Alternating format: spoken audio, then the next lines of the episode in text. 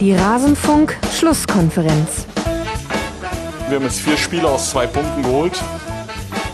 Wir haben heute uns. Bitte? Vier Punkte aus zwei Spielen waren. Kleiner Äh, Genau, richtig. Vier, vier Punkte aus, äh, aus zwei Spielen geholt. War es denn für euch ein gewonnener Punkt oder waren es zwei verlorene Punkte? Also, ich denke, wir haben jetzt vier Spiele aus äh, zwei, äh, aus äh, vier, vier Punkte aus zwei Spielen geholt. Also mit dem Dreher habe ich es heute. Vier Punkte hätte ich gern. Alles zum letzten Bundesligaspieltag. Es ist Sonntag, der 27. November. Und ihr hört den Rasenfunk, die Schlusskonferenz. Und der Grund, warum hier schon so gute Laune verbreitet wird, liegt nicht nur an äh, Walpurgis, der es irgendwie nicht so ganz auf die Reihe gekriegt hat, wie viele Punkte er mit Ingolstadt schon geholt hat, sondern auch an hervorragend gelaunten Gästen. Und deren erster wäre der Hobbs von Rheingemacht. Hobbs, wie schön, dass ich dich endlich mal im Rasenfunk hab. Hallo. Ja, äh, äh, vielen Dank. Ich fühle mich natürlich geehrt und bin ganz aufgeregt, jetzt ein Teil der Schlusskonferenz zu sein. Ja, das wird äh, aufgeregt musst du nicht sein. Du bist ja ein alter Podcast-Veteran. Die drei Hörer, die reingemacht noch nicht kennen oder auch deinen anderen Podcast, nur der HSV, die sollten da unbedingt mal reinhören. Kann ich nur sehr empfehlen. Und du machst das ja schon viel, viel länger als ich. Ja, den äh, Reingemacht Podcast gibt es seit 2008. Wahnsinn. Das stimmt. Das ist wirklich lange. Es, es gibt einige, die, die denken, äh, 2008 gab es doch noch gar keine Podcasts. Aber doch, gab es schon. Äh, und Fußballexperte Broxy und ich, wir haben einfach mal das Feld von hinten aufgerollt. Und zwar, man glaubt das ja heute gar nicht mehr, aber wirklich wahr, weil wir gesehen haben, es wird in diesem Podcast-Universum in deutscher Sprache gar nicht über Fußball gesprochen. Da gab es schon mehrere englischsprachige Podcasts, aber über in deutscher Sprache noch nicht. Dann haben wir gedacht, die Lücke wollen wir schließen. Mittlerweile gibt's dann ja viele wirklich wunderbare, tolle Podcasts, so wie auch deinen hier, Max. Ähm, ja, und wir freuen uns natürlich so ein bisschen, wir fühlen uns so ein bisschen wie die Urväter. Ja, seid ihr ja auch. Ich weiß noch, als ich äh, zum Fußball-Podcast suchen kam, konnte ich gar nicht glauben, wie viele Folgen ihr schon hattet, als ich euch irgendwann dann in, in iTunes tatsächlich entdeckt habe. Das war so, als ich die ersten Vorläufer der Podroll gemacht habe, die ja jetzt über 150, 160 Fußball-Podcasts hat. Das ist schon krass. Oh, ja, Wahnsinn. Und Ja, auch sehr hat sich viel- viel getan. Ja, Wahnsinn. Äh, auch sehr viele Folgen hat ja der liebe Basti. Und zwar zum einen beim Eintracht Frankfurt Podcast, da sind schon über 200, also weit über 200. Bah. Und, ähm, und dann auch mit 390, dem neuesten Baby, wo man dich hören kann, Basti. Schön, dass du mit dabei bist. Basti Roth, at Basti Red bei Twitter. Servus. Gute. Sorry, meine Stimme ist ein bisschen im Stadion geblieben gestern. Ich hoffe, es geht trotzdem. Ja, schon ganz sexy eigentlich. Ja, es hat was. Und äh, das gehört wohl dazu, wenn man Dortmund äh, zu Hause schlägt, wobei das inzwischen für dich ja schon Alltag wird. Aber da reden wir später drüber. Ja, sehr schön, dass ich euch beide hier habe. Ich möchte mit euch reden über den zwölften Spieltag und liebe Hörer, ihr könnt es euch schon denken, heute liegen thematische Schwerpunkte einmal auf der Eintracht und dann auf dem HSV, aber auch alle anderen Mannschaften werden zumindest kurz erwähnt, in welcher Form auch immer. Bevor wir starten, muss ich noch kurz sechs Leuten danken. Das sind nämlich die sechs Leute, die uns bei Patreon in diesem laufenden Monat unterstützt haben und insgesamt 27 Dollar uns pro Monat geben wollen. Vielen Dank. Ist nicht ganz der Rekordmonat. Wenn es das noch werden soll, könnt ihr ja noch helfen, liebe Hörer da draußen, rasen.de slash unterstützen. Ansonsten vielen Dank für jeden, der uns etwas gibt und hilft, das Ganze auf finanzielle Beine zu stellen. Vielleicht kriegen wir das ja irgendwann mal hin, dass das hier mehr als nur ein Hobby wird. Schauen wir mal. Damit es mehr als ein Hobby wird, muss ich jetzt dann aber auch wirklich sehr professionell überleiten zum Spieltag. Ihr seht, äh, eure Spenden werden dringend benötigt, liebe Hörer. Lasst uns äh, reingehen. Zwölfter Spieltag und ich möchte gerne die Tabelle von oben nach unten ein bisschen durcharbeiten. Und das bedeutet auch, dass wir natürlich mit Raba Leipzig starten, denn die hatten schon das Freitagabendspiel und haben souveräner, als es eigentlich nicht geht, den SC Freiburg mit 4 zu 1 besiegt. Hups, was macht denn in deiner Meinung nach Leipzig derzeit so stark? Die sind ja unbesiegbar im wahrsten Sinne des Wortes. Ja, ich denke, die äh, sind hervorragend äh, eingestellt in diese Saison gestartet. äh, und äh, spielen sich jetzt gerade so ein, ein Rausch, ne? Mhm. Und haben natürlich auch viele junge Spieler, die einfach auch Bock haben auf Erfolg. Und äh, wenn der Trainer die Marschroute vorgibt und sie ist erfolgreich und man punktet, äh, ja, dann ergibt nachher eins, äh, dann, ergibt nachher eins das andere und äh, ja, dann stehen sie da jetzt, wo sie stehen. Es ist schon erstaunlich. Man kann nicht umhin, da einen gewissen Unterton zu hören. Basti, glaubst du denn, dass sich da die Gegner irgendwann mal drauf einstellen können? Das ist eigentlich das, was ich so ähm, bemerkenswert finde am aktuellen Lauf von Raba. Jetzt schon neun Siege nach zwölf Spieltagen. Das, wir haben jetzt schon ganz verschiedene Vereine gegen Leipzig gesehen und niemand hat es so wirklich hingebracht, die zu stoppen. Ja, das, äh, ich hatte das so ein bisschen befürchtet, ehrlich gesagt.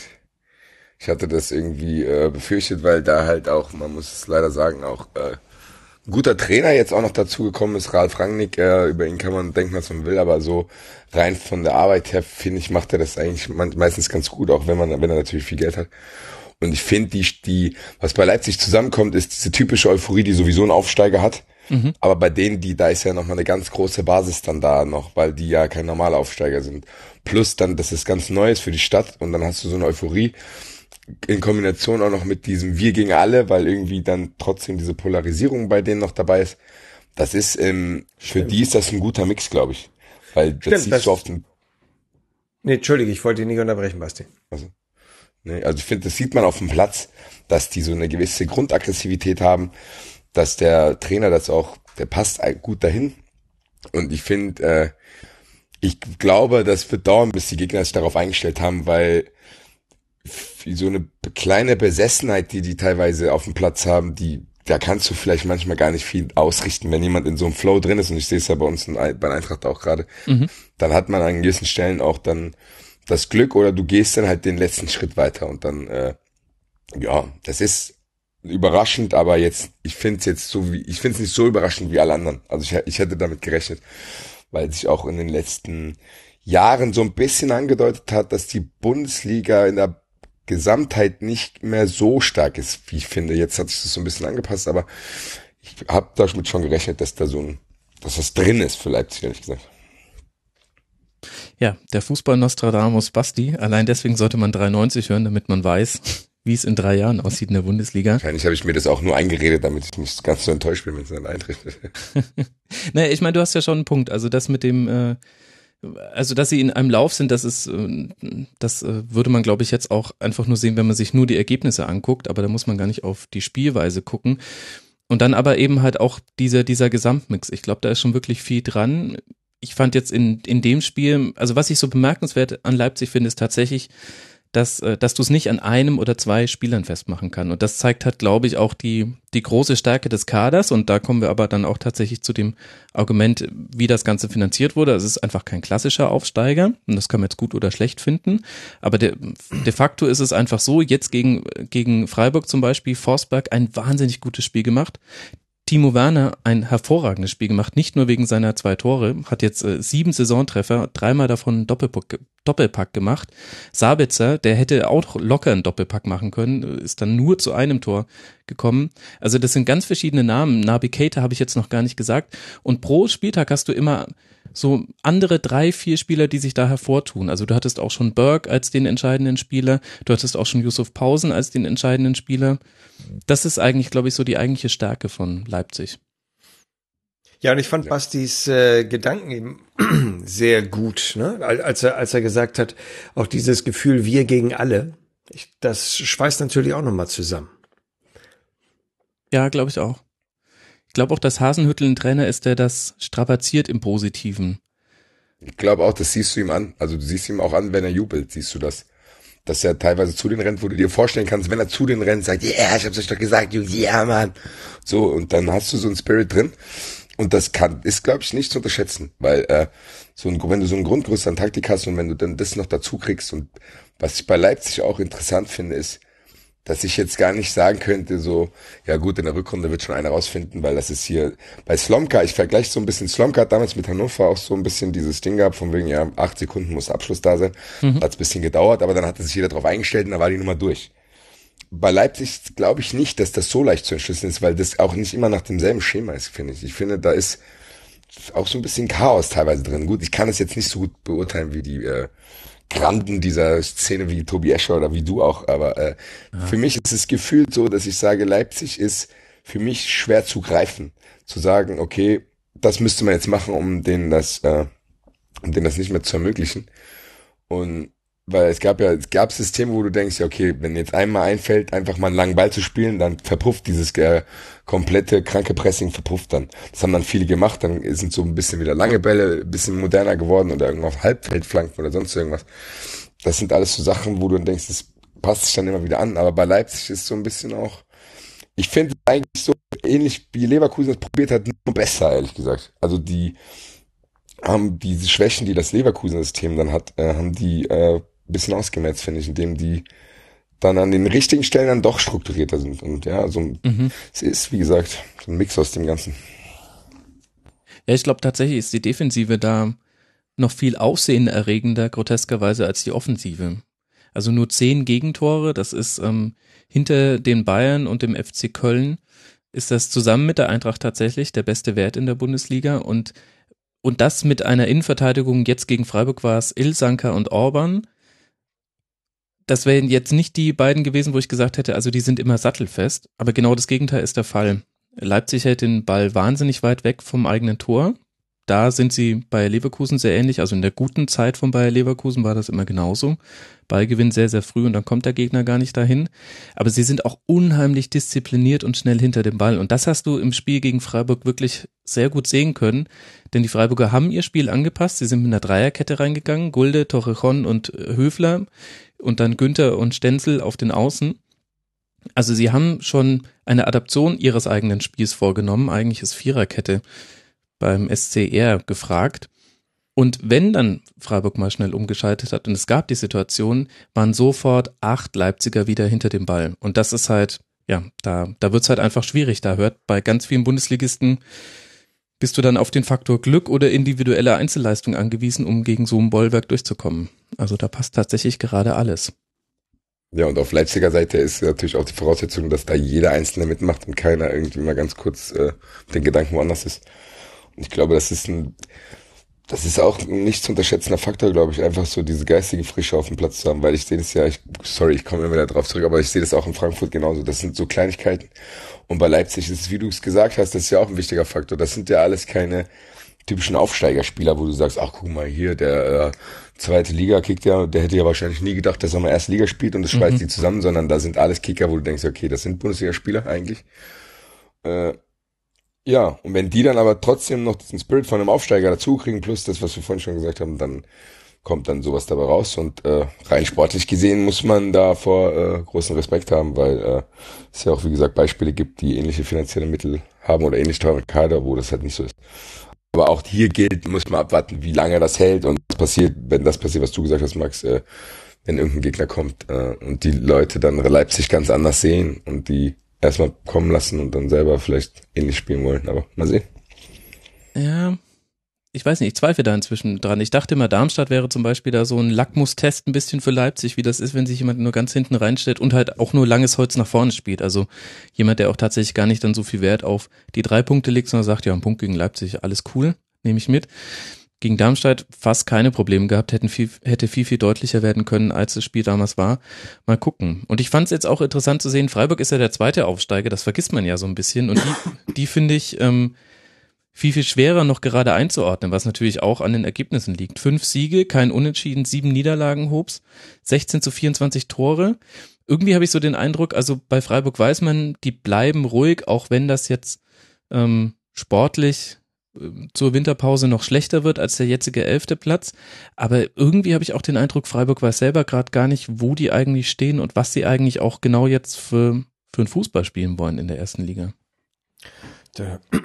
Das ähm, kann ich dir natürlich nicht sagen. Ich glaube, dass sich Freiburg ganz wohl fühlt da, wo sie jetzt gerade sind, oder? Sie äh, ja jetzt gerade elfter Platz ist super, aber die Tendenz ja. zeigt nach unten. Dritte Niederlage in Folge jetzt. Oh ja, oh Mensch, also das, das ist ja ganz schlimm. Eine dritte Niederlage voll. Das kann ich mir überhaupt nicht vorstellen, dass mein Verein ja, das kennst du so eine Niederlage. Nee, nee, das kenne ich überhaupt gar nicht. Nein, äh, ach, weiß, ach, zu Freiburg ehrlich gesagt fällt mir fällt mir wenig ein. Das ist irgendwie immer ein sympathischer Club, äh, wo ich maximal drei Spieler mit Namen kenne und äh, und den Trainer natürlich. Und ich, ich verfolge die ehrlich gesagt nicht so wirklich. Es tut mir leid. Du musst dich dafür nicht entschuldigen. Aber Vincenzo Griffo, den solltest du dir mal näher angucken. Und wenn er wieder fit ist, Maximilian Philipp, das sind so die beiden Fixsterne im Freiburger Spiel, die, also bei Griffo hat es mich zum Beispiel gewundert, dass der überhaupt in dieser Saison noch hier spielt. Und Basti übrigens hat es mich damals auch gewundert, dass ihr euch den nicht vom FSV Frankfurt damals geholt habt. Aber gut. Ja, das hat, das hat auch einige hier gewundert. Also. Das war halt noch Bobic, ne? Ach nee, Moment, nee, war, Bobic ist ja jetzt. Wer war es denn damals? Jetzt. Fee war damals noch da. Mein Gott, das waren Zeiten. Ach ja, ich finde, Christian Streich hat eigentlich äh, die perfekte Zusammenfassung ähm, dessen gemacht, was man gerade über Leipzig sagen kann, was ja immer noch heiß diskutiert wird. Er hat gesagt, das ist eine Mannschaft, die in völlig anderen Sphären, Sphären schwebt und er beglückwünscht sie dazu, dass sie so gut sind, denn mit unendlichen Möglichkeiten muss man auch erstmal das Unendliche schaffen. Schöner Satz. Ja, ja total, oder? Ja, sehr gut. Ja, Leipzig. ja. Ja, äh, weißt du, Leipzig ist halt hochprofessionell. Also äh, das geht bei der Gründung los, äh, geht über die ganzen äh, Strukturen, zumindest die man so lesen kann, geht über die Personen, die handeln, die sprechen alle mit einer Sprache, die haben genau einen Plan, was sie wollen. Da ist, da wird nichts dem Zufall hinterlassen. Da redet auch keiner groß rein, sondern ich glaube, das sind da ziemlich kurze Wege, die Rangnick zur Verfügung stehen. Und insofern äh, ja, sind da die besten, äh, äh, sind da wirklich die besten Möglichkeiten. Aber es, ich komme nicht drum herum, äh, auch wenn sie schon 27 Tore geschossen haben und ich bemühe mich, Leipzig ähm, auch anzuerkennen, aber momentan hat Leipzig für mich immer noch den Charme von so einer Excel-Datei auf dem, auf dem Rasen. Also ich, die, also die, die, die machen mich nicht, die, die machen mich jetzt auch nicht wirklich an. So, also ich finde, es ist so ein bisschen, es sieht alles wie programmiert aus, es sieht gut aus, aber naja, also mein Herz, das, das können die, glaube ich, noch lange nicht äh, erwärmen. Das Was ja übrigens nicht. Was, was fehlt dir denn da im Spiel von, von, von Leipzig? Das Unprofessionelle. dieser Hauch, dieser Hauch Chaotik. Ich, du, ich, ich, ich kann es dir gar nicht sagen. Es sieht mir zu, das, das sieht mir alles zu glatt aus. Also ich, ich, das hat natürlich auch was mit der Vorgeschichte zu tun. Mhm. Und, und, und, und generell natürlich mit diesem Club. Da tue ich mich auch wirklich schwer. Und ich hoffe, dass die Leipziger das auch äh, verstehen können, weil gerade Leipzig, das klingt jetzt immer ein bisschen doof, wenn man das sagt, weil ich bin ich auch nicht der Erste, der das sagt, aber der Stadt Leipzig gönne ich das, weil ich liebe meine Stadt Hamburg. Und wenn ich nicht in Hamburg leben dürfte, äh, dann gibt es nur ganz, ganz wenig Städte in Deutschland, wo ich gerne leben würde. Und Leipzig gehört definitiv dazu.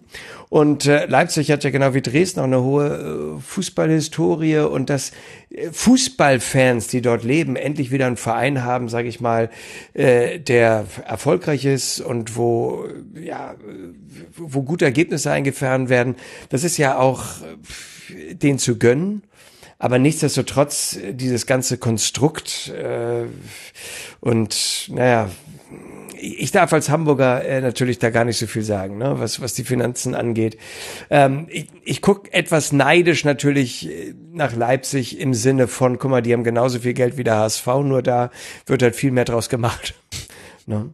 Ja. Ähm, und da, da sieht man, wenn ein Verein professionell geführt wird. Und das ist in Leipzig natürlich so. Aber ja, deswegen, also ehrlich gesagt, Freiburg-Leipzig, wenn ich das also wenn ich nicht heute bei dir eingeladen worden wäre, hätte ich mir das nicht angeguckt, weil da spielt Freiburg-Leipzig. So, also ja, Gott sei Dank hast du kein 0 zu 0 gesehen, da hätte ich jetzt ein schlechtes Gewissen gehabt, aber es war ja. Ja, musste ja nicht, aber ich habe auch die 90 Minuten ehrlich gesagt jetzt auch nicht stringent geguckt. Es lief nebenbei.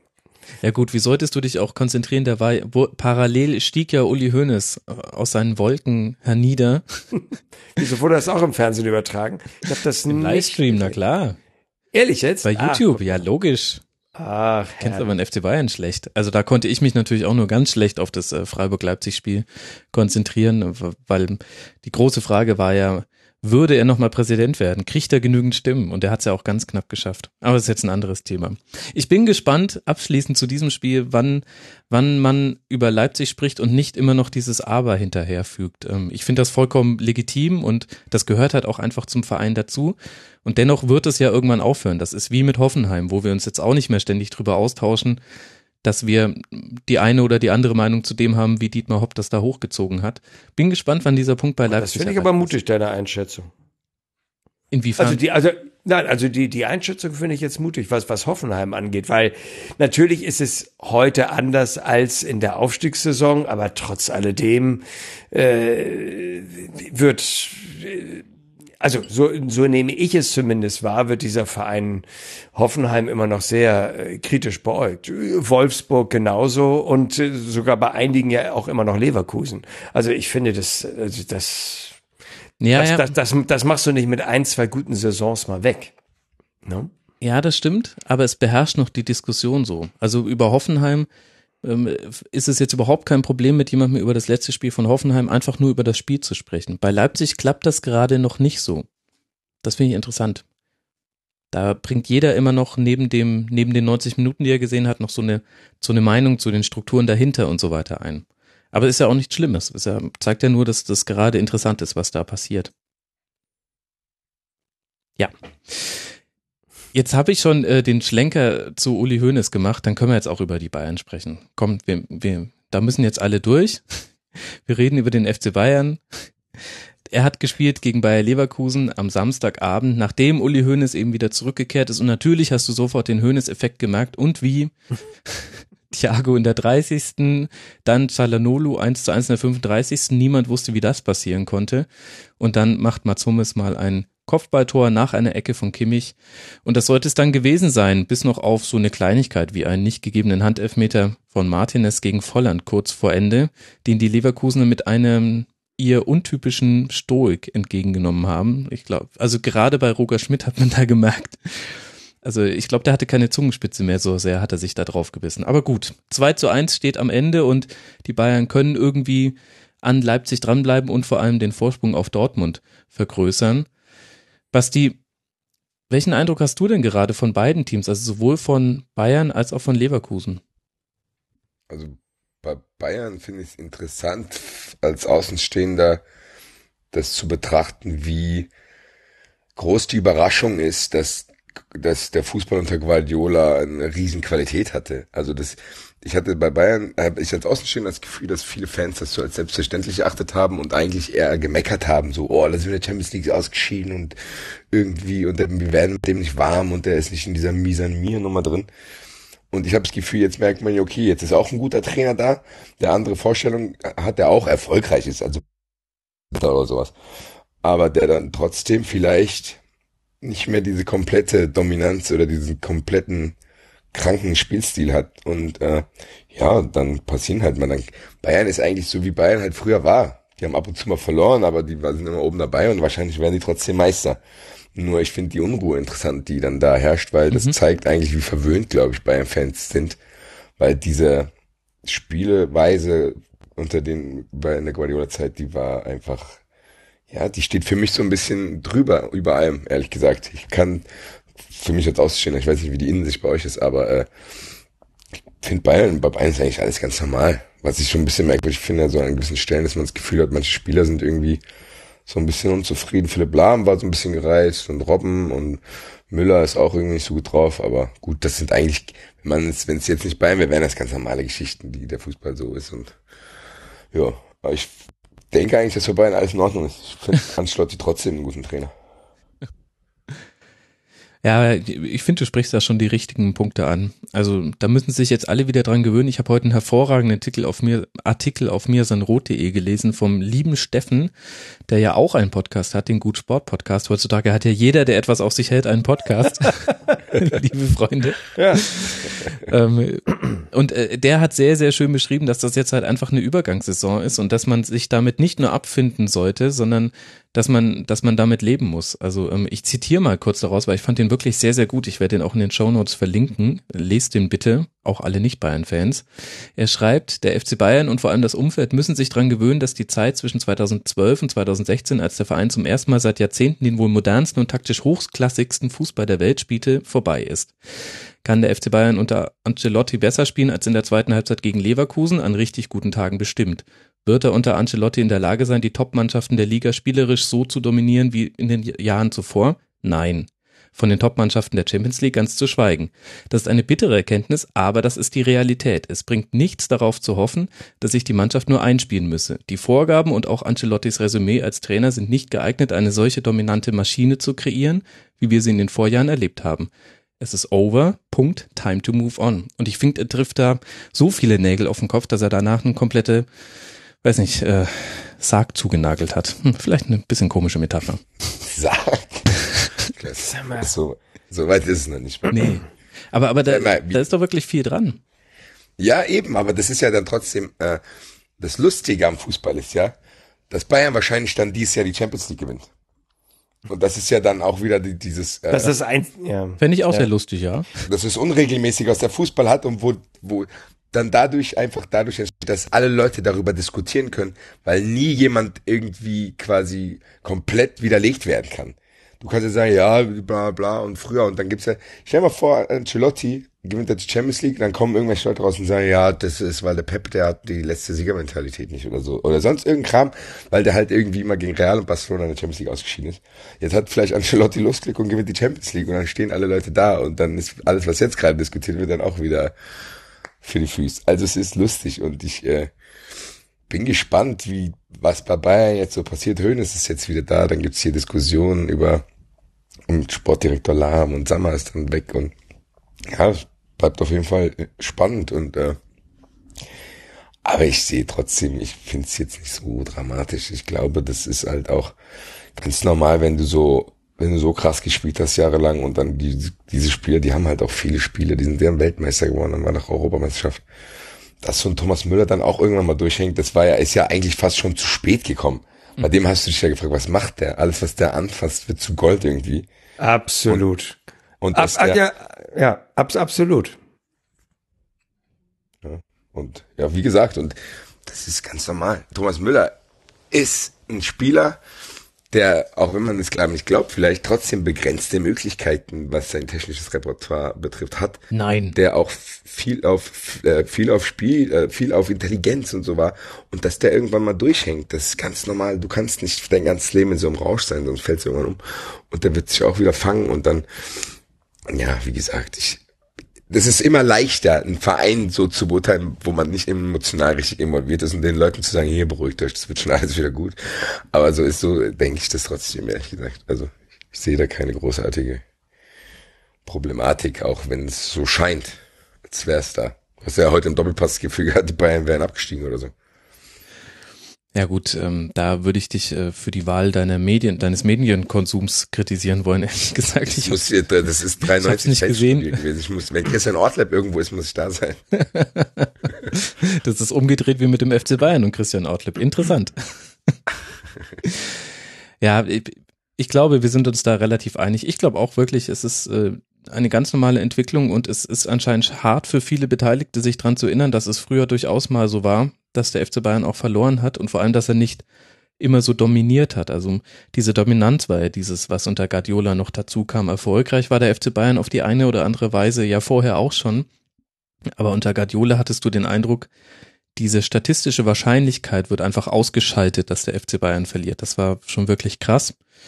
Und das war aber halt nicht der Normalfall. Und jetzt erleben wir halt den Normalfall. Und dann haben Spieler Krisen und das kann dann nicht mehr durch die Taktik aufgefangen werden. Das ist halt dann einfach mal so.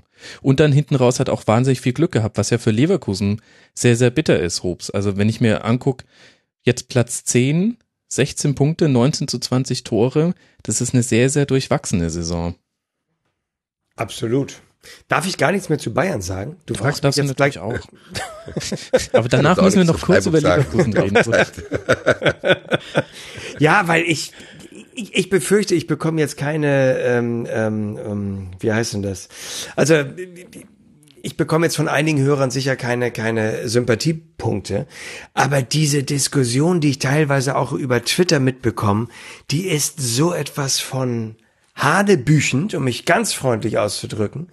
Also ja, also ich habe ein, ein bei mir in, in der Twitter-Leiste, der hat tatsächlich am, äh, nach, am, am Donnerstag, nachdem Bayern in der Champions League verloren hatte, das war, glaube ich, das zweite Spiel, was sie verloren haben, mhm. äh, da hat er bei Twitter geschrieben, ich spüre nichts mehr.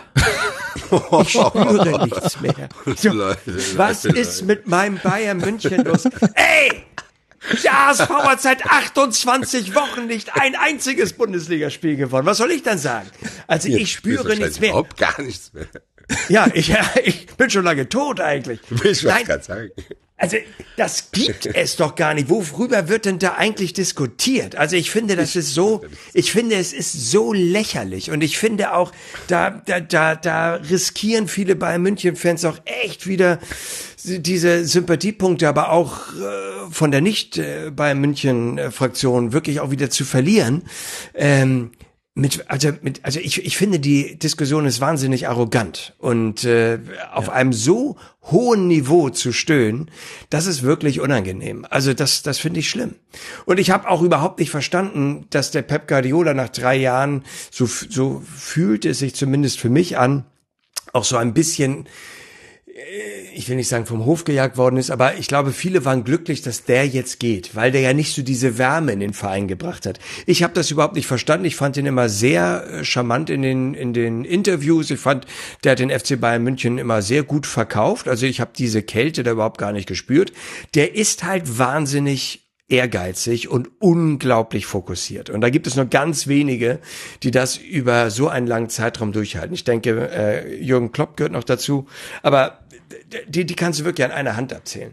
Und der äh, Ancelotti ist halt ein ganz anderer Typ. Das ist mehr so ein Lebemann, der es bewiesen hat und geschafft hat, überall wo er war, wirklich die Superstars für sich einzunehmen und denen eine Wohlfühloase zu geben und dass sie dann gut funktioniert haben. Ich glaube allerdings, dass der FC Bayern München per se schon in seiner Kultur äh, eine im, das meine ich jetzt absolut positiv, eine Wohlfühloase auch schon ist, ja, dass gerade Uli Hoeneß immer drauf geachtet hat, ne, mit mir san mir und Lederhosen und und und, also um, um, um wirklich auch hier zu zeigen, äh, wir, wir sind ja, wir verstehen uns auch wirklich als, als Familie äh, und sind kein kalter Club. Das ist natürlich, ja, also ich, ich glaube, diese Wohlfühloase die ich jetzt wirklich positiv meine, die war eh schon vorhanden und vielleicht tut dem FC Bayern an Ancelotti dann insofern nicht so gut, weil das dann ein bisschen multipliziert wird. Aber nichtsdestotrotz, mein Gott, beim FC Bayern sind so Weltklasse Fußballer, die schon so viel erreicht haben, so viele deutsche Meisterschaften, äh, viele sind davon Weltmeister, ähm, dass die dann auch vielleicht mal nicht in jedem Spiel 90 Minuten lang voll konzentriert sind und dann eventuell mal der ein oder andere Stockfehler passiert. Ey, von was reden wir eigentlich? 27 Punkte, erst acht Gegentreffer. Mein Gott, und Leipzig äh, kommt äh, kurz vor Weihnachten, äh, ich glaube, die kommen auch in die Allianz Arena, ne? Ja, ja. Mhm. So, ja, und das Spiel wird gewonnen und man wird äh, als Tabellen wieder, als Tabellenführer wieder Weihnachten feiern. Also ich, ja, ich wäre mal ganz entspannt. Man spürt doch Wie nichts bitte? mehr. Man spürt doch nichts ja, ja. mehr. Ja, man, ist, man spürt nichts mehr. Man aber, spürt nichts aber mehr. Aber weißt du, warum? Das ist einfach, wenn du drei Jahre lang jeden Tag ein Porno guckst, dann spürst du irgendwann nichts mehr. Das ist, das ist ja. Aber ja, ich teile deine, ich verstehe deine Kritik total. Ich finde auch. Aber es ist, äh, aber es ist natürlich für mich als Außenstehender, was ist das denn für eine Situation? Ja, ich, wer den Reingemacht Podcast hört, der weiß, dass ich auch als Hamburger gar nichts gegen Bayern München habe, wirklich nicht. Ich habe die sehr oft gelobt äh, für ihren tollen Fußball und für ihre Professionalität und für ihre tolle Führung. Aber nichtsdestotrotz finde ich es natürlich total langweilig, wenn immer der gleiche Verein Meister wird. Also ja, wie viele andere auch, die halt nicht im FC Bayern Trikot äh, ins Bett gehen. Und ähm, insofern freue ich mich natürlich, dass da oben ein bisschen spannender ist. Nicht nur, dass Leipzig da oben ist, sondern das sind ja auch noch andere Mannschaften, über die wir gleich sprechen werden, die doch relativ nah an München dran sind. Das insgesamt ist doch ganz schön. Aber warum jetzt ausgerechnet so ein Club wie Leipzig da vorne stehen muss, das ist natürlich, ja, also du weißt gar nicht, wem du jetzt was gönnen sollst. Wenn du diesen, wenn du diesen Kampf da oben siehst. Ja, das ist jetzt natürlich ein Luxusproblem der anderen Art. Ja. Ja, ja, gut, klar. Äh, Also Bayern nicht oben zu sehen, tut ganz gut. Dass ausgerechnet Leipzig der Club ist, der die Bayern da vom Platz eins verdrängt, das hat natürlich auch so seinen Beigeschmack. Und in, insofern ist das ein bisschen schwierig, das wollte ich damit sagen. ja, verstehe ich. Kann ich, kann ich äh, nachvollziehen, auch wenn man muss halt immer was zu meckern haben, dann können wir auch ganz gut diskutieren. Und jetzt würde ich aber gerne noch über Leverkusen sprechen, denn ich finde bei Leverkusen so einiges interessant. Also das eine ist die sportliche Situation, dass es mit Platz 10 jetzt gerade nicht ganz so perfekt läuft bei Leverkusen und dass auch Roger Schmidt schon wieder zwischenzeitlich so ein bisschen andiskutiert wurde. Und dann finde ich aber eigentlich die Mannschaft sehr, sehr interessant. Also in beide Richtungen. Sowohl, dass ich mir denke, ui, ob das was wird, aber auch, dass ich mir denke, hm, eigentlich äh, toll, wer da jetzt spielt. Wenn ich mir angucke, ähm, allein wie die jetzt bei den Bayern aufgelaufen sind, da hast du auf der rechten Seite einen Henrichs, einen Havertz, die beiden haben die rechte Seite beackert.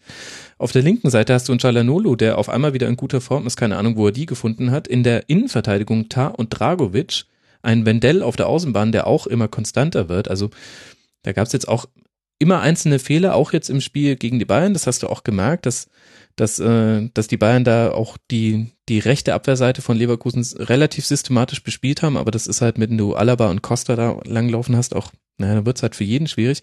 Ich finde, das ist eine hochspannende Mannschaft. Und ich frage mich tatsächlich, Basti, was mit Leverkusen in dieser Saison passiert. Denn derzeit sieht's ja tabellarisch überhaupt nicht gut aus und sie sind mit so, so vielen Vorschusslorbeeren in die Saison gestartet, weil der Kader so gut ist. Ja, vielleicht war das aber auch das Problem. Ich habe vor der Saison ganz viele Leute gehört, die gesagt haben, ja, Leverkusen wird die Saison klar besser als Dortmund sein. Die werden wahrscheinlich Vizemeister. Es gab Leute, die Mhm. haben sie sogar als Meister getippt. Und das habe ich aber immer noch nicht so gesehen. Ich finde, Leverkusen ist in gewissen Grad immer, da ist irgendein Sand im Getriebe, den ich gar, auch gar nicht so greifen kann, weil, was du eben aufgezählt hast, wenn man nur die Spieler sich anhört, denkt man, boah, das ist eigentlich echt eine coole Mischung. Du hast, Tar ist einer meiner Lieblingsspieler überhaupt. Ich finde, die Entwicklung, die er genommen hat, die ist sehr, sehr beeindruckend. Man darf nicht äh, vergessen, dass das noch ein junger Kerl ist, obwohl man ihm das gar nicht ansieht. Der ist teilweise so, das kannst du in seinem Gesicht ablesen, wie abgeklärt der ist. Der verzieht keine Miene, der macht sein Ding, der spielt das Ding und ich bin ein Riesenfan. Und die äh, an, angesprochenen Spieler, die du auch gesagt hast, Henrichs, der kam ja auch quasi, äh, der, der spielt ja auch so, als, wär, als wenn er gar nichts anderes machen würde. Und das bei Leverkusen lande ich auch hier leider wieder als Außenstehender, es tut mir leid, ähm, lande ich dann beim Trainer. Und ich glaube, dass Roger Schmidt ist fachlich gesehen vielleicht ganz gut und hat auch eine Idee, glaube ich, die er klar verfolgt. Aber ich glaube, er ist als Persönlichkeit, ist er mir, ist er vielleicht als Trainer nicht Menschenfänger genug. Also ich glaube, dass er diese, was der Hobbs vorhin gesagt hat, dass diese Trainer wie Guardiola und Klopp, die ständig alles im Griff haben, zu haben scheinen, dass, dass er, dass er das nicht hat, weil er sich auch manchmal nicht im Griff hat. Und der ist so ein, ich, mir, ich, ich kann es, wie gesagt, das sind alles keine Sachen, die ich beweisen könnte, aber von meinem Gefühl her kann er es, glaube ich, an gewissen Stellen nicht gut sein lassen und kommt vielleicht an gewissen Stellen in der Mannschaftsführung zu unsympathisch rüber. Weil er, wie, so wirkt er halt auf mich. Und irgendworan muss es in Leverkusen, da muss irgendwie was sein, was immer verhindert, dass die denkt, dass die diesen Schritt, den man immer von ihnen erwartet, dass, dass sie den gehen. Weil du hast das Gefühl, die äh, spielen ganz gut, dann werden Erwartungen hoch, dann kacken die wieder ab und dann retten die sich aber wieder. Und das ist so ein Kreislauf, aus dem kommen die, glaube ich, seit ein paar Jahren jetzt nicht raus. Also die, Mhm. die machen das ganz gut und man, man diskutiert hier auch auf hohem Niveau. Das darf man auch nicht vergessen, die sind in der Champions League weitergekommen. Und Roger Schmidt ist jetzt auch nicht die größte Graupe, die es gibt, sondern es geht nur darum, wenn wir diskutieren, was die Leute für Erwartungen an Leverkusen hatten. Und die konnten sie irgendwie nie richtig erfüllen. Diesen, diesen letzten Schritt irgendwie nie gegangen. Und ich weiß nicht, woran das liegt, ehrlich gesagt. Aber haben Sie nicht auch nur relativ viele, aber, aber haben Sie nicht jetzt auch wieder wirklich viele junge Spieler mit dazu genommen? Ja. Zum Anfang der Saison? Also ich, ich, ich empfinde, dass äh, in Leverkusen wirklich viel entwickelt wird. Ich kann mich jetzt nicht daran erinnern, dass sie in den letzten Jahren Spieler geholt haben, so im Herbst ihrer Karriere, die so ein bisschen für Stabilität sorgen, sondern ich glaube, die setzen wirklich auf äh, relativ junge und noch entwicklungsstarke Spieler. Äh, und gerade solche Spieler haben natürlich dann auch Schwankungen. Und also insgesamt muss ich sagen, sehe ich äh, Spiele mit Leverkusen eigentlich ganz gern. Auch, auch äh, besonders jetzt unter dem äh, Roger Schmidt. Ja, gut, passiert ja auch immer was. Also in beide Richtungen. Genau. Ja, ja. Sieht man am Torverhältnis. 19 Tore Beispiel, geschossen, ne? 20 gefangen, genau. Ja, ja, fünfmal gewonnen, sechsmal verloren. Ja, ja. Ich meine, der Kader ist halt hoch veranlagt. Also daher kommt ja auch die Erwartungshaltung. Also das ist ja nicht so, dass sich äh, die versammelte Journalisten, Sportjournal hier zusammengesetzt hat und gesagt hat, okay, wen machen wir zum Geheimfavoriten auf den Meistertitel vor der Saison, sondern das kommt ja aus einer Entwicklung heraus. Und da, das hängt eben viel mit den mit den jungen Spielern zusammen, denn bei jungen Spielern siehst du ja immer eher das Potenzial als den Status quo. Also der Status quo ist ja schon meistens gar nicht so schlecht, aber du hast immer eher das Gefühl, boah, wenn so ein Julian Brandt, also der hat da zum Beispiel eine wahnsinnige Rückrunde gespielt, der hatte da ja sieben Folge, sieben Spiele in Folge, die sehr, sehr gut waren und dann auch ein tolles olympisches Fußballturnier gespielt. Und äh, bei jungen Spielern siehst du eben, wie gesagt, immer erst eher so die Kurve nach oben. Du, du nimmst nie an, dass die auf dem Status quo verharren und dann das Erfahrenste, was sie sich dazu geholt haben, war Julian Baumgartlinger, auch ein hochtalentierter Mann. Und dann hast du halt einen Aranguis äh, mit dabei, einen Chicharito vorne drin.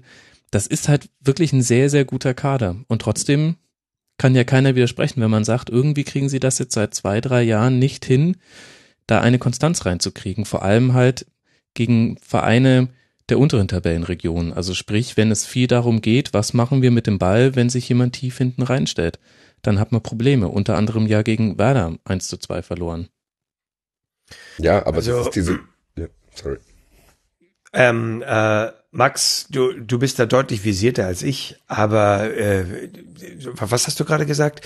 Äh, die kriegen seit zwei, drei Jahren keine Konstanz. Ich meine, die haben letztes Jahr einen Champions League Platz belegt, die überwintern auch in der Champions League und sie sind zwar jetzt aktuell auf Platz 10, aber wenn meine Tabelle nicht lügt, sind es nur sechs Punkte äh, bis zum europäischen Platz. Wir haben erst den zwölften Spieltag. Also, also wovon reden wir jetzt? Also ich finde, dass äh, auch in dieser Saison, äh, Basti das gerade eben mit, mit Jonathan Tah erwähnt. Ich, ich muss sagen, auch der Kampel gefällt mir jetzt deutlich besser als noch in Dortmund. Äh, äh, der Wendell macht eine gute Entwicklung. Du hast den Julian Brandt genannt. Also ich finde auch unter Roger Schmidt sind viele Spieler auch einfach besser geworden. Daran erkennst du auch einen guten Trainer. Äh, dass er vielleicht, also so sagen wir es mal anders. Was für ein Trainer müsste denn da hinkommen, damit man sagt, also wenn der da jetzt an der Seitenlinie stehen würde, dann hätte ich ein besseres Gefühl. Und wenn man so einen Trainer nennt, dann könnte man auch über einen Trainer diskutieren. Ansonsten finde ich, äh, gehört sich das nicht, weil ich finde, der Roger Schmidt macht insgesamt einen sehr guten Job. Es ist- Ja, ich mein- meinte das auch, das hatte ich ja gemeint. Ich hatte ja gesagt, das ist auch, wie gesagt, immer eine Relation, Jammern auf hohem Niveau. Weil, wie du Richtig. gesagt hast, die spielen regelmäßig Champions League. Die Sache ist nur die, ich habe probiert, einfach einen Lösungsansatz für mich zu finden, weil ich kann es so nicht greifen, ehrlich gesagt. Und ich habe bei Leverkusen Basti, aber, aber trotzdem Basti, immer das aber Gefühl, dass da immer so eine Grund, da ist immer eine schlechte Stimmung. Du hast das Gefühl, Rudi Völler ist ständig gereizt, den musst du nur einmal schief angucken, dann haut er dir in die Fresse. Das Dann liegt aber an Rudi Völler. ja. Das Ja, aber du liegt hast in diesem nur, Verein- Das liegt nur an Rudi Völler. Und äh, wenn irgendeiner hier Kompetenz hat in diesem Podcast, um zu sagen, ein Trainerwechsel bringt nicht immer was, dann bin ich das. Also zu sagen, ja, was müssten wir jetzt tun? Nee. Ah, ich denke, wir sollten mal den Trainer auswechseln. Also ich würde das völlig deplatziert äh, halten. Vielleicht war das auch unfair von mir, das äh, mit dieser negativen Stimmung an ihn, als Beispiel zu nehmen. Ja, du hast ja schon, nein, du hast ja schon recht. Er ist, er ist mir auch nicht sympathisch. Also, ja, da, also da, Ja, da hast du schon recht. Wie gesagt, ich stocher ja auch hier so ein bisschen im Dunkeln, weil ich, wie gesagt, nicht, wir sind alle, wir wissen es alle nicht ganz genau. Man kann es irgendwie festmachen. Und den einzigen Punkt, bei dem ich äh, angelange, wo ich mir vorstellen kann, ist, dass in Leverkusen irgendwie gefühlt immer so ein, da ist immer so eine Latenz zur schlechten Stimmung und man weiß gar nicht, woher es kommt. Wie gesagt, Rudi Völler ist immer gereizt und Roger Warst Schmidt du schon ist mal in Leverkusen? ich Weißt du, schon wo mal, das Stadion ist? Warst du Ja. schon mal in dem Stadion? Ich bin an Das der Autobahn, ja. ja. Das ist, Ja, aber die können wenn ja du da lebst, wohnen, also. also, Ja, also wenn du da, wenn du da lebst, dann kann ich das schon ein Stück weit verstehen. Das ist, Ja, keine Ahnung. Wie gesagt, ich habe nur, bei Leverkusen habe ich nicht das Gefühl, die hatten mal so diese Zeit, wo die da dreimal Zweiter geworden sind, das war trotzdem so, hast du irgendwie das Gefühl gehabt, die haben selber Bock auf sich selbst gehabt. Und das hast du jetzt gerade nicht. Ich habe das Gefühl, die, äh, die sind ja ein bisschen gereizt da immer und kommen dann doch nicht so richtig in die Pötte, jetzt sind sie wieder Zehnter. Und es ist ja auch so immer so ein Auf und Ab, dass, äh, ja, du sagst ja auch, Roger Schmidt leitet, leitet wahrscheinlich und leistet unterm Strich wahrscheinlich echt gute Arbeit. Nur landet er aber auch immer wieder, kommt er an so einen Schwell, Schwellenpunkt, wo angefangen wird, über ihn zu diskutieren. Das habe ich mir jetzt nicht, jetzt nicht hier ausgedacht, sondern die Diskussion gibt's ja. Nein, nee, und dann, re dann rettet er sich dann da raus, dann wird das wieder vergessen und du denkst, gut, vielleicht wird's jetzt mal ein bisschen ruhiger, dann kommt das wieder. Und ich, das hat für mich so eine Redundanz gerade die, wo ich denke, ja gut, die werden sich jetzt wahrscheinlich wieder fangen, wie du es gesagt hast, sind nur sechs Punkte, das kannst du in vier, fünf Spielen wieder ausbessern. Und Leverkusen hat ja dann auch teilweise echt krasse Serien gestartet. Nur haben die, glaube ich, aus diesen Serien, haben die für mich gefühlt ziemlich wenig Euphorie mitgenommen. Und das vergleiche ich so ein bisschen mit Schalke auch. Schalke hat auch immer so Phasen, wo du denkst, ja, die spielen unter Jens Keller jetzt irgendwie, ich weiß nicht, damals haben die, glaube ich, die krasseste Rückrunde seit ein paar Jahren da wieder gespielt, was für Statistiken dann da immer ausgepackt werden. Und die haben das auch nicht mitgenommen, weil trotzdem irgendwo es gebrannt hat. Und ich habe bei Leverkusen das Gefühl, das ist genauso. Woher auch immer das kommt, das kann ich leider nicht seriös beurteilen. Ja, und das ist ja das Interessante. Ich meine, über Schalke werden wir ja noch sprechen, aber genau dieser Faktor, den hat Schalke jetzt zum ersten Mal seit Jahren wieder hinbekommen. Die, einfach diese Konstanz. Und da Weinziel jetzt das zwölfte Spiel in Folge ungeschlagen. Da leckt sich der Leverkusen-Fan die Finger nach. Aber kommt ja eine Rückrunde und dann wird's ja immer besser. Vielleicht äh, hat's ja auch tatsächlich mit diesem Dreitagesrhythmus zu tun. Man weiß es nicht. Aber wir werden es wir werden's mitverfolgen. Und äh, ich muss mal einen Leverkusen-Schwerpunkt machen und dann äh, stoche ich immer noch im Unklaren, aber der Stock, der trifft dann immer jemanden, der es weiß. Und dann, dann wird's mir aufgeklärt. Das ist ja mal das Praktische am Rasenfunk. Man, ich lerne da immer sehr viel dazu. Lasst uns mal noch äh, weitergehen in der Tabelle. Wir haben jetzt über Platz 1 und Platz 2 schon gesprochen, Leipzig und Bayern. Auf Platz 3 grüßt die Hertha aus Berlin. Von Platz 3 mit 24 Punkten, punktgleich mit der Eintracht aus Frankfurt, zu der kommen wir gleich. Basti, du scharfst schon mit den Hufen. Hertha heute am heutigen Sonntag gespielt gegen Mainz 2 zu 1, Bundesligatreffer Nummer 99 und 100 für Ibišević, aber auch Bundesliga-Platzverweis Nummer 4, gelb-rote Karte. Gab auch eine gelb-rote Karte vorher schon für Gebamin von Mainz. Wie hieß der? Gebamin. Der G. Bayman. Nachfrage. G. Bayman. Der hat, der, der hat auch einen eigenen Podcast höchstwahrscheinlich. ja, Den hat er nach seinem Namen benannt. Ja, genau. Ja, und den findet keiner auf iTunes, weil keiner weiß, wie man Keiner er, wird. wie er geschrieben wird. das ist ganz schlecht. iTunes äh, nimmt ja nur die Titel in den Index und die Autorennamen und dann findet es keiner. Ja, das ist das große Problem von seinem, von seinem Podcast. Ich nehme ihn mal in die Podroll auf. Genau, mach das mal. Also die Hertha ähm, gewinnt 2 zu 1 und äh, steht wieder herausragend da, Tabellenplatz 3. Ich habe schon gesagt, die stärkste Phase des Spiels war tatsächlich dann auch nach der 62. Minute, als man in Überzahl war bis zur 74. Aber das waren wirklich zwölf Minuten Powerplay. In diese Zeit ist dann auch das 2 zu 1 von Ibišević gefallen, der eben wie gesagt beide Treffer gemacht hat. Und trotzdem frage ich mich, an was von diesem Spiel wird man sich denn noch erinnern, Hubs, in vier Wochen? Irgendwie war das für mich ein klassisches Bundesligaspiel.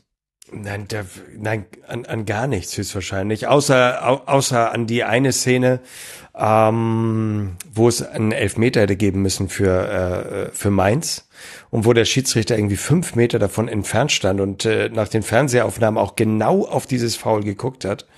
Das nicht zu pfeifen war allerdings wirklich äh, sehr also das, das war schon was Besonderes. Das habe ich nicht verstanden. Ansonsten, nein, war das natürlich ein, ja, ein Kick, an den man sich nicht so erinnert. Das ist eh- ähnlich wie Hertha generell, äh, finde ich, die spielen völlig unaufgeregt. Aber vor wem ich wirklich, wirklich meinen Hut ziehen muss, und da merkt man auch, dass ich vom Fußball eigentlich überhaupt gar keine Ahnung habe, ist halt äh, Paul Dardai. Ja, das, das hat mich, als der das übernommen hat, habe ich schon gedacht, okay, äh, die, die werden um den Abstieg spielen.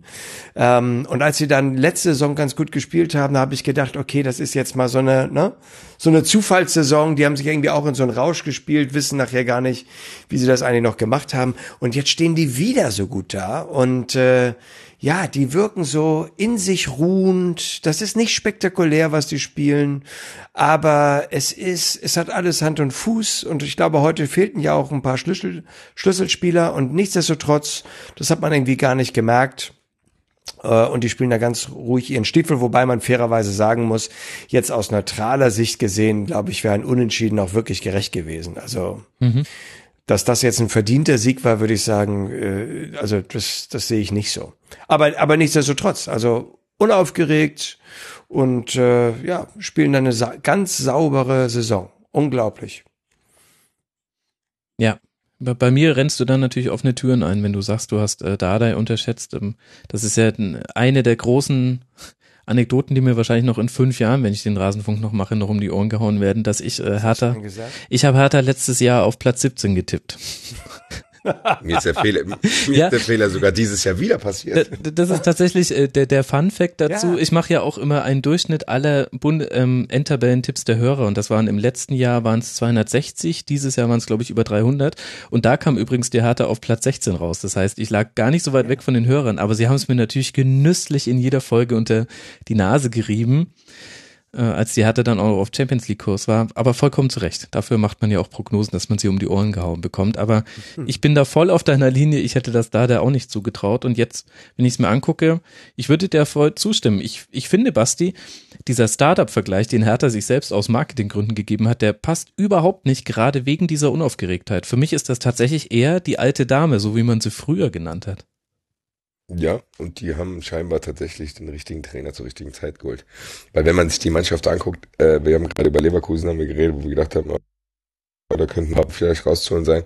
Wenn ich mir die Abwehr anschaue mit Plattenhardt, Langkamp, Pekarik, das ist keine, wo ich sagen würde, okay, die werden wahrscheinlich Dritter der Bundesliga werden. Und da sind, klar sind da viele interessante Spieler, aber ich glaube, wenn ich jetzt hier einen Faktor benennen müsste, der dafür verantwortlich ist, dann ist das hier ganz klar der Trainer, ehrlich gesagt.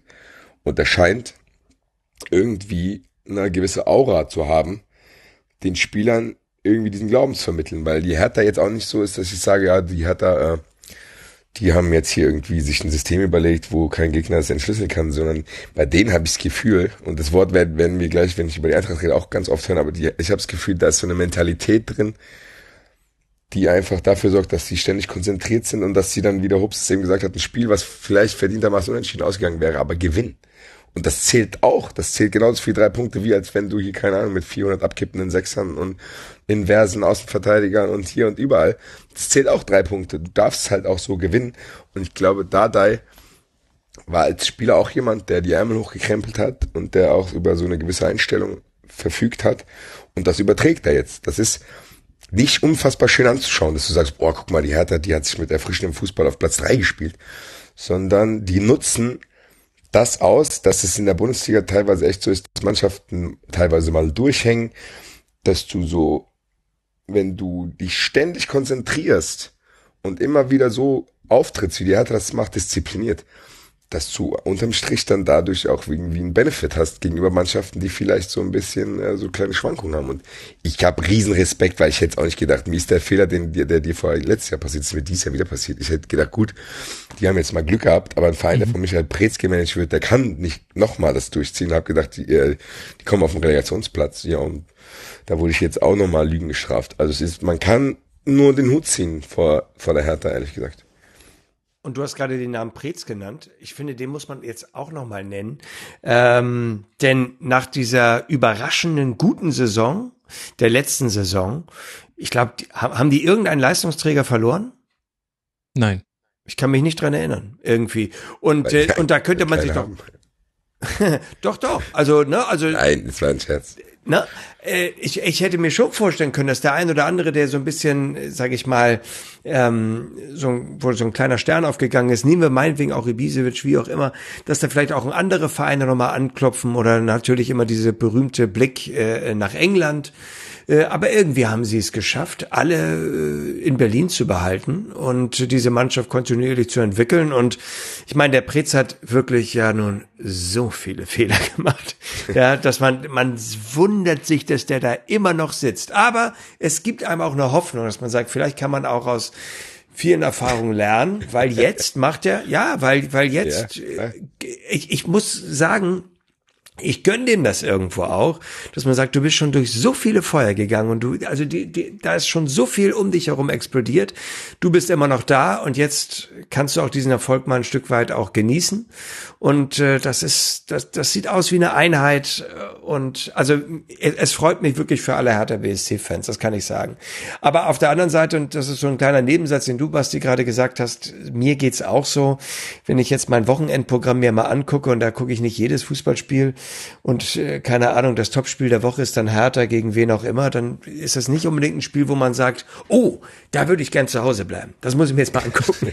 ja, das ich kann ist, heute Abend nicht, ich muss Hertha schauen hier. ja, genau. Also das, das ist dann, das ist nicht weiterhin nicht so eine Mannschaft, aber das meine ich wirklich nicht böse, sondern äh, sei denen doch gegönnt. Das ist doch toll, was da passiert. Nee, ich auch nicht. Also es ist auch so, was du gesagt hast, dass du gesagt hast, die konnten die Mannschaft halten, liegt meiner Meinung nach auch so ein bisschen daran, dass da wie gesagt, auch der Trainer im Endeffekt der Star ist und diese mhm. Mannschaft halt gut zusammen funktioniert. Also ich sitze jetzt nicht zu Hause und denke, boah, wenn die Eintracht Geld hätte, dann würde ich gerne, äh, dass die Eintracht Pekarik holt oder so.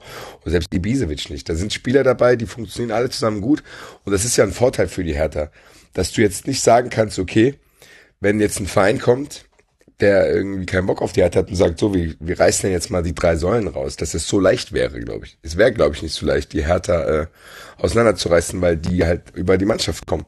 Und das ist ja dann auch besser, als wenn du so ein, wenn du so drei Aufsteiger hast, wo du weißt, ja, okay, die klaut uns jetzt bald einer und dann müssen wir wieder von vorne anfangen. So wie Freiburg das teilweise manchmal hat. Also Freiburg ist ja dann mhm. so, dann kommt dann, gibt's da einen riesen Star wie Cissé oder so, der wird den dann weggenommen. Und dann müssen die sich immer wieder neue holen bei der Hertha, ich, ich wüsste ehrlich gesagt nicht, wenn ich jetzt sagen würde, ich, ich kann der Eintracht einen Spieler kaufen von der Hertha, ich wüsste nicht, wen ich nehmen soll. Ich würde wahrscheinlich Was? Brooks nehmen. Ich würde Brooks wahrscheinlich nehmen, aber. Brooks äh, wäre gut. Ähm, äh, auf jeden Fall Mitchell Weiser.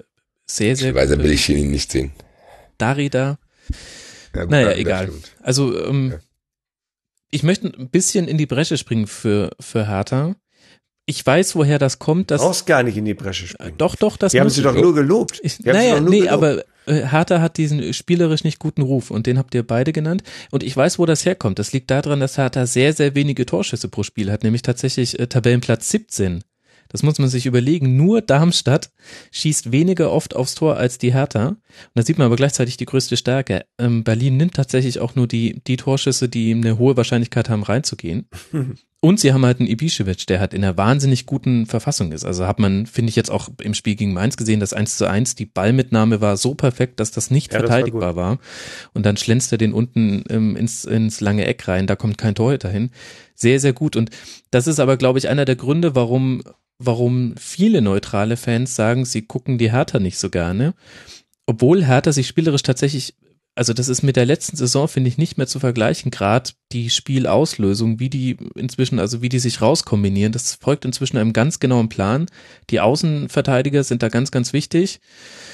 Und dann haben sie so einen Dauerläufer vorne drin, also Darida jetzt gerade nicht, aber ähm, das ist eigentlich schon gar kein so schlechter Fußball, aber es fehlt halt so die Essenz des Spiels, nämlich das, dass man das Gefühl hat, oh, wenn da jetzt nicht ein Torhüter gestanden hätte, dann wäre das jetzt ein Tor gewesen.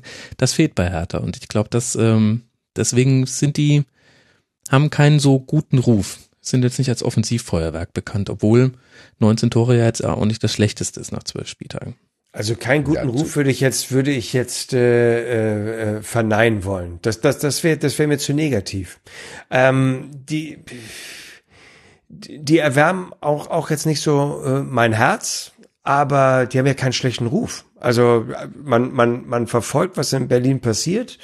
Äh, davor habe ich große Hochachtung und ich, der Dada ist ja auch ein sympathischer Typ, ja, und irgendwie gönnst du denen das ja so auch. Aber ja, aber sie reißen dich jetzt halt nicht aus den Sitzen so. Aber das, aber ja. das muss ja auch gar nicht sein. Ja, das meinte ich aber, dass ihr quasi beide gesagt habt, also äh, für Hertha bleibe ich jetzt nicht zu Hause. Ich meine, Gut, dass ich zu Hause bleibe, ist ja klar. Ich mache ja das hier. Also ich habe tatsächlich schon häufiger den Satz gesagt, ich kann heute nicht, ich muss härter schauen. Kommt ja so an. Das, deswegen grasenfunk.de slash unterstützen Leute bitte. Ich brauche einen ganz dringend einen freien Tag unter der Woche, den ich mir mit euch finanziere. Na egal. Lass doch, ja. lass doch noch kurz über meinen sprechen.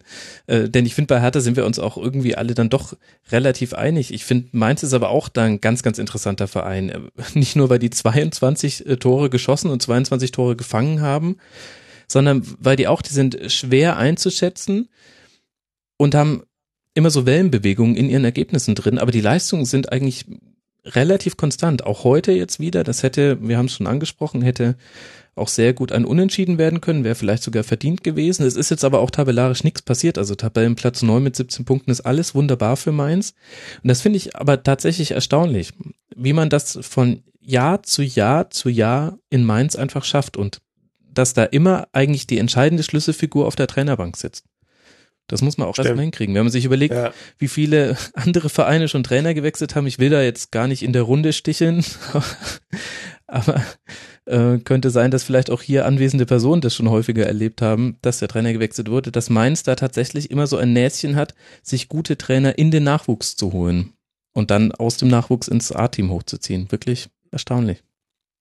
Ja, total, total. Also ich kann mich auch noch an diesen äh, Tag erinnern, das fand ich so unglaublich, als Mainz äh, aufgestiegen war von der zweiten in der ersten Liga äh, und haben kurz vor dem Bundesligastart ihren Aufstiegstrainer entlassen, weil die, äh, weil äh, was, was war damals die Begründung?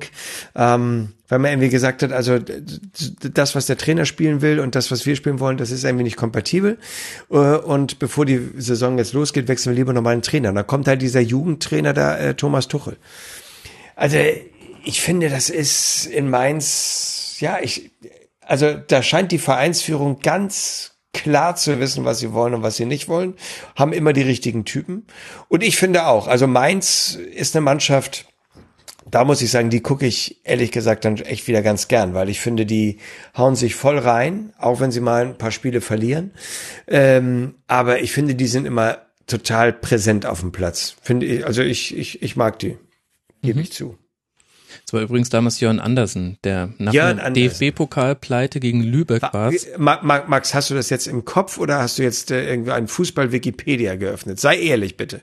Äh, nee, ich wusste tatsächlich, aber ich habe da auch vor gar nicht so langem äh, mal mit der Mara Braun drüber äh, War gedirect messaged. war, war das nicht aber auch wegen Personenführung oder war das Genau, genau. Er musste nicht wegen der Pokalpleite gehen, sondern weil man dann an dem Umgang mit den Spielern danach gesehen hat. Genau, genau, Das hat, sowas. das hat Heidel später dann nochmal ausführlich erzählt, dass es nicht die Art und Weise ist, äh, wie man möchte, dass beim bei Mainz einfach kommuniziert wird. Er war da relativ harsch und ähm, hat sich so ein bisschen der Kommunikation verweigert.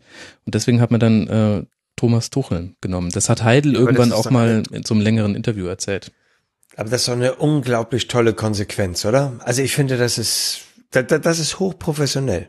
Das finde ich super. Ja, und wirft gleichzeitig die Frage auf, ähm, wie das jetzt in Zukunft weitergehen wird. Ne? Heidel bekanntermaßen jetzt auf Schalke und äh, Ruven Schröder, der, ja, ich finde, es ist von außen nicht zu bewerten, wie sein Einfluss jetzt schon ist und wie der sich entwickelt. Und ich finde es aber somit die spannendste Frage. Wird Mainz von diesen Prinzipien her der Verein bleiben, dass es ist, der oder der er war und ist? Und ähm, wird man weiter mit diesem Weg Erfolg haben? Denn es basiert ja darauf, dass immer wieder die wichtigsten Spieler verkauft werden. Da, dessen kannst du dich nicht erwehren als Mainz 05. Und du musst immer wieder von neuem da neue Stützen einführen und versuchen, gleichbleibend irgendwie abzuschneiden. Das ist eigentlich eine sehr, sehr große Herausforderung und das geht immer fast ein bisschen unter, weil die halt jetzt seit drei, vier Jahren immer so konstant gut in der Tabelle abschneiden, so im äh, Tendenz obere Ende des Niemandslandes. Was ja hervorragend ist. Und dann eben auch mal Europa League letzte Saison. Sehr, sehr spannend. Ja, vor allen Dingen hast du bei denen, du, du hast die gar nicht mehr äh, in dieser Gruppe, wo du sagst, okay, wenn es bei denen schlecht läuft, steigen die ab. Das hast du bei denen, das haben die sich Ja. irgendwie komplett, dem haben die sich komplett entledigt.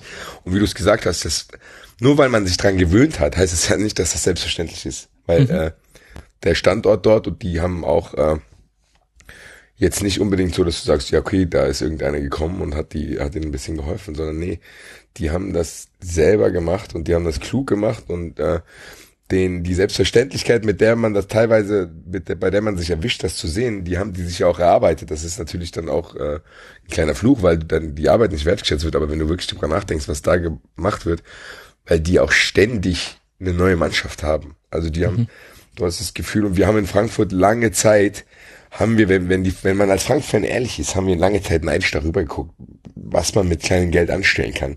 Also wenn hier, während hier für äh, 10 Millionen Euro Fenin und Kaio geholt wurden, haben die schon andere Nummern gemacht. Und die haben auch immer wieder Spieler teuer verkauft. Also, und die haben die auch verkauft und haben dann da mit dem Geld was angestellt. Und wenn man als Frankfurter ehrlich ist, gibt man zu, dass man da so teilweise neidisch rübergeschaut hat, weil hier in Frankfurt halt viel gestümpert wurde. Und die machen, ich bin auch gespannt, wie es jetzt passiert, wenn Heidel mal paar Jahre weg ist.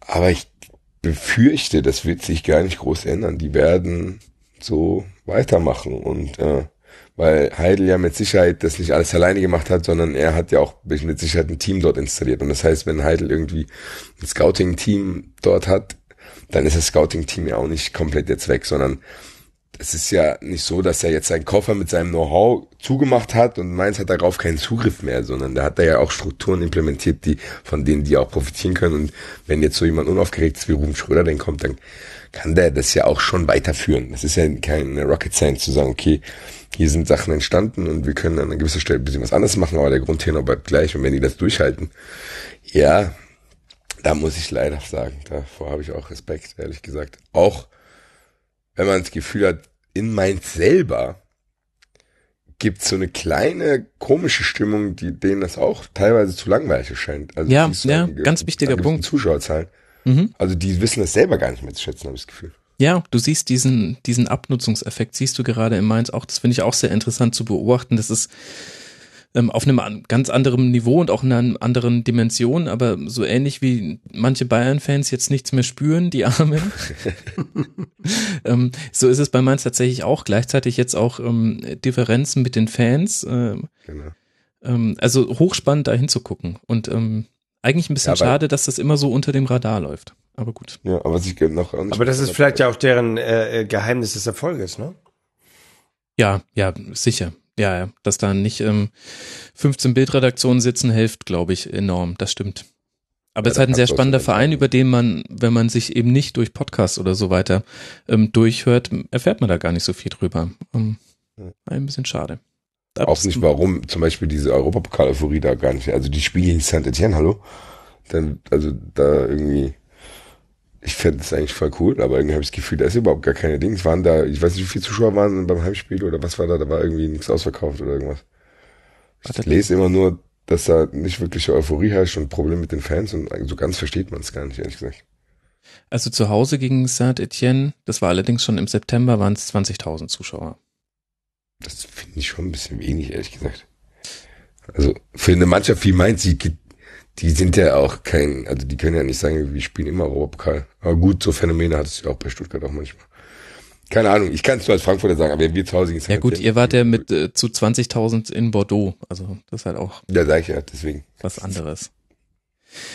Ja, dann können wir jetzt aber eigentlich auch direkt über die Eintracht reden, weil wir sind da jetzt auch tabellarisch angekommen, wir haben über die ersten drei gesprochen und dann kommt ja schon die Eintracht, wer ist ja eigentlich auch klar, wenig überraschend. Eintracht spielt die Saison, die man erwarten konnte, Tabellenplatz vier, vielleicht sogar noch ein bisschen enttäuschend, da wäre nach oben noch vier drin, aber das gute Basti, ihr habt Gerade wenn die Bayern lassen. schwächeln. Ja, genau, eigentlich hätte man Ja. gesagt, da muss Eintracht da sein, Ja. aber Basti, ihr Dann habt haben mich abreißen lassen und das ist natürlich schon stark. Ja, wir sind wenigstens dran geblieben. Wir haben diese kleinen Schönheitsfehler in, in Darmstadt und in Freiburg gehabt. Und wenn wir die nicht gehabt hätten, dann wäre die Saison so gelaufen, wie man sich das vorstellt. So müssen wir jetzt mit so einem kleinen weinenden Auge das akzeptieren. Und der Trainer ist auch schon in der Diskussion ähnlich wie in München. Also Klar, ich spüre auch nichts mehr, Leute. Das, ich glaube, wir haben unseren Sendungstitel. Das äh, zieht sich ein bisschen wie ein roter Faden durch. Tut mir leid. Äh, ne, ist du, super. alle, du, alles gut. Das ist ja eine sehr, sehr schöne Metapher, auch wenn mir der Bayern-Fan ehrlich gesagt sehr leid tut, wenn er nichts mehr spürt. Aber gut, Ja, mir auch. so ist ja. das halt. ja. Aber, äh, aber tatsächlich ist es ja so, Basti, ähm, an diese sehr, sehr guten Heimspiele, da hat man sich ja jetzt tatsächlich schon dran gewohnt. Also ich- mich hat es jetzt tatsächlich dann gar nicht mehr so sehr überrascht, dass es auch gegen Dortmund jetzt wieder zu einem Sieg gereicht hat. Ja, aber das äh, hast du auch nur, weil du der Eintracht etwas neutraler gegenüberstehst. Ich habe immer noch diese Angst. Also diese Angst, dass die Eintracht die Eintracht ist, habe ich immer noch, weil die sich ja dann in Freiburg und in Darmstadt bestätigt hat. Und so das erste Mal, wo ich so ein bisschen mich getraut habe, auf dieses Eis der Euphorie zu gehen, war, als die Eintracht plötzlich in Ingolstadt gewonnen hat. Weil das wäre eigentlich, das war für mich eigentlich so, das ist kein viel beachtetes Spiel gewesen. Für mich war das gefühlt das Spiel, wo ich angefangen habe, der Eintracht zu vertrauen wo du gesagt hast, okay, die Eintracht kann so ein Ding hier gewinnen nach zwei Standardsituationen.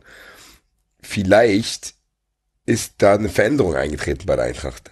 Weil dass wir Heimspiele hatten, wo wir gegen gute Mannschaften gut ausgesehen haben, das kannte man schon so ein bisschen. Klar nicht jetzt in der, in der Häufung, wie es jetzt passiert. Aber so, dass du, dass du gedacht hast, gut, die Eintracht spielt daheim, ist gutes Wetter, die Leute haben Bock, dass du dann irgendwie gegen einen guten Verein gut aussiehst, haben wir auch schon, haben wir schon ein paar Mal gehabt. Aber dieses, äh, dass die Eintracht zum Beispiel aus so einem Spiel wie in Bremen gewinnt.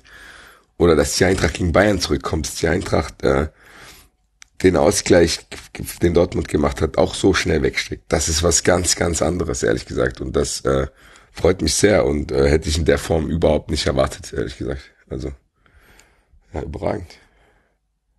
Und woran Ich liegt das jetzt genau? das Spiel gewinnt. Er, erklär's uns mal am, am Beispiel des 2 zu 1 jetzt gegen Dortmund.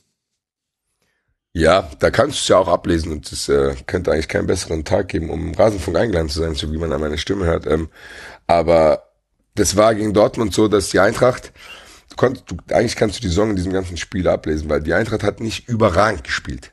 Du hast nicht gedacht, uh, die Eintracht hat sich jetzt hier vor eigenem Publikum in den Rausch gespielt. Nein, aber die Eintracht war ständig konzentriert und hat Dortmund auch so ein bisschen genervt und, und Kovac hat selbst aus Alex Meyer jemanden gemacht, äh, der vorne den äh, Verteidiger anläuft. Und aus Fabian auch. Bei Fabian hast du gedacht, der, der geht manchmal mit seinem Sonnenstuhl aufs Feld und schaut sich das erstmal an, bis der Ball nach vorne kommt.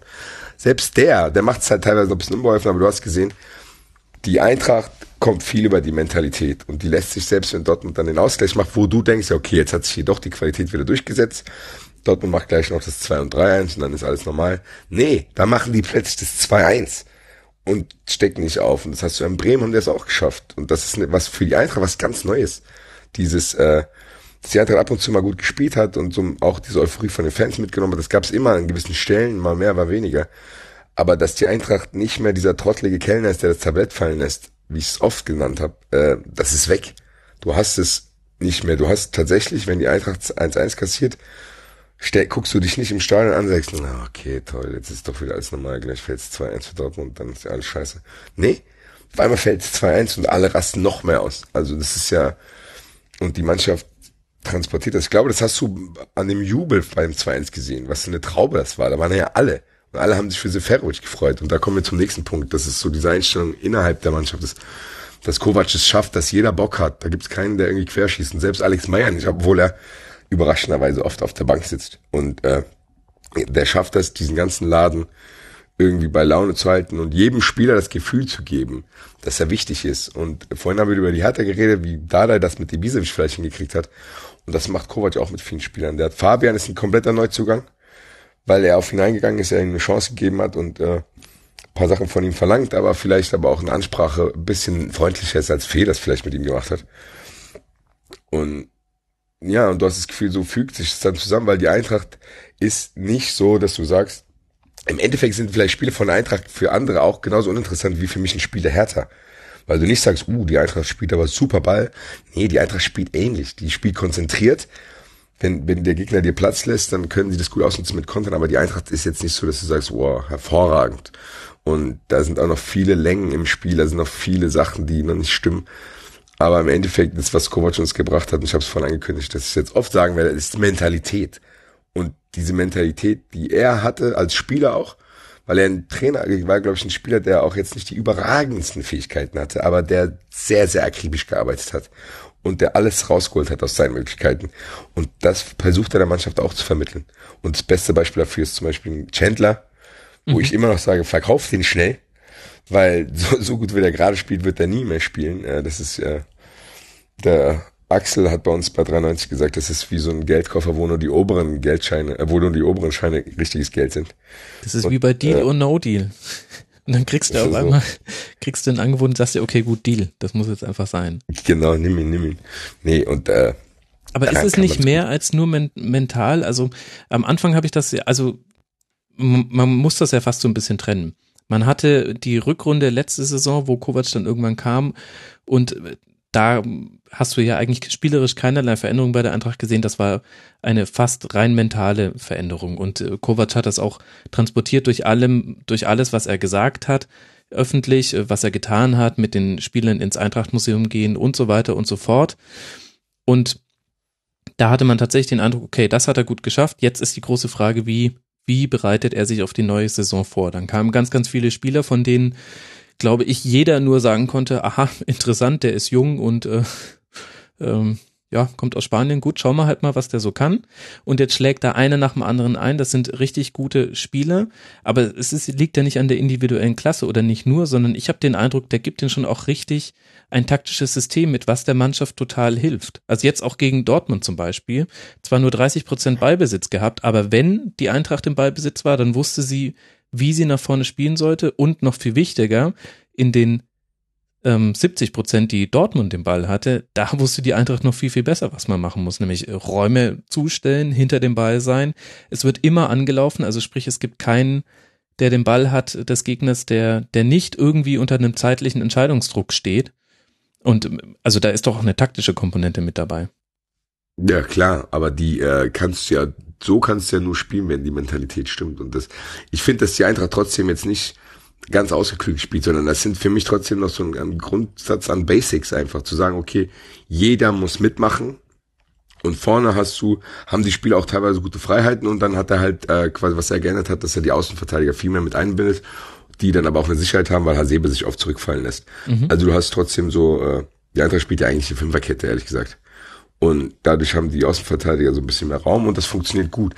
Das ist auch eigentlich jedes Spiel das gleiche. Du hast immer mit wechselndem Personal, aber die Eintracht spielt trotzdem, wie du es gesagt hast, du hast 30 Prozent Ballbesitz, aber wenn du den Ball hast, versuchst du schnell nach vorne zu kommen, dann gibt's auch teilweise echt interessante Kombinationen. Und du spielst halt viel mit Ochipka und Chandler und hast dann teilweise vorne Leute stehen, die dann das Ding einfach reinmachen, weil die alle Bock drauf haben. Aber ich sehe es trotzdem nicht so, dass Kovac jetzt hier irgendwie was krasses revolutioniert hat, sondern im Endeffekt hat er gesagt, wir müssen ganz unten anfangen. Und das Erste, was ist, dass wir fit sind. Dann hatten wir hier eine lange Vorbereitung und alle sind fit. Alle haben gesagt, oh je, oh je, wir müssen jetzt hier plötzlich zwei Stunden trainieren. Woran du auch ablesen konntest, dass es unter Fee wahrscheinlich nicht immer so war. Dann hast du schon mal diese Grundfitness. Dann hast du irgendwie das Gefühl, dass es in der Mannschaft eine bessere, ein besseres Klima ist, im Umfeld auch. Und das überträgt ja dann auf, auf den Platz, weil äh, dass die Eintracht ist zum Beispiel nach Bremen gefahren und hat, da ist ein komischer Satz gefallen von Kovic, der gesagt hat, so, wir fahren nach Bremen und wollen den Bremern schon unser Spiel aufdrücken. Und da war ich noch ein bisschen skeptisch, weil ich das zu dem Zeitpunkt auch noch nicht gesehen habe und ich sehe es heute auch noch nicht. Die Eintracht ist immer darauf angewiesen, Sachen auszunutzen, die der Gegner dir anbietet und nicht zu sagen, wir machen, äh, erstellen das Angebot selber, sondern äh, du bist immer noch darauf angewiesen, was da so, wer dir was anbietet. Und das dann aber immer in dieser Konsequenz auszunutzen, das ist eine Qualität, die, die, die finde ich hervorragend, weil äh, für die Mittel, für die wir hier zur Verfügung haben, ist das das Optimale. Und dann haben, müssen wir natürlich auch noch äh, Bobic oder Hübner loben, ich weiß nicht genau, wer dann äh, die äh, finalen Transfers dann getätigt hat. Aber Vallejo hierher zu holen, ist eine Riesennummer. Der, der, der Kerl muss eigentlich in Tottenham spielen, mindestens. Der spielt wahrscheinlich irgendwann in vier Jahren bei Real Madrid, gewinnt die Champions League, dann sagen wir, ach ja, guck, kannst du dich noch dran erinnern, als er bei uns gespielt hat. Mhm. Mascarell ähnlich gut. Huschti erlebt irgendwie seinen Frühling. Und du hast hier viele Spieler, die hier schon waren. Und das ist ja das, warum ich sage, dass Kovac irgendwie trotzdem was in Einstellung geändert hat. Weil du hast hier, du hast hier gefühlte Neuzugänge mit Huschti, Fabian und Gacinovic auch. Dass du das Gefühl hast, das sind komplett andere Spieler. Und du hast, ich habe das Gefühl, er gibt den Spielern das Zutrauen. Und habe das Gefühl, dass er in der Mannschaftsführung sich viel von Ottmar Hitzfeld abgeschaut hat, der auch immer dafür gesorgt hat, dass jeder sich wichtig fühlt. Und jeder mhm. fühlt sich wichtig und ist gut drauf und hat Bock mitzumachen. Jetzt gab es ja auch schon die Partie Hamburg gegen die Eintracht. Das heißt, auch der Hobbs durfte schon mal am eigenen Leib spüren, wie es ist, etwas zu spüren und wie es ist, äh, die Eintracht zu spüren. Waren 3 zu 0. War ich sogar im Stadion. Äh, die Hörer werden sich vielleicht dran erinnern, wenn ich äh, das Stichwort fallen lasse, Eigentor Holtby in der ersten Halbzeit. Das hat man, glaube ich, noch so ein bisschen vor Augen. Und dann in der zweiten Halbzeit wurde es dann relativ deutlich mit 2 zu 0 und 3 zu 0 sehr schnell aufeinanderfolgend. Was ist dir denn so hängen geblieben von dem Spiel damals, Hobbs? Ich habe das schon wieder gestrichen aus meinem Kopf, ehrlich gesagt. Ähm, ich würde gerne auf das eingehen, was, was Basti gerade gesagt hat. Äh, ich äh, gucke natürlich mit einem, ja, gewissen Neidfaktor äh, nach Frankfurt, weil als der HSV das erste Mal in die Relegation gegangen ist, ein oder zwei Jahre davor, ist Gladbach auch in die Relegation gegangen und äh, Gladbach ist richtig äh, stark dann in der nächsten Saison äh, zurückgekommen und du hattest so das Gefühl, dass so ein Abstiegskampf und so eine Relegation auch eine Mannschaft wirklich zusammenschweißt. Mhm, das war und das Favre, ne? Genau, und das hast du äh, beim HSV, wir, wir haben es sogar zweimal probiert und es hat, hat bei uns einfach nicht funktioniert. Und du siehst das Gleiche, was damals bei Gladbach war, jetzt auch in Frankfurt, äh, dass dieser ganze Verein zusammengerückt ist und ich glaube, dass die Typen, die ähm, für diese Mannschaft verantwortlich sind, sei es der Trainer, sei es aber auch äh, Bobic, oder Hübner. Ich glaube, die drei können ganz gut miteinander. Ich glaube, die sprechen mehr oder weniger eine Sprache fußballerisch. Und das, was Basti gesagt hat, ich meine, ich sehe das ja nur von außerhalb, aber genau diesen Eindruck habe ich auch. Es wurden nur Spieler gekauft, die der Hobs entweder noch nie gehört hat oder wo ich gedacht habe, oh Gott, was wollen sie denn mit dem? Ne? Äh, und also Husti ist da äh, so ein Paradebeispiel. Mhm aber die scheinen wirklich auf die Charaktere geachtet zu haben, dass die alle gut miteinander funktionieren und können. Und äh, ich traue auch dem Kovac zu, das ist ein smarter Typ. Ich traue auch zu, der war ja zur Glanzzeit von äh, Ottmar Hitzfeld bei Bayern München, dass der sich auch da vieles abgeguckt hat und eigentlich ist es wirklich eins zu eins, was Basti gesagt hat. Ich habe wirklich das Gefühl, da steht klassisch jetzt wirklich ein Team auf dem Platz. Ne? Und äh, das ist natürlich großartig. Äh, ich gucke Frankfurt deutlich lieber äh, als Hertha, weil du vorhin gesagt hast, es ist eigentlich ähnlich. Nee, sehe ich nicht. Ich glaube, Hertha ist spielerisch schon eine Ecke weiter als Frankfurt. Und ich, empf ich empfinde es persönlich auch so, dass Frankfurt kommt halt über diese Mentalitäten, über diese Leidenschaft. Und über dieses, wir geben jetzt hier nicht auf. Ne? Wir liegen zwar zurück 1-0, äh, ich glaube gegen Bremen war das, ne? Ähm, und und äh, kommen dann trotzdem noch zurück. Also die, die, man hat natürlich auch das Gefühl, letzter Gedankengang von mir zu Frankfurt, man hat natürlich auch das Gefühl, äh, was jetzt gerade Chandler erwähnt, da gibt es sicher noch zwei, drei andere Spieler.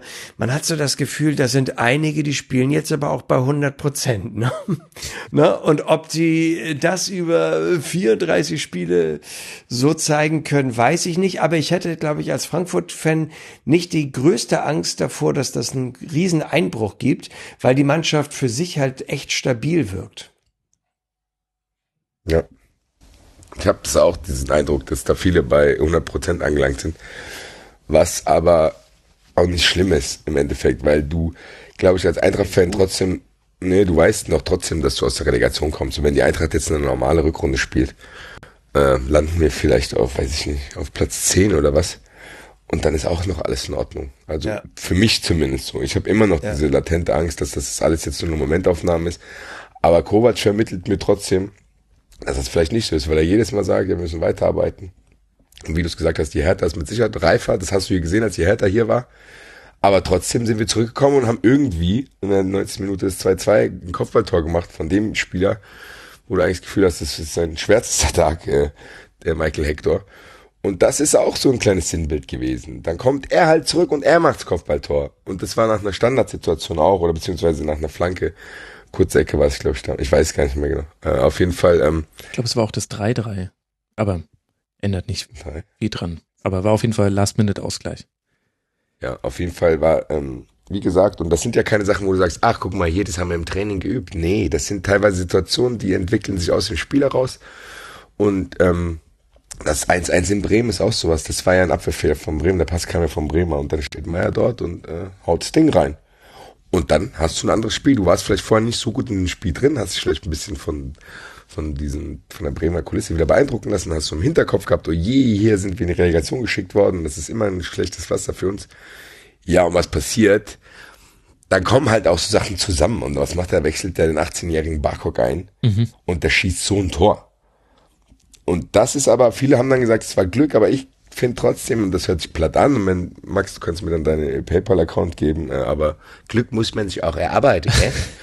und es ist Teil, an diesem Satz, der ist vielleicht der platteste aller platten Sätze, aber da ist auch was dran, weil du trotzdem das Gefühl hattest, okay, die sind in Bremen aus der Halbzeit gekommen und haben gesagt, warte mal ab hier, wenn wir uns das hier mal ganz genau anschauen, hier geht trotzdem was. Die sind nicht so gut. Die haben jetzt vielleicht ein schönes Tor gemacht, aber so gut sind die nicht. Ja, und dann machst du es dann und gewinnst dieses Spiel. Und das hat die Eintracht in dieser Saison aufgezeigt und es ist, wie gesagt, schwer zu sagen, ob das wirklich jetzt eine krasse spielerische Nummer ist. Da tue ich mich noch ein bisschen mit schwer, weil auch viel Zufall drin ist bei der Eintracht, wo du denkst, ja, okay, das Tor fällt jetzt normalerweise nicht so. Du hast ja vorhin bei Guardiola mal angesprochen, dass du bei Guardiola das Gefühl hattest, er hat die äh, Wahrscheinlichkeitsrechnung so weit wie möglich aus dem Fußball rausgenommen. Mhm. Soweit man das natürlich kann, das geht natürlich gar nicht, es komplett rauszunehmen. Aber in Eintracht hast du das Gefühl, dass so diese Wahrscheinlichkeitsrechnung gerade die äh, Stichprobenverteilung auch zu unseren Gunsten läuft. Mhm. Gerade. Es kann irgendwann wieder anders gehen. Aber gerade ist es so. Und ich habe bei uns im Podcast haben wir es vor der Saison Hashtag X genannt. Und das ist dieses, was im Fußball immer funktionieren kann. Dieser Hashtag, dieses, dieser X-Faktor kann irgendwann Augsburg in den Euro Euroleague spielen, Mainz. Könnte jetzt auch mit Köln oder uns passieren. Und das ist, glaube ich, ganz gut, weil du dann im Endeffekt am, irgendwann gar nicht mehr weißt, was zuerst da war. Ob das erst das Glück da war und du dann dadurch Selbstvertrauen gewonnen hast und dann durch den, diesen Flow gekommen bist oder ob du das erarbeitet hast. Und mir ist es im Endeffekt auch scheißegal, ehrlich gesagt. ja gut, klar. Ich meine, äh, Tabellenplatz 4, der, der, der Hobbs hat ein bisschen gequält. Äh, reingeschmunzelt. Ich glaube, der wird sich gerade wünschen, dass er diese Frage sich stellen könnte, ob das jetzt Glück war oder erarbeitet alles. Ja. Du, ich würde den Satz von Basti eins zu eins unterstreichen, weil am Ende ist es dir nachher wirklich dann egal. Äh, und manchmal dürfen wir Fußball jetzt auch nicht zu äh, analytisch und philosophisch betrachten. Ne? Also das, meinte ich vorhin mit den Spielern, die ähm, Bobic und Kovac äh, für Frankfurt im Sommer geholt haben. Da wurde nicht nach Namen gegangen anscheinend. Da wurde, da wurde klar, der, der finanzielle Rahmen ist auch nicht so sonderlich groß, aber ich glaube, man hat, oder man, man sieht es ja jetzt hier, es ist ja äh, nicht schwer rauszulesen nach zwölf Spieltagen auf Platz vier.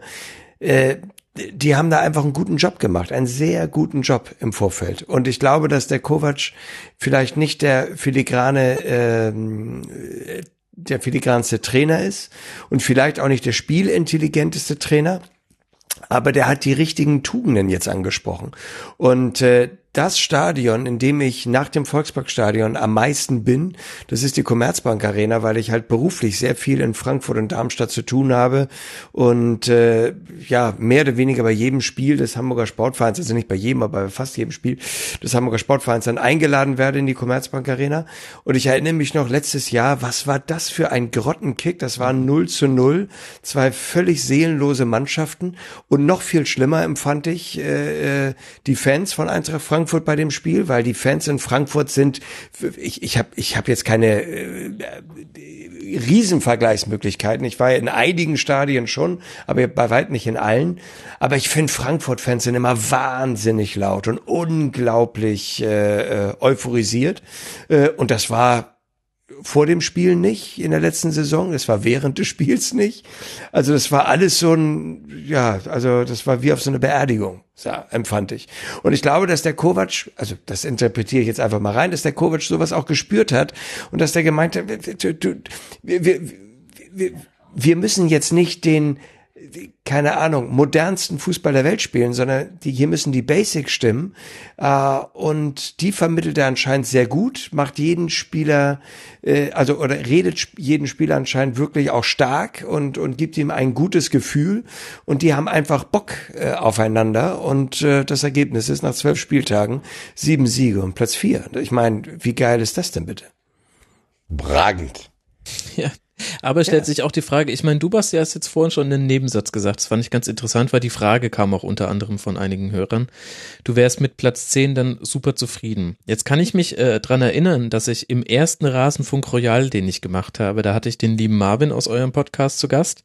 Irgendwann nachts um eins, ich weiß noch, da, damals wusste ich noch nicht, dass das Ding so lange dauert. Ich hatte ihn eingeladen Wie für, heute. für 20 Uhr und dann, na, schauen wir mal. Kommt drauf an, wie lange wir jetzt noch Eintracht machen. Wir sparen bei den Spielen später, Jungs. Nee, also da hatte ich den Marvin zu Gast und das war die Thomas Scharf Saison. Man kann sich das ja gar nicht mehr vor Augen führen, wie das damals war. Und da habe ich mit ihm noch für eine Idee. Was war das denn auch bitte für eine Idee? Ich meine, das konntest du doch im Vorfeld schon erahnen. Also sag mal. nee, gut, ich kann mich, ich kann mich dran erinnern, dass man bis zum Antritt von Schaf bei der Eintracht noch dachte, vielleicht kriegt das bei einem anderen Verein hin. Und ähm, er hat ja einen offensiven Spielstil, der auch irgendwie zum Umfeld hätte passen können. Also ähm, ich finde, das hätte in der Theorie schon funktionieren können, dass man vorne vier macht und dann fängt man zwar auch hinten drei, aber trotzdem äh, sinkt das ganze Stadion. Aber gut, wir, wir alle wissen, wie es dann lief und es war dann sehr, sehr schmerzhaft, selbst für neutrale Zuschauer. Aber da habe ich mit dem Marvin noch erbittert drüber diskutiert, ob das jetzt eine Enttäuschung ist, dass man nicht irgendwie noch in die Nähe der Europa League Plätze gekommen ist. Das sah ich nämlich überhaupt nicht so, wenn ich, vor allem wenn ich auf den Kader geguckt habe. Und Marvin hat gesagt, nein, es gab die Möglichkeit, weil es tabellarisch haben andere geschwächelt in diesem Jahr und wir hätten da vorne reinrutschen können.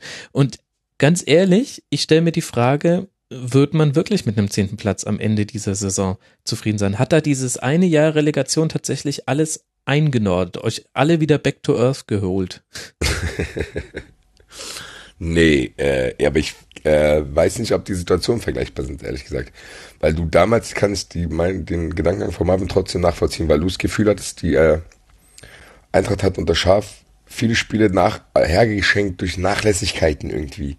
Also so, da war so eine Serie von Auswärtsspielen, wo du einfach immer baden gegangen bist, dann plötzlich irgendwie 4-1, glaube ich, in Freiburg baden gegangen oder 3-1 in Köln und so, wo du gedacht hast, das ist unnötig, weil du an anderer Stelle gezeigt hast, dass es geht. Und jetzt kommt der entscheidende Faktor, alle an, das war ja ein Schneckenrennen. Also da hast du das Gefühl gehabt, gar keiner hat Bock in die Europa League zu kommen. Ja, bis auf Dortmund, die dann an einen vorbeigezogen sind. Genau. Das war genau. die Saison, ja. Genau, ja. Und das ist ja jetzt zum Beispiel in dieser Saison ist ja schon was anderes. Die Eintracht war jetzt, äh, die Eintracht die ganze Zeit so gut gespielt und war die ganze Zeit, ist ja auf dem siebten Platz hängen geblieben, in Anführungszeichen. Und die Eintracht wäre mit diesen 21 Punkten vor letzter Woche, wäre die in der, in der letzten Saison, wäre die Eintracht damit schon vorher Dritter gewesen. Und das ist ja jetzt so, dass du oben viele Vereine hast, äh, wo du das Gefühl hast, ja, okay, die spielen auch jetzt eine gute Saison. Und ich glaube, dass der Kampf um die Europa League Plätze dieses Jahr viel, viel härter ist. Wenn es jetzt natürlich so ist, dass in der Rückrunde alle einbrechen und die Eintracht dadurch, dass da irgendwie äh, auch ein Steckenrennen stattfindet und das Gefühl hast, uh, die Eintracht müsste nicht nur zwei Spiele gewinnen, wenn wir in den Europapokal kommen und verkackt die dann irgendwie dumm, dann bin ich wahrscheinlich auch sauer. Da bin ich dann, ja toll, das wäre doch möglich gewesen. Aber Stand jetzt wie ich gerade einschätze, wie viele Mannschaften auf so einem etwas höheren Niveau spielen, kann das nicht. Die Eintracht wird auch dann ihre drei, vier Spiele haben, wo es nicht läuft. Und dann rutschst du ganz schnell wieder auf den zehnten Platz. Und für den zehnten Platz, lass, okay, lass neunter. Neunter ist vielleicht besser. ja, fängt schon an. Ja, okay, ich glaube genau, dir das jetzt einfach. Was die, ich bin gespannt, ob ich es auf, auf, äh, auf Wahrheitsgehalt dann äh, abklopfen kann. Ich meine, ich wünsche dir das nicht, dass ihr äh, Sechster, Siebter, Achter werdet und dann äh, na, wobei, ab acht, vielleicht diskutieren wir dann darüber. Na, schauen wir es uns an. Ich finde es auf jeden Fall sehr interessant, auch was ihr beide jetzt schon zur Rolle von Kovac gesagt habt. Da gehen nämlich auch die Hörermeinungen so ein bisschen auseinander, während zum Beispiel jemand wie Clancy auch im Forum geschrieben hat unter mitmachen.rasenfunk.de, dass er es auch so sieht, dass er Kovac einer der Trainer ist, der halt die einzelne Spieler besser gemacht hat und darüber nicht unbedingt eine Spielidee steht, ähm, hat der höhere Norweger genau das Gegenteil im Grunde gesagt und hat gesagt, die Kovac-Brüder haben viel, viel mehr Anerkennung verdient, auch, auch taktisch. Äh, Finde ich eine interessante Diskussion. Ich glaube, da gibt's auch kein richtig oder falsch. Wir haben aber noch eine sehr interessante Frage bekommen vom Marvin und ich gehe jetzt einfach mal davon aus, dass es nicht der Marvin ist, der mit dir äh, wöchentlich auch den Eintracht Frankfurt Podcast aufnimmt, Ansonsten hätte er dir die Frage wahrscheinlich dargestellt. Und zwar, wie siehst du die Zukunft der Eintracht-Nachwuchskräfte? Jetzt gegen BVB waren Zorber und Bonjaki im Kader und Barkok hat erneut gespielt und wir alle erinnern uns ja noch an seinen Schlenzer letzte Woche gegen Werder. Du hast das auch schon angesprochen. Und ich kann mich noch dran erinnern, dass ihr im Podcast sehr, sehr kritisch darüber geredet habt, dass die U21 ist es, glaube ich, ne? Ähm, die wurde ja dicht gemacht U23. bei der Eintracht. U23, genau, genau, richtig. Ähm, wie ist denn da gerade so der der Status bei den Nachwuchskräften jetzt äh, aktuell bei den genannten Spielern und auch generell? Hat sich das jetzt negativ ausgewirkt? Kann man da schon was zu sagen? Weiß ich nicht. Ich glaube, dass, äh, dass das immer auch individuell auf die Spieler ankommt. Es gibt Spieler, die vielleicht ein bisschen später in den Profifußball kommen, weil von ihrer Persönlichkeit, die bräuchten dann vielleicht trotzdem noch so U23. Ich glaube, äh, Durm bei Dortmund hat es auch dadurch irgendwie geschafft, weil er halt so ein bisschen später reinkommen ist. Dann gibt's halt natürlich Spieler wie Stendera, der war dann schon mit 17, 18, der, also der hätte dann auch kein U23 gebraucht. Die Sache ist, was der Marvin und ich, glaube ich, kritisiert haben, ist, dass die Jugendarbeit in Frankfurt ziemlich spät irgendwie forciert wurde und du das Gefühl hast, da kommt nicht viel bei rum, außer Mittelklasse-Spieler wie Ochs und Russ. Und äh, bei Barkok muss man jetzt mal abwarten. Stendera war dann schon wieder einer, wo du sagst, hm, ja, der ist interessant, mhm. hat ein paar äh, Defizite in Sachen Schnelligkeit. Aber irgendwie war das immer so ein Thema, wo jeder Verantwortliche, der neu hierher gekommen ist, hat immer gesagt, ja, wir werden jetzt auch mal auf die Jugend setzen und die bla bla. Das, und, Und dann hat Bobic das auch gesagt und der Marvin und ich haben dann halt immer gesagt, ah, wir können es nicht mehr hören. Also jetzt kommt der Nächste, der das erzählt. Jetzt macht's halt auch mal. Und dann hörst du immer, ja, oh, das war ja was ganz Besonderes. Der Thomas Schaf, der ist dann auch mal zu einem äh, Spiel an den Riederwald gegangen, hat sich die U19 angeschaut. Wo du denkst, ja wie, das ist nicht selbstverständlich oder was? Also, und so, dann gab's die Diskussion, Verein und AG und die Verzahnung. Und das hieß jedes Jahr, die Verzahnung muss besser werden. Und irgendwie hat's dann doch nicht geklappt. Und umso überraschender ist eigentlich, dass so jemand wie Barkok auftaucht. Ich war unter der Woche dann bei so einem Testspiel, FSV gegen Eintracht, und da ist er dann, äh, hat er auch gespielt und dann ist er mir im Mittelfeld schon aufgefallen. Ich dachte, boah, das ist eigentlich, der ist schon eine krasse Technik. Also der hat jetzt nichts Unfassbares da gemacht, aber du hast halt schon gesehen, wenn er am Ball war, boah, der kann schon, der kann was mit dem Ball. Mhm. Und da ist er uns zum ersten Mal aufgefallen. Marvin hat ihn dann bei uns in der Sendung auch, äh, wir haben auch über ihn gesprochen dann kurz und zack, macht er dann das Tor. So, gegen Dortmund hat er auch, ich weiß nicht, ob ihr die zwei Dribblings gesehen habt, äh, da hat er auch zwei von Dortmund äh, schön ins Kino geschickt. Äh, hat jetzt nicht unbedingt äh, einen Vorteil da gebracht, aber da hast du schon gesehen, gut, der Junge kann kicken. Nichtsdestotrotz muss ich sagen, das ist jetzt vielleicht eine unpopuläre Meinung, weil es gerade so aussieht, als wenn hier der nächste Superstar kommt. Ich halte trotzdem die Spieler, die bei der Eintracht gerade aus Jugend kommen, nicht für qualitativ so hochwertig, dass du jetzt einen dir ranzischen könntest, den du vielleicht mal für 10 Millionen verkaufst. Das ist, äh, Bunyaki hat immer wieder auch neben dem Platz bis ein paar Probleme gehabt und äh, wie Zorba war es, glaube ich, der Außenverteidiger, den habe ich beim FSV gesehen. Da denke ich, klar kann er mich auch, äh, also kann er mir auch sagen, dass, kann er mir auch zeigen, dass ich falsch liege, aber ich glaube, der wird es nicht schaffen, ehrlich gesagt. Bei Barkok muss man abwarten, äh, wie es aussieht, äh, weil nur von Tricks und so kannst du auch nicht leben. Mal gucken, wie der Junge das, äh, wie der das jetzt alles verarbeitet und ob er den nächsten Schritt gehen kann. Nichtsdestotrotz ist, wenn ich an die Eintracht Jugendarbeit denke, eher noch ein negativer Vorhang vor meinen Augen und denke, dass das zu verändern länger dauert, als die Eintracht sich das wünscht, glaube ich. Ja, Barco kommt, wurde ja auch ausgebildet bei, weißt du's? Soll ich dir sagen? Braunheim kommt da, habe ich gesehen. Kickers Offenbach. Aus der Jugend ist er zu Euro ja, Das ist oft so, also das hast du hier ganz oft. Dass die Jungs, Rode war ja auch von Offenbach und alles interessiert uns nicht. Wenn, sobald uns dann erzählt wird, dass er ein Braunheimer Junge ist, dann freuen wir uns. okay. Was ich habe nur noch eine Frage zur Eintracht und die, äh, diese Frage stelle ich mir tatsächlich schon seit Jahren. Ich kenne nur eine Sache, die genauso schnell anzeigt, dass ein Tor gefallen ist, wie eure Tormusik, und das ist der Reklamierarm von Manuel Neuer. Das ist für mich das Einzige, was ähnlich schnell, äh, meistens schon bevor der Ball im Netz ist, zu sehen ist. Wie schafft das euer, eure Stadionregie immer so schnell die Tormusik einzuspielen? Haben die da immer den Knopf drauf oder? Wahrscheinlich sitzt da einer wie an so einem Joystick und denkt, weil es ist nämlich auch schon passiert. Dass es zu früh losging. Genau. Coitus interruptus. Schon, genau, und dann denkst du, ja, scheiße. Es ist schon ganz oft passiert, das ist so der Klassiker im Stadion. Wenn du im Stadion bist und diese Musik geht an, denkst ja, geil, Tor, kriegst 800 Bierbecher ab und bist komplett klatschnass, würdest es aber verkraften und dann zählst Tor am Ende gar nicht. Dann denkst du, es hat sich jetzt nicht mal gelohnt, dass ich hier komplett ein Bier trinke. naja, ein bisschen gratis Bier, jetzt sagen wir nicht so, aber gut. Na gut, aber ich kann es nicht von meiner Jacke ablutschen. Ja, und das ist ja auch kein Bier, ihr seid ja nicht aus München. Okay, also du hast auch keine Erklärung dafür. Ich finde es tatsächlich einfach nee, aber nur. Aber wenn du, wenn dich das interessiert, werde ich es rausfinden. Ja, mach das mal. Das, das interessiert mich tatsächlich. Nee, nee, mach ich. Äh, ich habe ja viele Eintracht-Freunde und die konnten es mir auch alle nicht sagen. Ähm, unfassbar, wie schnell das äh, geht. ja. Lasst mal noch kurz über Dortmund auch sprechen. Ist ja auch gar nicht so unerheblich. Man vergisst ja fast so ein bisschen, was für eine Woche hinter der Borussia liegt. Erst gegen die Bayern gewonnen, 1 zu 0. Alles war wieder spannend, alles ganz toll, auch sehr gute Leistung. Dann ein historisches Champions League-Spiel gegen Legia Warschau, aber schon mit Fragezeichen und zwar vier Fragezeichen in Form von vier Gegentoren.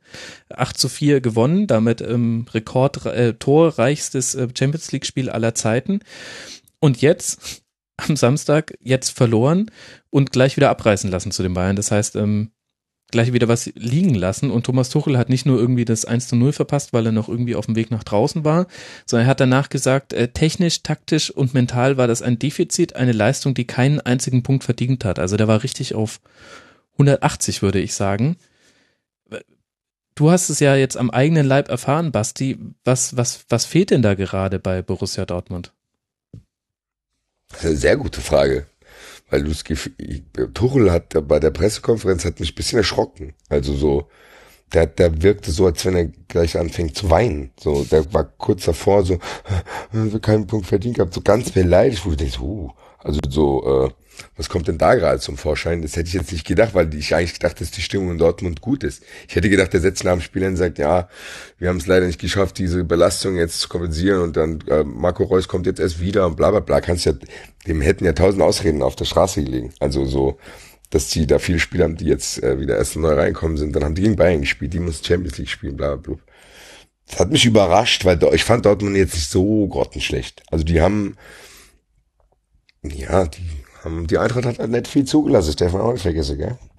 Nee, aber ähm, das ist, ja, ich weiß, ich kann es bei Dortmund nicht greifen. Vielleicht ist es einfach so, dass äh, da der Umbruch so groß war und die Leute einfach nicht raffen, dass es ein bisschen länger dauert, weil da auch, äh, auch viele junge Spieler da sind. Und äh, Götze auch lange gebraucht hat, bis er wieder da ist.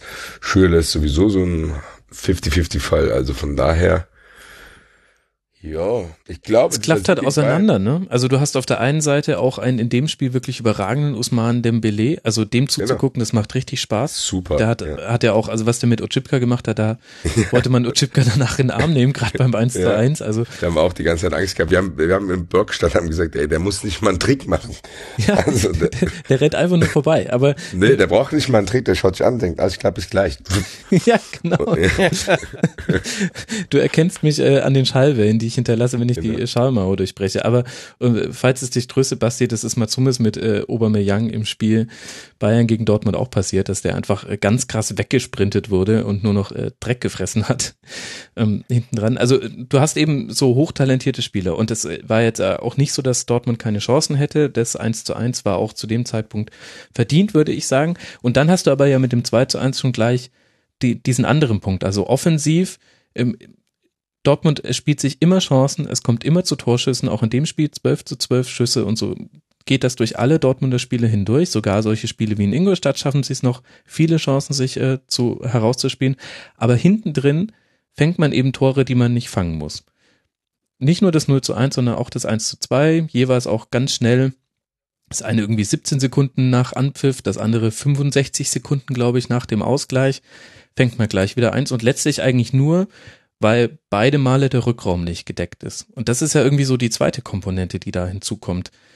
Und eigentlich würde ich doch sagen, ich weiß nicht, Hobbs, äh, was du da für eine Meinung hast, aber eigentlich weiß man doch dann eigentlich auch, wo der, wo der Hase im Pfeffer liegt. Also anders als bei, bei, bei Leverkusen, wo wir vorhin so ein bisschen im Nebel gestochert haben, sage ich bei Dortmund, ja, sorry, bei euch funktioniert einfach die Rückwärtsbewegung nur in 90 Prozent der Fällen. Und das ist ungefähr dasselbe Problem, was die Bayern gerade auch haben. Da funktioniert es in 95 Prozent der Fälle. Aber dann fängst du halt manchmal halt auch ein Tor. Ja, genau so ist es. Ich, ich, du, ich, ich, kann, ich kann dazu gar nicht äh, viel mehr sagen, äh, weil Dortmund gefällt mir eigentlich in so gut wie jedem Spiel. Die haben mir auch ehrlich gesagt gegen Frankfurt gut gefallen. Also ich fand, das war auch ein Spiel ziemlich auf Augenhöhe, äh, was natürlich ein Riesenlob ist an, äh, für Frankfurt. Ähm, ne? Und ähm, und ich auch, auch hier, ehrlich gesagt, finde ich, muss man auch ein bisschen aufpassen. Natürlich, wenn du so ein Perfektionist bist wie ein Thomas Tuchel, dann stinkt dir so ein Spiel. Und äh, der Dortmund-Fan, ja, der gemeine, allgemeine Dortmund-Fan, der ist natürlich mit Platz sieben und mit schon drei Niederlagen in zwölf Spielen in der ersten Fußball-Bundesliga ist er damit natürlich auch nicht zufrieden. Das kann ich auch verstehen. Allerdings, die letzte Bundesliga-Niederlage datiert von Anfang Oktober. Wir nehmen diesen Podcast am ersten Adventswochenende auf. Äh, wo, wovon sprechen wir eigentlich? Das ist natürlich jetzt aber auch ein Klagen auf einem relativ hohen Niveau. Du hast es gesagt, sie haben ein wahnsinniges Spiel äh, gegen Warschau abgeliefert, wenige Tage davor total intensiv, 8 zu 4. Davor haben sie äh, äh, München geschlagen in einem hochemotionalen Match. Also ich finde da natürlich ist in Dortmund auch viel mehr Licht als Schatten. Und es ist okay, wenn man sagt, also woran liegt es jetzt? Du hast es gerade gesagt. Ich glaube, für eine so ambitionierte Mannschaft wie Borussia Dortmund sind 14 Gegentreffer nach 12 Spielen zu viel. Daran wird es mhm. liegen. Es liegt nicht an den 27 Toren, die sie geschossen haben. Ähm, aber ich glaube, also ich traue Tuchel zu und ich traue auch dieser Mannschaft zu, dass sie das äh, auch in den Griff bekommen und dass sie am Ende wieder ziemlich weit oben mitspielen. Haben natürlich jetzt das Pech, äh, dass einige Mannschaften, die man da vielleicht nicht so erwartet hat, äh, auch um die Champions League Plätze kämpfen werden. Und das, äh, das Ding ist noch lange nicht in trockenen Tüchern. Nichtsdestotrotz spielt Dortmund auch einen sehr guten Fußball. Ja, hätte ja auch 2 zu 2 werden können. Dembele schießt in der 90. an die Latte. Ja. In der 92. gibt's zwar wahrscheinlich zu Recht keinen Elfmeter, aber kennen Schiedsrichter, die hätten den vielleicht auch gepfiffen. Gacinovic gegen Aubameyang war das, glaube ich. Kriegt noch super das Bein zwischen die Beine von Aubameyang, aber ey, ganz schwierig zu sehen, hätte auch ein Elfmeter werden können mit Pech. Also irgendwie kein Weltuntergang, aber halt auf der anderen Seite auch nur Tabellenplatz 7. Jetzt zu Hause dann gegen Gladbach ist das nächste Spiel. Da bin ich mal gespannt. Mhm wie es dann weitergeht. Na gut, lasst mal einen Deckel auf dieses äh, Topspiel machen und vielleicht zum anderen Topspiel dieses äh, Wochenendes kommen, nämlich Köln gegen Augsburg. Riesengag, weil es war ein 0 zu 0. Äh, Szene des Spiels vielleicht beim Einlaufen. Äh, Kinder mit Behinderung, Senioren und Geflüchtete haben die Profis auf den Rasen begleitet. Sehr schöne Aktionen vom FC.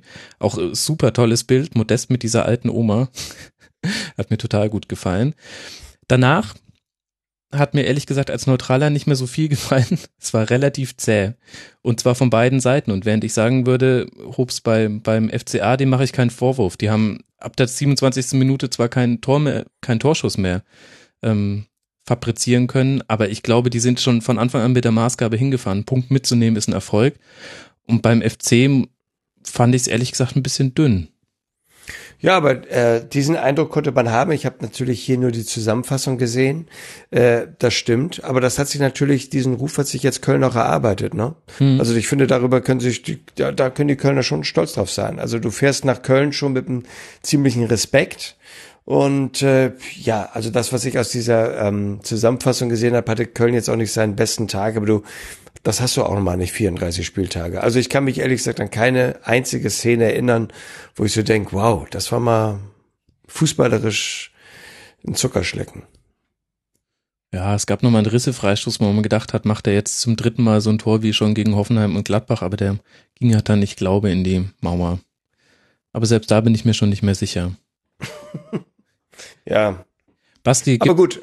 Aber, aber, aber, aber Köln hat ja schon in dieser Saison wirklich tolle Spiele abgeliefert. Insofern ist das ja vielleicht auch gar nicht so schlimm, wenn man jetzt sagt, gut, bei diesem Spieltag guckt man jetzt da nicht so genau hin. Ja, vor allem, weil man ja auch nur den Tabellenplatz 4 an die Eintracht hergeben musste und das fällt einem natürlich auch leicht. Wahrscheinlich. Äh, Basti, möchtest du zu diesem Spiel noch was loswerden? Denn ansonsten würde ich sagen, machen wir vielleicht entgegen der Rasenfunk-Tradition mal schneller weiter. Ja, ich habe nicht viel zu sagen. Liebe Grüße an den Axel. Ja, habe ich können nicht zu sagen. ja, genau. nee, aber ich finde das ganz, ganz kurz trotzdem. Ich finde, das ist auch ganz normal, ehrlich gesagt. Ich erwarte so ein Spiel bei Eintracht auch bald. Das ist so ein Erdungsspiel, zu sagen, ja, okay, eher so ein kleiner Realitätscheck. Zu sagen, okay, wir sind immer noch der FC Köln und es wird nicht in die Champions League gehen vielleicht sondern es gibt auch solche Spiele, und was der Hobbs gesagt hat, ist auch ganz wichtig. Das ist ja dann auch so ein bisschen der Fluch der eigenen guten Tat, ehrlich gesagt, weil Mannschaften dann ganz anders zu dir kommen und denken, uh, wie in Augsburg, äh, muss jetzt aufpassen, für uns ist 0-0 in Köln jetzt schon ein Erfolg. Ja. So, so ja. hat sich das ja geändert und dementsprechend treten die auf. Und wenn du dann als FC Köln dann in so einem Alltag gerätst, denkst du, oh, zu Hause gegen Augsburg. Ja, dann ist es halt so. Dann ist es halt so. Ich glaube tatsächlich, der Reality-Check, der kommt jetzt noch für Köln. Jetzt spielt man erstmal auswärts bei Hoffenheim, dann zu Hause gegen Dortmund, dann auswärts bei Werder und dann zu Hause gegen Leverkusen. Da würde ich sagen, drei von vier Spiele mhm. sind gegen spielerisch sehr, sehr starke Mannschaften. Bin ich gespannt. Ich glaube tatsächlich, dass Köln auch einer der Vereine sein Und dann noch Leverkusen. Du darfst auch nicht Leverkusen vergessen. ja, genau so habe ich es gemacht. Ups. nee, ich glaube das, das war für die norddeutschen Hörer, war das mal. Ja. Kurzer Einwurf. Das, das hätten die Werder-Fans nicht gedacht, dass du die nochmal los in diesem Podcast. Aber da sieht man, ja, wie der Norden, der bleibt natürlich dann doch zusammen, ne? Ja, auch tabellarisch. Ja, das ist so. Ja, nee, ich glaube tatsächlich, der FC kann da zum Stolperstein werden. Also sowohl für Hoffenheim als auch Dortmund, als auch für Leverkusen und äh, für Werder gut. Ähm, aber ja, bin ich gespannt, wo, wo der FC dann rauskommt nach 16 Spieltagen. Es ist jetzt nichts kaputt gegangen bei diesem Spiel und der FCA spielt eine, eine Saison, wie man sie sich, glaube ich, da drüben genau gewünscht hat. Unauffällig, ähm, keine allzu großen Sorgen nach unten. Nach oben wäre immer noch mehr drin, aber das ist in so einer Übergangssaison bei so einem wichtigen Trainerverlust dann auch, glaube ich, völlig okay und die sind da alle entspannt, haben wir ja auch in der Schlusskonferenz vor ein paar Wochen schon mal gehört. Dann lass mal weitergehen. Jetzt habe ich gerade schon Hoffenheim erwähnt, dann können wir eigentlich auch über Gladbach gegen Hoffenheim sprechen. Ein sehr, sehr interessantes Spiel, nicht nur taktisch gesehen, sondern auch, weil die große Frage im Raum stand, ja, schafft es Gladbach mal wieder zu gewinnen und äh, zu Hause zu gewinnen. Ich fand, Hobbs, eigentlich wäre ein Sieg verdient gewesen. Es gab jede Menge Eins gegen Eins Situationen. Ich glaube, ich habe das selten gesehen, äh, dass, äh, dass eine Mannschaft so oft im Eins gegen Eins gegen den Torhüter war und daraus so wenige Tore gemacht hat, nämlich nur eins. Ja, das war, das war wirklich verrückt, das stimmt. Nein, ich fand Gladbach war auch, äh, äh, also ich habe Gladbach auch ziemlich stark gesehen. Ich sehe die sowieso in dieser Saison eigentlich wirklich, wirklich gut und wundere mich, auf welchem Tabellenplatz sie gerade stehen.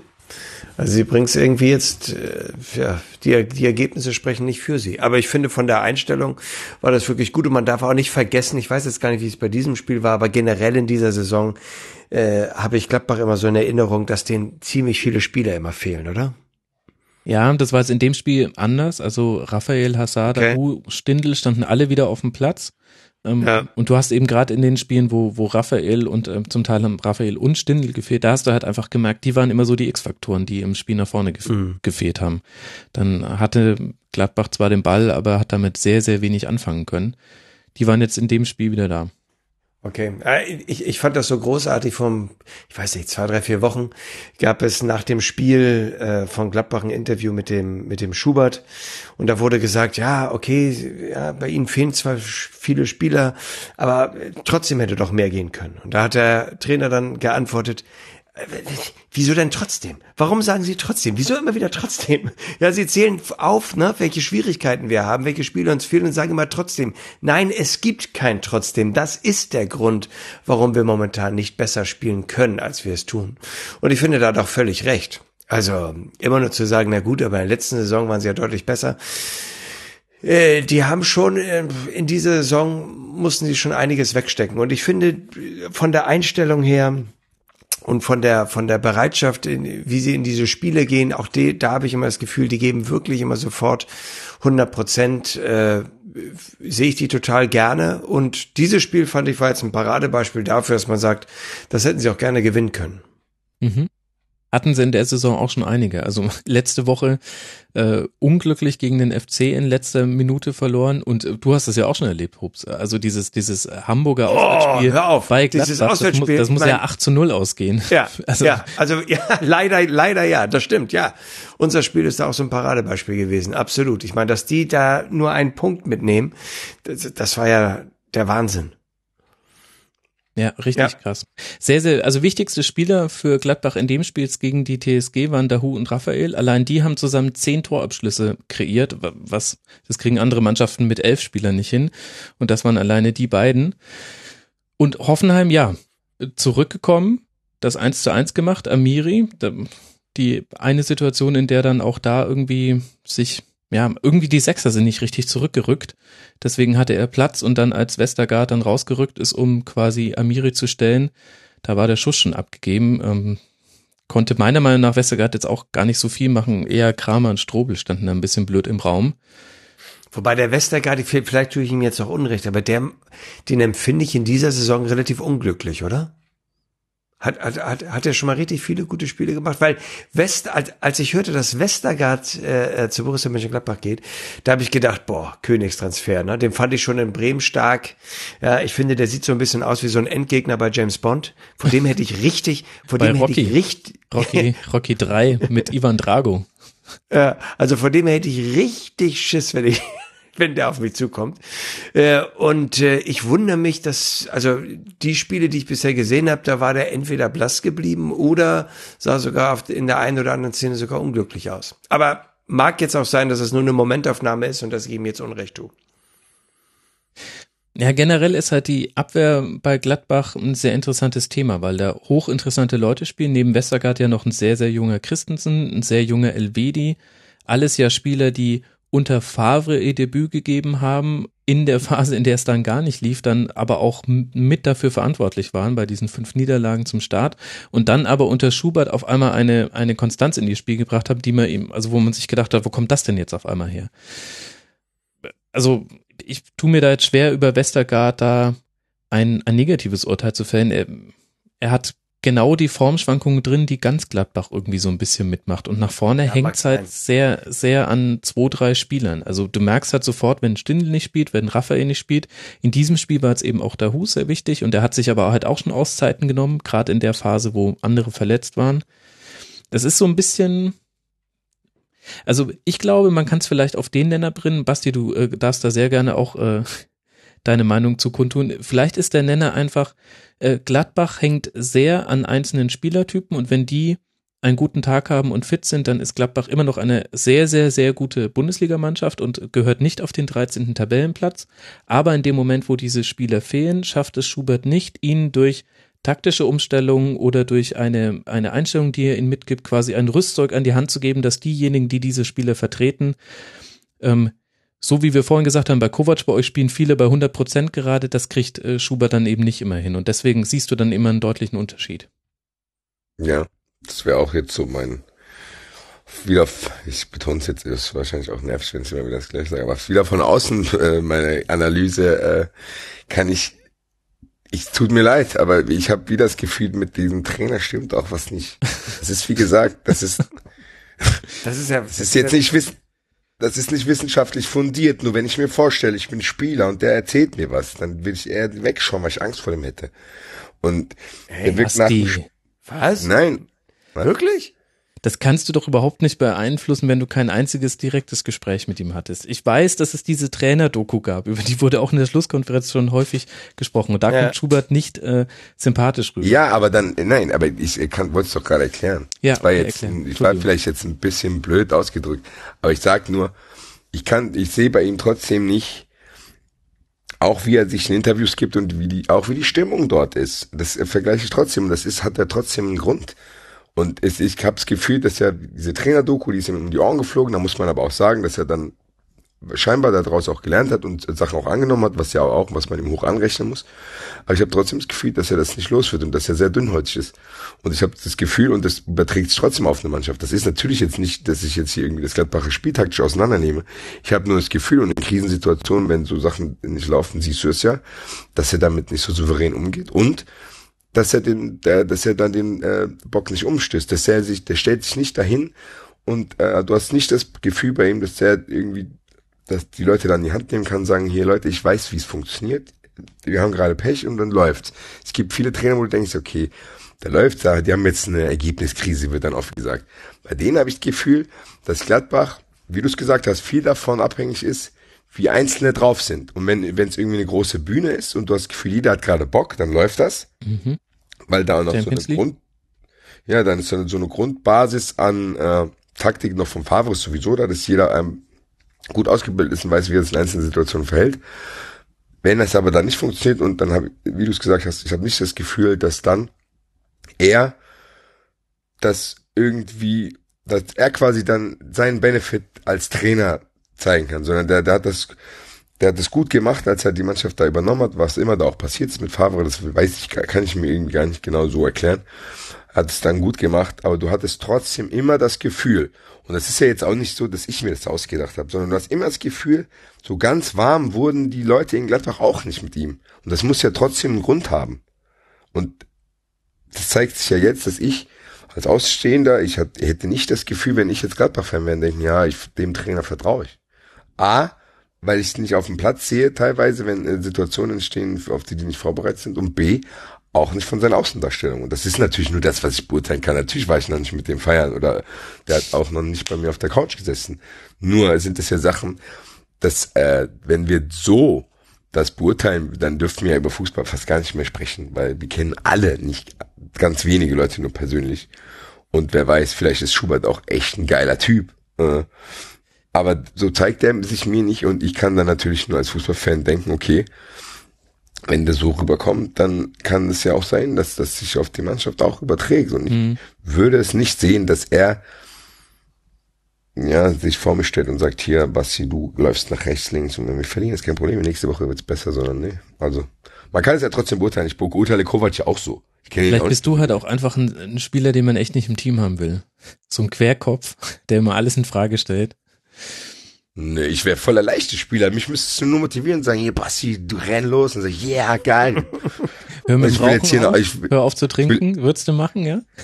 ja, klar. Sobald, wenn ich dann ein Auswärtstor vor 8000 Frankfurter schieße und mich dann auf den Zaun stellen kann, dann würde mir ausreichen. Und wenn ich dir sag, du, du passt auf den gegnerischen äh, Achter auf und äh, trink, gehst nicht über die Mittellinie? Na egal. Lassen wir dieses Gedankenexperiment. Es, es führt ja zu nichts. Ich finde es aber auf der anderen Seite irgendwie auch erfrischend. Ich meine, Schubert wurde auch im Rasenfunk jetzt schon ähm, kritisiert, ja auch von mir. Aber andererseits muss ich sagen, ich habe äh, großen Respekt davor, wenn sich Max Eberl jetzt auch nach dem Spiel hinstellt und sagt, was erwarten Sie von uns? Das müssen, das müssen wir alle, das Umfeld, wir, wir müssen das jetzt auch mal aushalten ich, ich sehe jetzt gerade keine Alternative als das ähm, und also so hat er es nicht formuliert, das wäre ja Absage an an Schubert. Aber er stellt sich letztlich hin und sagt, das müssen wir jetzt alle zusammen aushalten und wir glauben an an André Schubert, wir glauben an diese Mannschaft und deswegen halten wir das jetzt so lange aus, bis die Ergebnisse wieder stimmen. Ich muss sagen, gerade in Zeiten, in denen äh, Trainer manche Trainer wechseln, manche Vereine wechseln ihren Trainer häufiger als andere Menschen Oberhemden da finde ich das eigentlich ganz angenehm. Und davor habe ich dann auch Respekt und sage, okay, dann vertraue ich den Leuten, die das vor Ort so beurteilen, die in der Vergangenheit schon gute Entscheidungen getroffen haben. Dann gucke ich mir das auch an. Ähm, obwohl Tabellenplatz 13 mit 13 Punkten jetzt nicht das Beste ist nach zwölf Spieltagen. Aber ja, dann gucken wir halt mal. Ähm, kam der äh, äh, Schubert unsympathisch rüber bei diesem bei diesem äh, Film? Das finde ich jetzt ja ganz erstaunlich, weil ihr das gerade gesagt habt, weil ich empfand ihn eher zu nett.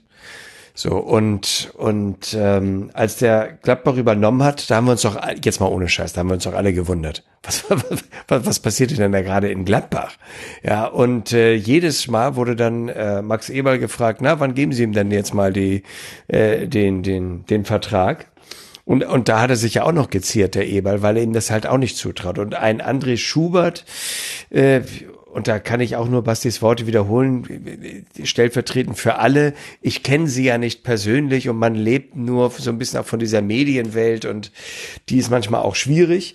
Ähm, aber ich traue dem auch nicht zu, dass der perspektivisch äh, eine Mannschaft besser machen kann. Äh, was der geschafft hat anscheinend, ist ein tolles Umfeld zu schaffen äh, wo sich Leistungsträger ähm, toll entwickeln konnten. Äh, und das, äh, dadurch haben wir auch die Abhängigkeit, Max, die du angesprochen hast. Ja, und jetzt muss man mal, jetzt muss man mal gucken. Aber auf der anderen Seite, also ich- wir sitzen alle in einem Boot, ja. Also wie, ich, ich denke, ich tick da genau wie ihr. Aber auf der anderen Seite denke ich immer, was sind wir Fußballfans? Gerade mit den Möglichkeiten der Medien, die wir jetzt haben, ja. Da, man, man twittert jeden Scheiß raus, ja. Jeder hat einen Podcast und alle meinen, sie müssen jetzt ins Mikrofon quatschen, äh, dass wir sagen, und wir bilden uns jetzt eine Meinung, wie er mal ein Interview gibt oder wie er, äh, ob er äh, eine geile Frisur hat oder nicht und ob er da mal lächelt oder da mal ein bisschen dünnhäutig ist. Also am Ende sollten die doch wirklich, ähm, am Ende sollten sie doch wirklich beurteilt werden, wie sich einzelne Spieler entwickeln und wie sie eine Mannschaft entwickelt. Und da spricht in aktuell nicht wirklich alles für Schubert, weil die Saison doch sehr durchwachsen ist. Auf der anderen Seite wiederum haben sie in der Champions League eine wahnsinnig schwere Gruppe gehabt, haben sich da ganz gut geschlagen äh, und überwintern jetzt äh, auf dem Euroleague-Platz. Und ich denke, das war so das, was man, ja, das, das, das Beste, was sie machen konnten. Und so eine totale Katastrophensaison ist das jetzt ja auch nicht, ne? Ja, und sie ist ja noch bei weitem nicht vorbei.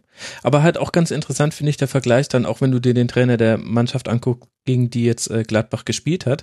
Hoffenheim, eins von zwei Teams, was noch ungeschlagen ist in dieser Saison und jetzt gegen Gladbach war das aber eher glücklich. Und Julian Nagelsmann hat ja so genau den umgedrehten ruft so ein bisschen. Die, die berühmte Nagelsmann-Tabelle, in der er äh, noch vor Real Madrid, äh, Barcelona und äh, den Universum All-Stars auf Platz eins liegt. Hä? Die, die Tabelle kenne ich nicht. Was ist das denn für eine Tabelle?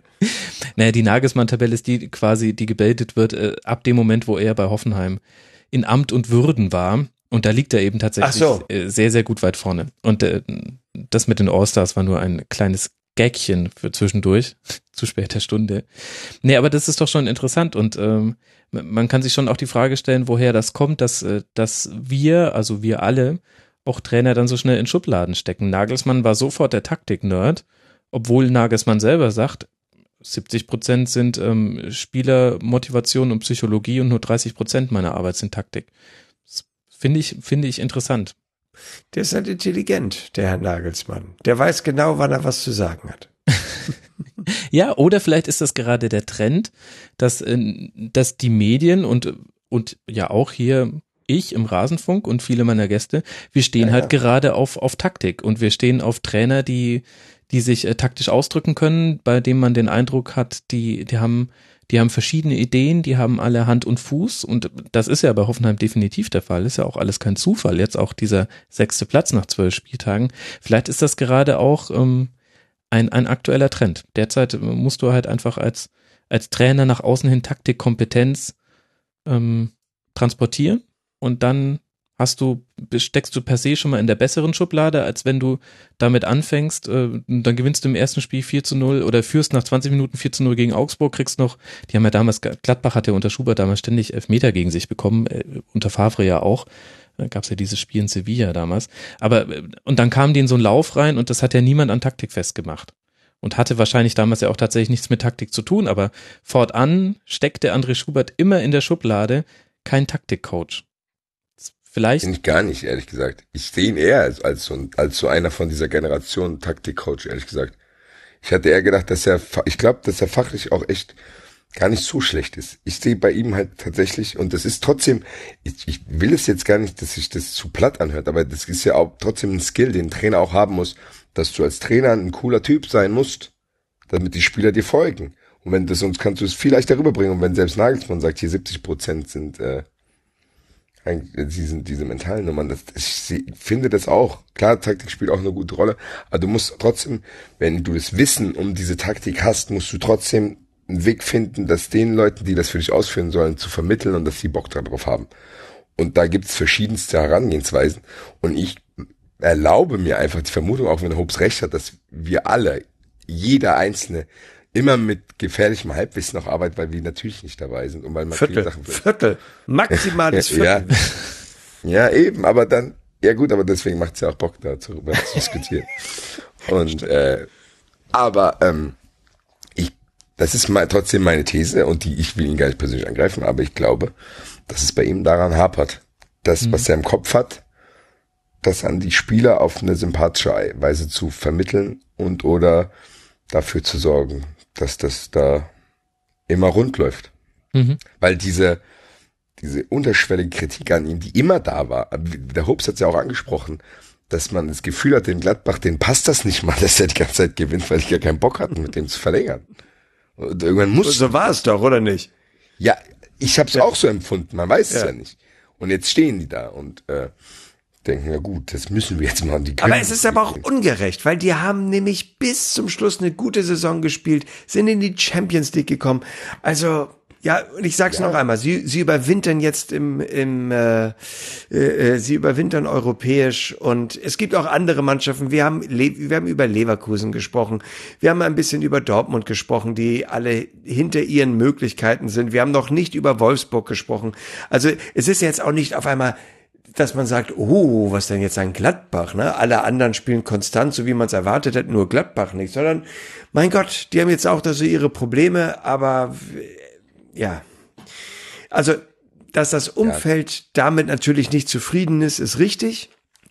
Äh, äh, kann ich ja, kann ich auch nachvollziehen.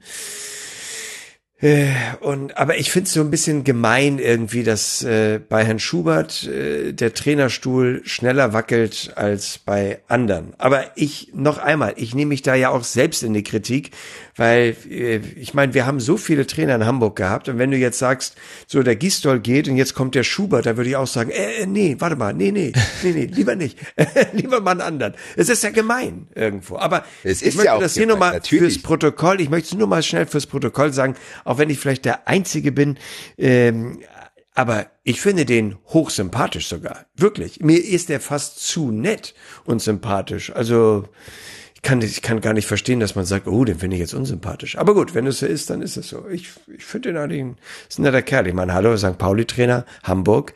Ne? Der, der weiß schon, was gut ist. Es ist hiermit gesagt, ins Protokoll aufgenommen, ja.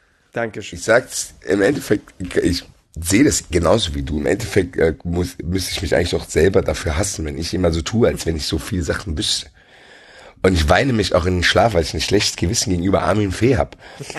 Nee, das Aber- brauchst du nicht. Jetzt- das jetzt- jetzt- das- jetzt das- lügt er. Ich Jetzt weiß, lügt zwar- er. Ich weiß zwar nicht, was du gesagt hast, aber es war richtig. Nein, Es war richtig. aber doch, doch. was ich nur sagen wollte, das in ganz vielen Eintracht Frankfurt Podcasts Weißt du was? Habe ich immer den jetzt- Beisatz. Ich muss jetzt, nein, nein, entschuldige, ich muss jetzt mal kurz dazwischen grätschen.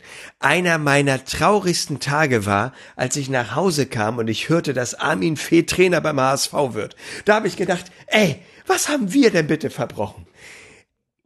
Ich weiß gar nicht, äh, Max, Max, du, du äh, hast ein deutlich besseres Gedächtnis als ich. Wann ist Stuttgart deutscher Meister geworden? 2007. 2007, oder? Ja. 2007. So, und 2008 haben wir mit äh, äh, dem Reingemacht Podcast begonnen. Und ich weiß noch, in einer der ersten Folgen habe ich die These aufgestellt, nicht Armin, nicht Stuttgart ist mit Armin Fee Meister geworden, sondern Armin Fee mit äh. Stuttgart ist, obwohl Armin Fee Trainer war, Meister geworden. Und das ist ja noch ein viel größerer Respekt. Wobei ich dazu sagen muss, ich will nicht zu viel aus dem Nähkästchen plaudern, aber Armin Fee ist einer der wenigen äh, äh, Trainer, die ich privat kennenlernen durfte. Und es ist ein ganz, ganz geiler Typ. Ehrlich. Also äh, das, das, wie ich es beurteilen kann, von ein paar Mal treffen, ein ganz geiler Typ. Menschlich lässt sich auf dem nichts kommen, den will ich sofort als Nachbarn haben. Aber als Trainer, boah, ganz schwierig. Ganz Ja, aber das ist, das ist genau das, was ich eben sagen wollte. Ich habe ganz oft den, äh, um mich jetzt ein bisschen selber zu entschuldigen, äh, ich habe ganz oft den Satz gesagt, dass ich die Leute nicht privat kenne und ich würde mit Armin Fee mit Sicherheit auch feiern gehen. total. Und ich habe ich hab nämlich genau denselben Dem kannst du das glaube, auch. Das Bei Thomas Tuchel gibt's nur ein stilles Wasser. Das stimmt. ja, das, das Problem eben, das Problem bei Armin Fee ist wahrscheinlich, dass man mit ihm sogar, wahrscheinlich sogar zu viel feiern würde dann. Und, Ja, aber nicht äh, nur feiern, der ist auch, der ist auch politisch stark interessiert. Mit dem kannst du richtig gut diskutieren. Also echt ein geiler Typ. Wie gesagt, und im Endeffekt, das wollte ich nämlich jetzt auch nochmal sagen, abschließend dazu, dass wenn ich sowas sage über Schubert, dann meine ich nicht, dass das privat ein Arschloch ist. Da ist, er Hallo? aus der, da ist er aus der Leitung geflogen. Jetzt wollte er endlich mal was Nettes über Schubert sagen. denke, oder? das- das und ist da mit der kann, und da kann der der Schubert nichts dafür. das Warte. Basti, du warst kurz weg. Du musst leider nochmal neu ansetzen. Wir haben dich ab deiner Entschuldigung nicht mehr gehört. Das war Ja. ein Zeichen Gottes. Du musst dich nochmal entschuldigen, damit es auch wirklich. Nee, aber dann, dann hat man das nicht gehört mit der Frau. Nein. Nein. Das gut. welche Frau? Welche Frau? Super, ey, super. Das, ich habe mich nämlich schon, hast du als es verrannt? ausgesprochen hat. Super, nee. Was ich nur sagen wollte, dass äh, die, die Kritik, wenn ich sowas sage, dann ist das rein aus dem Bauchgefühl heraus, wenn Ja, ich ja, mir dann klar. quasi, wenn ich mir vorstelle, wie der mit einer Mannschaft umgeht, nur aus hergeleitet aus den Eindrücken, die kleinen Eindrücke, die ich aus dem Fernsehen habe. Wie er sich gibt, wie er redet, seine Gestiken, wie er schaut und so. Das ist natürlich nicht wissenschaftlich fundiert und das ist wahrscheinlich auch Schwachsinn. Nur es ist so, teilweise habe ich so ein Bauchgefühl und äh, wie gesagt, das Ich sag dir überhaupt, eins, das hat überhaupt nichts mit das- der Privatperson zu tun. Sowieso nie. Ne? Da muss, muss man immer aufpassen, aber ich glaube, das Eigentlich versteht, sich, das versteht sich beim Rasenfunk ja von selbst. Aber noch einmal, weißt du, der Fee, so ein Trainertyp wie Fee, ne? Sorry, Max, das der Thema wollte ich zeigt nicht mir, aufmachen.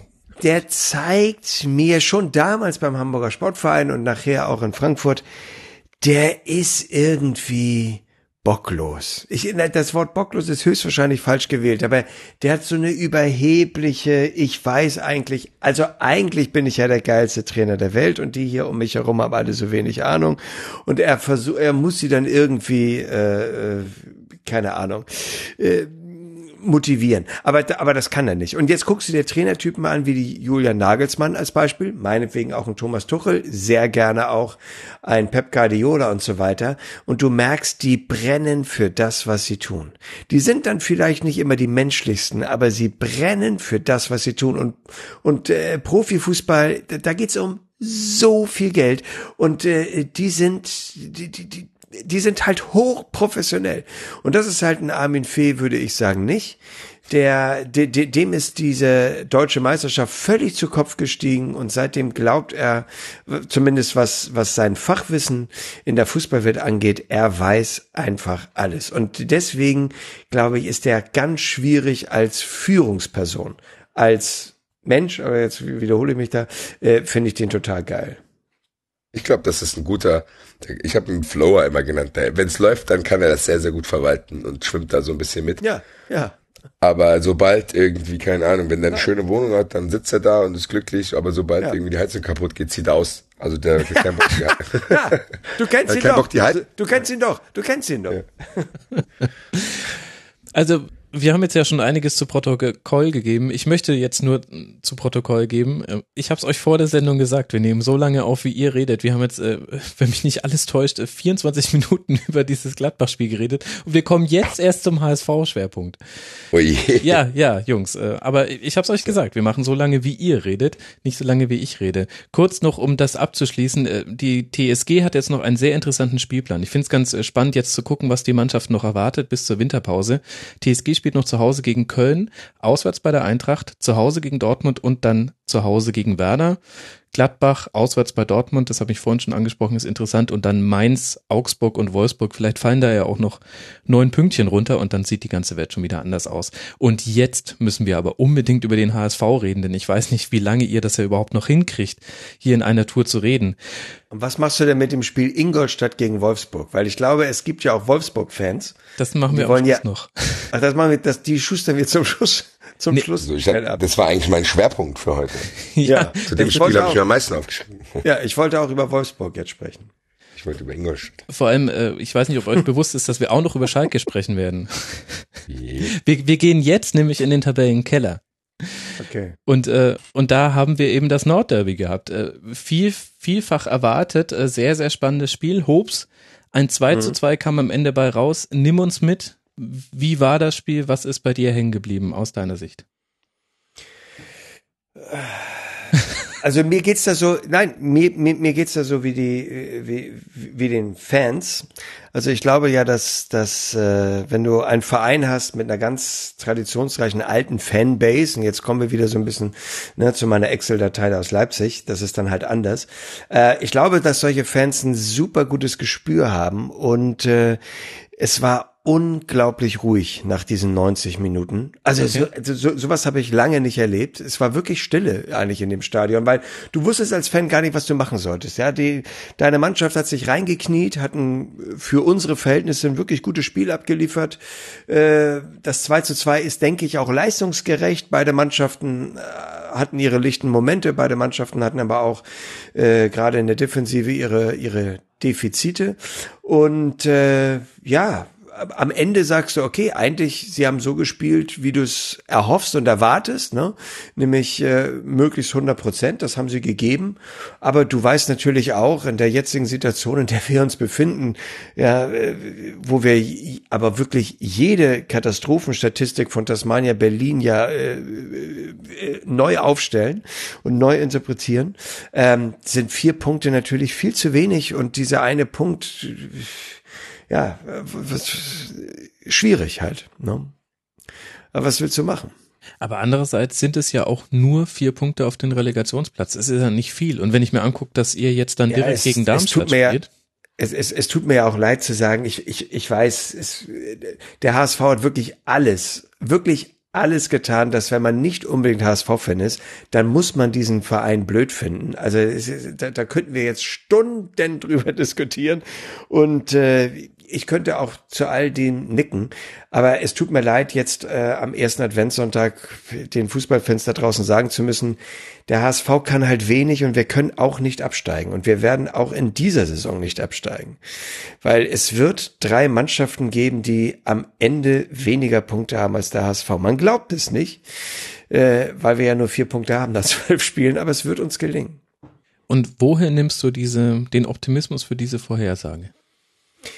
Ähm, weil ich glaube, dass ähm, wie, wie weit darf ich denn jetzt ausholen? So weit wie du möchtest. Ich, äh, okay. ich konsumiere nur eure Zeit. Okay. Ich habe mir um, noch ähm, nichts mehr vorgenommen.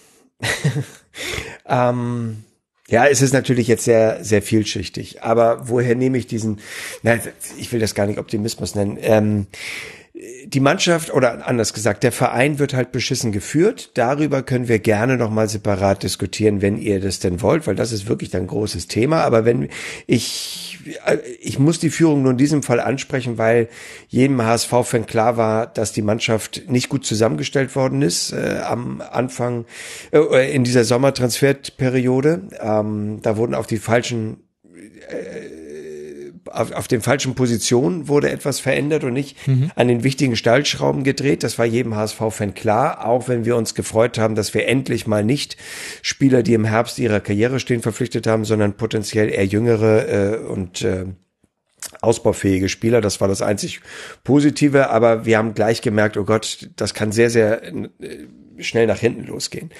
Ähm, äh, was ich aber dieser Mannschaft äh, bis auf ganz wenige Spiele nicht vorwerfen kann, ist eigentlich eine fehlende Einstellung. Ich finde, da äh, die ganze Mannschaft präsentiert sich, äh, was ihre Einsatzbereitschaft angeht, recht gut.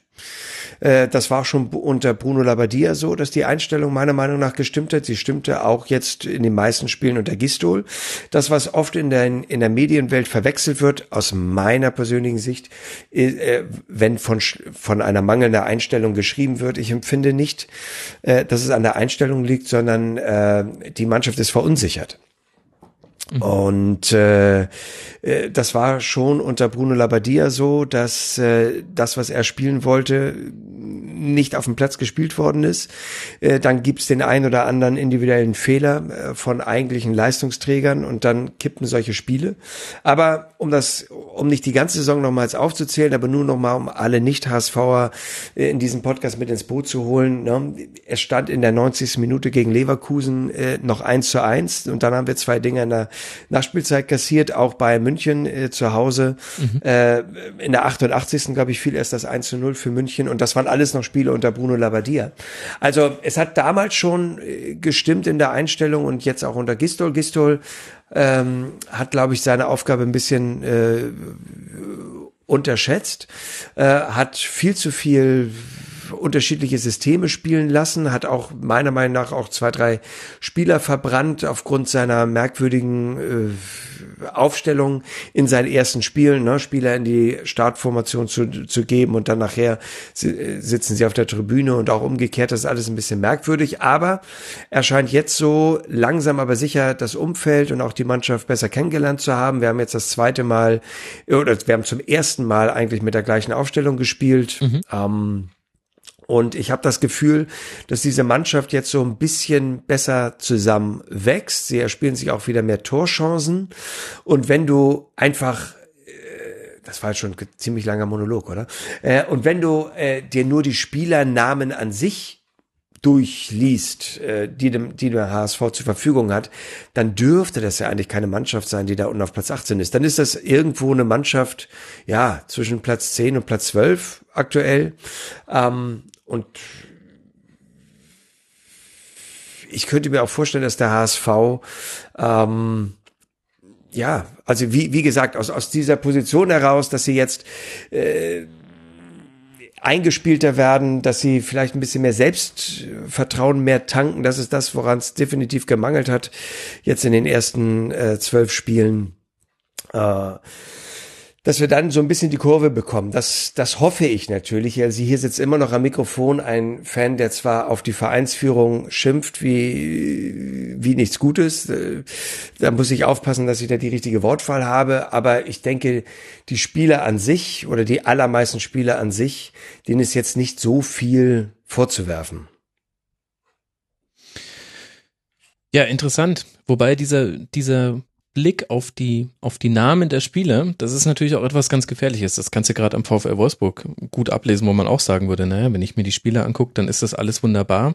Aber jetzt hast du ja schon angesprochen, ihr habt zum ersten Mal zweimal in Folge mit derselben Startelf gespielt und das letzte Spiel war ja auch schon ein, auch vom Ergebnis her sehr positives Punkt geholt gegen Hoffenheim. Das war so nicht zu erwarten. Mit 2 zu 2, jetzt eben gegen Werder. Und wenn ich mir jetzt angucke, wie ihr da gespielt habt, das sind 4-2-3-1, dann stechen mir so zwei Namen raus, die ich in der Rolle nicht erwartet hätte. Und das eine ist Ostscholek auf dem Sechser und das andere ist Gregoritsch als Stürmer. Lass mal mit Ostscholek anfangen.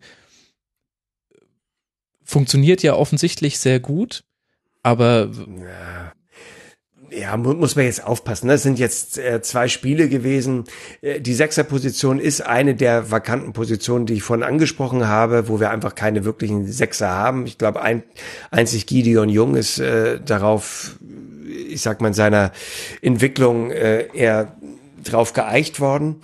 Ähm, ja, der macht das ganz anständig. Äh, Punkt. Okay. Ja, ja, ja, also natürlich, er, macht, er macht das Bestmögliche aktuell äh, und das ist ja okay, aber ich glaube nicht, dass wir jetzt sagen, oh, Ostschalek ist nachher die große äh, Nummer sechs.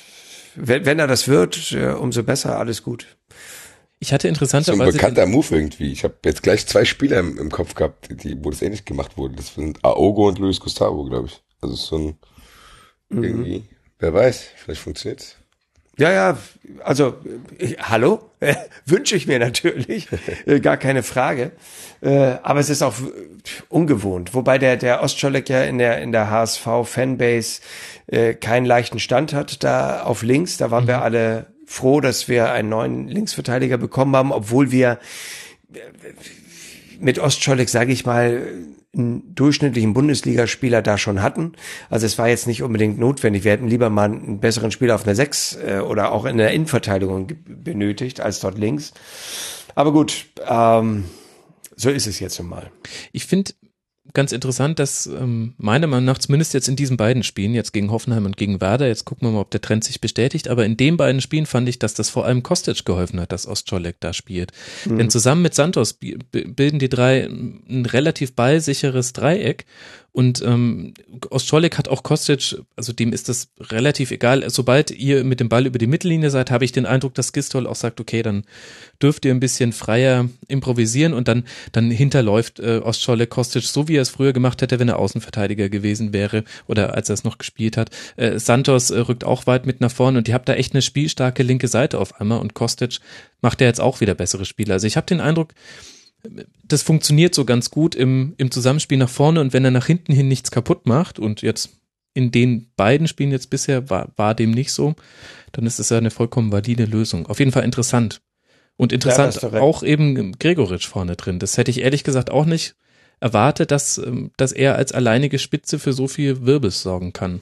Ja, der profitiert natürlich dadurch, dass äh, Wood jetzt rot gesperrt ist. Mhm. Ähm, äh, wenn mich nicht alles täuscht, hat, täuscht, hat Gregoritsch schon des Öfteren im Sturmspitze gespielt bei der österreichischen Nationalmannschaft oder bei der U21, wo er spielt. Also ich glaube, so ganz äh, ungewohnt für ihn ist das da vorne nicht. Mhm.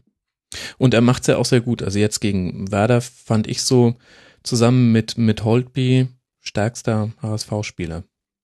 Ja, ich, mir, mir hat Müller gut gefallen. Da, da, da wundere ich mich persönlich äh, gerade über Nikola Müller, weil wenn Nikola Müller in der Vergangenheit am Ball war, da habe ich als Fan gedacht, ach du Scheiße, Nikola Müller ist am Ball. Ne? Oh, jetzt, jetzt ist der Ball gleich wieder weg. Und jetzt entdecke ich mich dabei, wenn Nikola Müller den Ball bekommt, dass ich so denke, oh geil, Nikola Müller hat ja den Ball. Ne? Jetzt könnte was, jetzt könnte was gehen. Und ich meine, das zweite Tor, hallo, das war ja nun mal äh, äh, ein ganz, ganz großes Kino von Nikola Müller. Das stimmt. War ja auch im Wesentlichen sein Tor. Aber auf ja. der anderen Seite muss man halt auch sagen, nur Werder. Und Stimmt. Ja, ja, klar. Ne? Sch schwäch Also- schwächste. Äh, Also gerade beim 2 zu 1 hast du es ja auch gesehen. Also leichter hat Müller auch selten jemanden stehen lassen. Total. Es ist ja die schwächste äh, Defense der Liga bis jetzt. Äh, klar. Da hätte auch noch mehr gehen müssen. Ich habe ich hab zum Beispiel nicht verstanden, aber jetzt gehen wir aber sehr ins Detail bei diesem Spiel, da müssen wir jetzt aufpassen. ähm, nein, aber ich, ich, was ich überhaupt nicht verstanden habe, und da denke ich manchmal, mein Gott, Hobbs, hast du wenig Ahnung vom Fußball. Äh, wir sind ja rausgegangen wie eine Rakete, haben in der dritten Minute das Tor geschossen äh, und dann äh, kam Werder so ein bisschen, also auch nicht doll, aber sie kam zumindest ab und zu mal vor unser Tor. Und immer wenn Martinja, unser Keeper, den Ball hatte, dann hat er immer diese Armbewegung gemacht, ruhig, ruhig, beruhigt euch. Und er hat das Spiel immer versucht langsam zu machen. Und weiß ich nicht, ob das die Idee von Herrn Martinia war oder ob das die äh, Vorgabe des Trainers war. Aber das fand ich so total falsch. Wo ich so gedacht habe, ey, Werder hat jetzt, wie viel Gegentreffer hatte, hatte glaube ich 29, ich glaube das, äh, das andere war das 30. Gegentor, was sie bekommen haben beim Nordrivalen nach drei Minuten. Da denke ich, nein, nicht ruhig, sondern jetzt Vollgas. Na, und äh, ja, und ich empfand, wir haben uns da die Dinger nachher so ein bisschen selbst eingeschenkt. Ja, das haben, kann sich, glaube ich, beide Mannschaften auf die Fahne schreiben. Also ich kann, Ja. fand gerade die Entstehung des 1 zu 0 fand ich echt interessant, weil es ist ja gefallen, weil Dropney den Ball ins Aus Ja, schlägt, weil Ja. ihr vorne die, den kurzen Abstoß quasi zugestellt habt. Das hat schon wenn du, gereicht. nein, da, daran lag es nicht. Wenn du so lange Torwart bist beim HSV, dann, dann, fällt, dann fällt es dir so schwer, den Ball zu einem Spieler in einem grünen Trikot zu schießen. Das, das, das, das, kann der Dropney einfach nicht. Und besonders nicht, wenn er zehn Minuten vorher noch Hamburg meine Perle gehört hat. Ja, und das, deswegen hat er den Ball lieber ins Ausgeschossen. Das finde ich auch ganz anständig von, äh, von, von Herrn Dropney. Ja. Mhm. Er ist halt einfach ein Sportsmann durch und durch. Er ist, ja, er ist Hamburger irgendwo. Irgendwo ist er schon Hamburger. Ich meine, für den neutralen Zuschauer war es ja ein interessantes Spiel. Man hätte ja auch befürchten können, dass das äh, ein 0 zu 0 mit dem Flair eine Beerdigung Nee, geworden Nee. wäre. nee, das, das habe ich von Anfang an nicht gedacht, weil es ging wirklich um viel. Also, Ja, aber das lähmt ja auch oft. Also ja, aber, aber, aber da stehen zwei Mannschaften, die wirklich eine äh, ka- katastrophale äh, äh, Defense haben. Ne? Wir jetzt mit 27 Gegentreffern, Werder mit 31. Also, da konntest du schon denken, dass da was geht. Ja, ich weiß nicht, es gab, ähm, ich weiß gerade nicht mehr, wie das Spiel heißt, auf dem Gameboy, da gab es immer so den, äh, den, den Fehler, manchmal ist der Ball Gameboy? an, ja, auf dem Gameboy noch, äh, im Fußballspiel, da ist manchmal, wenn der Ball an der Eckpfanne lag, ist keiner der Computergegner hingelaufen. Und wenn man selber nicht hingelaufen ist, dann ist einfach die Spielzeit runtergegangen. Und ich hätte mir das Spiel auch so vorstellen können, dass der Ball im Anstoßkreis liegen bleibt und beide aus Angst nicht so viel machen. Aber jetzt wird's ein äh, spannendes 2-2. In der zweiten Halbzeit hat man dann deutlich gesehen, dass beide Trainer ihren, ihren Abwehrreihen gesagt haben, also ist ja alles schön und gut, was ihr bisher gemacht habt, aber wäre schon ganz geil, wenn ihr nach hinten versucht, jetzt irgendwie nicht noch die Ja. Saisontore bis 40 zu fangen. Aber es gab trotzdem noch Chancen, also es hätte auch einen Sieger geben können. Was, was nimmst du denn jetzt dann mit? Ich meine, es ist ja schon interessant, sich ähm, das kommende Programm anzugucken. Also ich habe es jetzt mal rausgesucht für die vier Vereine HSV, Werder, Ingolstadt und Darmstadt, denn das sind meiner Meinung nach diejenigen, die es so ein bisschen zumindest jetzt äh, auf der Sicht von Klar. den nächsten Spielen unter sich ausmachen. Der HSV jetzt ganz wichtiges Spiel in Darmstadt, dann zu Hause gegen Augsburg, bei Mainz und zu Hause gegen Schalke. Werdet, werdet ihr denn rausgekommen sein bis zur Winterpause aus den Tabellenplätzen 18 bis 16? Oh, nee. Nee, das nicht. Aber äh, vielleicht behalten wir so ein bisschen den Anschluss und schaffen es vielleicht eine Mannschaft noch unter uns zu drücken. Aber noch einmal, ich, hier, sitzt ein, ein Fan am Mikrofon, der ich will das Wort Demut nicht überstrapazieren, aber was für Argumente haben wir? Wir haben äh, bisher kein Spiel gewonnen. Ich habe es vorhin schon mal gesagt. Ich habe mal nachgeguckt äh, vor der Aufnahme. Wir haben acht und, seit 28 Wochen äh, kein Bundesligaspiel mehr gewonnen. Äh, es wäre ja völlig völlig überzogen, wenn ich jetzt noch sage, ja, ähm, bis zur Winterpause geht da noch was. Nein, das sehe ich nicht so. Ich ich hoffe halt. Ähm, ich hoffe halt, dass äh, die Mannschaft ein bisschen stabiler wird, weil ich, wie gesagt, ich empfinde, das ist unser größtes Manko in dieser Saison, dass wir eine totale Verunsicherung haben. Und mhm. äh, äh, Dietmar Beiersdorf, als er zu uns kam vor zweieinhalb Jahren, der hat mal so ein, der hat ja auch nicht alles falsch gemacht, der hat auch mal ein paar gute Sätze gesagt. Und einer davon war, äh, das Chaos äh, im Verein macht halt vor der Umkleidetür nicht halt. Und äh, wir haben wieder äh, eine ganz unruhige Phase. Wir haben wieder äh, das Fans, die den, den gleichen Verein lieben, aber sich gegenseitig wieder bekämpfen und bekriegen, äh, weil sie entweder noch Geduld einfordern für die neue Vereinsführung oder halt, äh, die, dass sie sagen, so, die müssen jetzt wieder alle weg. Also es ist eine unglaubliche Hektik im Verein.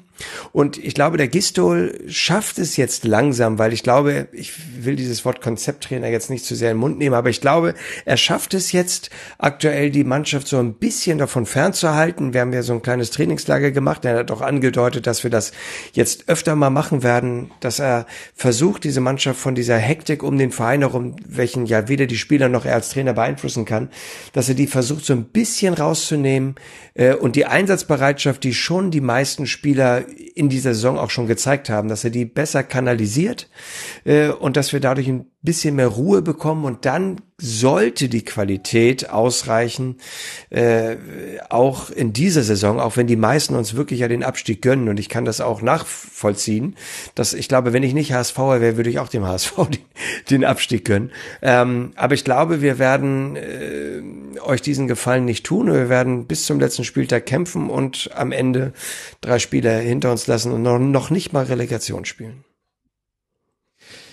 Eine Frage habe ich noch, die mich echt interessieren würde. Welche Rolle spielt es denn, dass Gotoku Sakai jetzt neu Kapitän ist? Das war eine Entscheidung, die hat mich als Außenstehenden überrascht. Allerdings habe ich jetzt auch ehrlich gesagt nicht so viel drüber nachgedacht, wer jetzt bei euch Kapitän sein mhm. sollte. Und trotzdem hat man den Eindruck, dass es tatsächlich was verändert hat. Und er hat ja auch Aussagen dahin getätigt, dass er gesagt hat, ja, er hat das schon gemerkt, erstmal so als Druck, äh, als Verpflichtung, diese Binde zu tragen.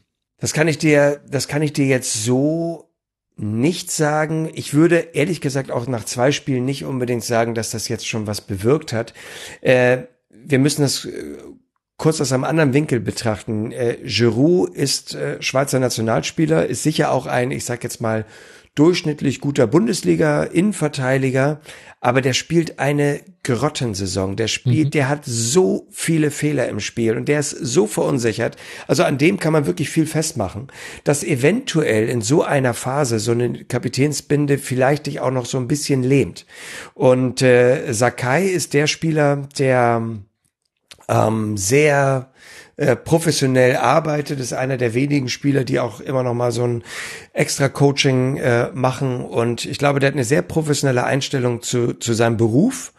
Und ich glaube, dass das dem Gistol gefallen hat, dass er gesagt hat, okay, pass mal auf, wir nehmen jetzt den Spieler, der, ich sag mal, eine gewisse Konstanz in seinem Spiel hat, einer der wenigen beim HSV und die eine tolle äh, Einstellung äh, zeigen, äh, auch im, im Trainingsbetrieb und gleichzeitig Giroud, der wirklich so verunsichert ist, nehmen wir diese Bürde jetzt auch mal so ein bisschen ab. Und ich glaube, dass das könnte ein ganz guter Schlüssel gewesen sein, aber ich denke, sowas kann man erst nach mehreren Spielen sagen. So nach zwei Spielen ist das jetzt ein bisschen verfrüht. Denn es gibt mhm. ja auch schon den einen oder anderen HSV-Fan bei Twitter, der sagt, ey, seitdem Sakai Kapitän ist, haben wir noch nicht verloren. Ne? Also die Sakai-Tabelle, ja, mega. Genau, die Sakai-Tabelle, ne? da sind wir schon also, also gleich ich bin Fan. vorne. Ich bin Fan. Ja, genau. ja, Basti, äh, wie entspannt ist es eigentlich für dich, dass wir hier über den Abstiegskampf reden und Eintracht Frankfurt nicht mal mit einer Silbe erwähnen? Das ist doch äh, eine echt erstaunliche Entwicklung. Ja, vor allen Dingen, dass sie so schnell gegangen ist. Also mir wär's ja, mir hätte es ja schon gereicht, wenn wir eine Rolle wie in Freiburg spielen würden mit 15 Punkten da auf Platz 11. Also, ja, das entspannt ah. mich sehr.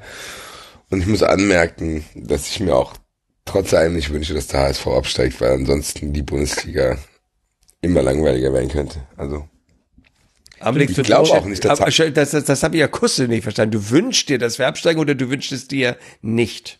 Ich wünsche mir nicht, dass sie absteigen, ah, trotz nicht. allem.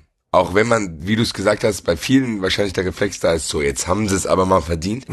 Und die Sache ja. ist die, ich glaube es auch gar nicht, ehrlich gesagt. Ich glaube, dass äh, der HSV das schaffen wird und wieder davon profitieren wird, wie so oft, dass es noch Mannschaften gibt, die schlechter sind.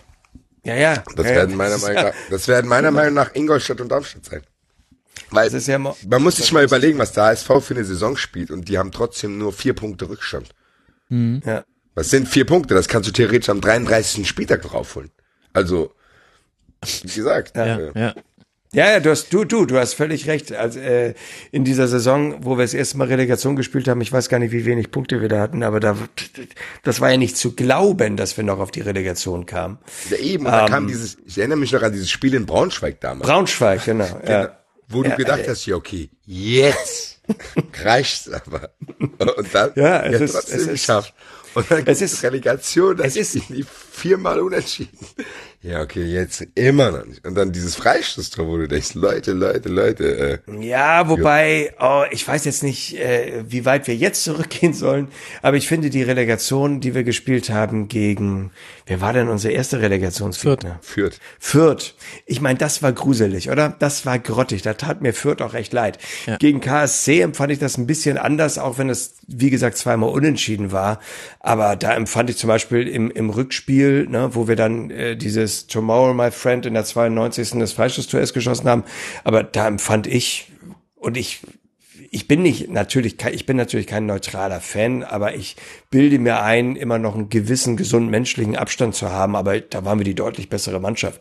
Da wäre das echt unverdient gewesen, wenn wir das, wenn wir mit diesem Spiel das beste aller vier Relegationsspiele, wenn wir, wenn wir damit dann abgestiegen wären. Also da habe ich jetzt keine schlechte, Hättest- äh, kein, kein schlechtes Gewissen. Hätte es aber auch halt so- rund gemacht. Aber jetzt lass mal nicht zur Relegation zurückgehen. Aber Ja, ja, ja. ich finde die Frage ja schon interessant. Ähm, ich, hier allgemeiner Optimismus, der HSV steigt nicht ab und ich wär- wäre ja fast soweit auch in diese Kerbe reinzuschlagen, aber dann gucke ich, ich muss alleine nur auf Werder gucken und dann sage ich mir, okay, die fangen 31 Tore nach 12 Spieltagen, also als Neutraler mega gut äh, Werder-Spiele sich anzugucken, 46 Tore nach 12 Spieltagen äh, in, in Spielen mit Werder-Beteiligung, das muss man sich mal überlegen.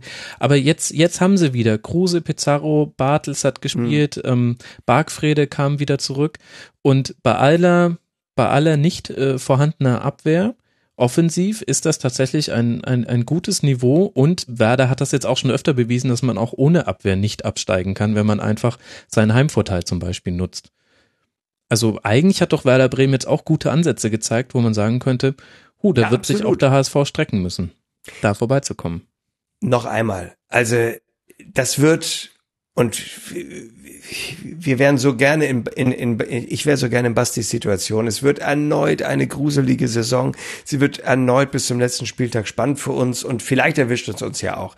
Also ich sage ja gar nicht, dass es hier eine Selbstverständlichkeit ist. Ich glaube nur, und jetzt wiederhole ich mich, ich glaube nur, dass in den Medien oftmals, zumindest für mein Empfinden, falsche Schlüsse gezogen worden sind, warum der HSV Spiele verloren hat. Ich glaube, dass es eher wirklich eine Verunsicherung war und, und individuelle Fehler. Und wenn du die halt abstellst, dann haben wir keine so schlechte Mannschaft und wir haben eine relativ junge Mannschaft. Wir haben eigentlich auch eine erfolgshungrige Mannschaft, die nur kein Selbstbewusstsein hat. Und wenn wir dieses Selbstbewusstsein uns so ein bisschen wieder erspielen und erkämpfen, dann könnte es sein, ich rede ja jetzt gar nicht von einer Riesenserie, aber dann könnte es sein, dass der HSV eine relativ stabile Rückrunde äh, spielt mit dem ein bisschen Glück, dass einige Mannschaften vielleicht auch noch schwächeln werden und dass wir dann knapp am Ende über dem Strich stehen. Also es ist jetzt nicht so, dass wir sagen, wir brauchen jetzt wieder neue, äh, äh, keine Ahnung, viele neue Spieler. Ich gehöre ja auch zu den ganz wenigen HSV-Fans, gehöre zur absoluten Minderheit, die wirklich hoffen, dass Herr Kühne endlich mal kein Geld mehr zahlt. Ähm, und dass wir es einfach versuchen müssen, mit eigenen Mitteln zu schaffen. Und du hast es ja vorhin selber gesagt. Vor fünf, sechs Wochen haben wir gesagt, oh Gott, wir haben keinen Sechser, wir haben keinen Sechser. So, und jetzt kommt ein Gistol und scheint äh, den, den Ostscholek und auch den Sakai, der ja auch kein klassischer Sechser ist, das ist ja eigentlich auch eher ein Außenverteidiger, und scheint die aber so einzustellen und den die Art, was sie spielen sollen, so begreifbar zu machen, dass das ganz akzeptabel funktioniert. Es ist ja jetzt nicht hochklassiger Fußball, aber es ist ganz akzeptabel. Und ich glaube, das kann, das kann nur der einzige Weg für den HSV sein. Mhm. Nächstes Spiel jetzt gegen Darmstadt. Müssen wir nicht drüber reden, wie wichtig das ist. Darmstadt jetzt auf Tabellenplatz 15 mit 8 Punkten, ihr auf Tabellenplatz 18 mit 4 Punkten. Wie hast du denn Darmstadt jetzt beobachtet im Spiel gegen Schalke, was man, was Darmstadt 3 zu 1 verloren hat? Äh, Da muss ich dir ehrlich sagen, da war ich auf dem Weihnachtsmarkt. Das habe ich mir nicht angeguckt, dieses Spiel. Aber du kannst es mir jetzt wahrscheinlich sagen, wie, wie du Darmstadt empfunden hast. Ja, äh, tatsächlich hatte ich so den Gedanken, oh, als HSV-Fan hätte mir die erste Halbzeit gar nicht so gut gefallen. Es hat sich dann später etwas relativiert, aber auch nur ein bisschen. Also Darmstadt ist gut gestartet, nicht nur weil man mit 1-0 nach Konter von äh, nach Konter nach einem Eckball von Schalke ist man in Führung gegangen. Das war richtig so ein bisschen das alte Darmstadt. Auch äh, Heller hat auch das Tor gemacht, also wirklich das äh, das richtig alte Darmstadt, so wie wir es letzte Saison kennengelernt haben, noch unter Schuster. Ähm, aber Darmstadt hat Schalke das Leben schon ganz schön schwer gemacht. Und auch wenn Schalke verschossene Foul-Elfmeter von Choupo-Moting, danach dann ähm, ähm, davor schon das 1 zu 1, hätte es 2 zu 1 sein können, obwohl Schalke Chancen sich rausgespielt hat, fand ich, dass Darmstadt da vieles wieder gezeigt hat, was man schon eine ganze Weile nicht mehr gesehen hat von Darmstadt, gerade in der ersten Halbzeit. Und dass es dann hinten raus ein 3 zu 1 wurde und nicht ein 2 zu 2, hatte ein bisschen tatsächlich auch mit dem Faktor Glück zu tun. Es ist jetzt überhaupt nicht unverdient. Schalke war die klar aktivere Mannschaft. 67 Prozent Ballbesitz, aber das zählt gegen Darmstadt eh nicht. Die wollen den Ball ja gar nicht haben. Aber auch 20 zu 9 Schüsse und Darmstadt hatte nur zwei Schüsse aufs Tor. Aber dennoch, es war die Möglichkeit da, dass du so ein Spiel gehabt hättest wie in der letzten Saison, wo Darmstadt immer wieder Punkte mitgenommen hat, wo man sich gedacht hat, krass, wie haben die das jetzt eigentlich gemacht? Die, die Antwort war oft Eckball. Das, das haben sie jetzt noch nicht hingekriegt, aber da habe ich tatsächlich zum ersten Mal in dieser Saison eine, eine positive Tendenz bei Darmstadt tatsächlich wahrgenommen in diesem Spiel. Du, ich habe vor jeder Mannschaft Respekt. Wer, wer, wer bin ich? äh, wir haben, wir haben noch kein Spiel gewonnen. Also noch einmal, jede Mannschaft ist für uns super schwer und es ist immer wieder ein, ein, ein, äh, ja, also es ist immer eine Wundertüte. Äh, klar sagst du als HSV, okay, wenn wir nicht gegen Darmstadt gewinnen, gegen wen wollen wir denn mal gewinnen? Auf der anderen Seite sagen sich die Darmstädter, ey, wir spielen zu Hause gegen die Mannschaft, die bisher noch kein Spiel gewonnen hat. Also wenn wir mal einen Heimsieg einfahren wollen, ja dann gegen den HSV. Also schön wird das Spiel nicht, glaube ich. Ja, es wird vor allem, glaube ich, ein typisches Spiel, dass man, dass man sehr, sehr ungern verlieren möchte. So ein bisschen wie das Nord-Derby jetzt ja auch. Ich glaube, das war einer der Gründe, auch einer der Gründe, warum sich dann doch in der zweiten Halbzeit beruhigt hat. Weil beide Mannschaften, glaube ich, die, die Angst zu verlieren war größer als der Wille zu siegen oder der Hunger darauf zu siegen. Und ich glaube, so ein ähnliches Spiel könnte das in Darmstadt auch werden. Das wird jetzt aber sehr schnell spekulativ.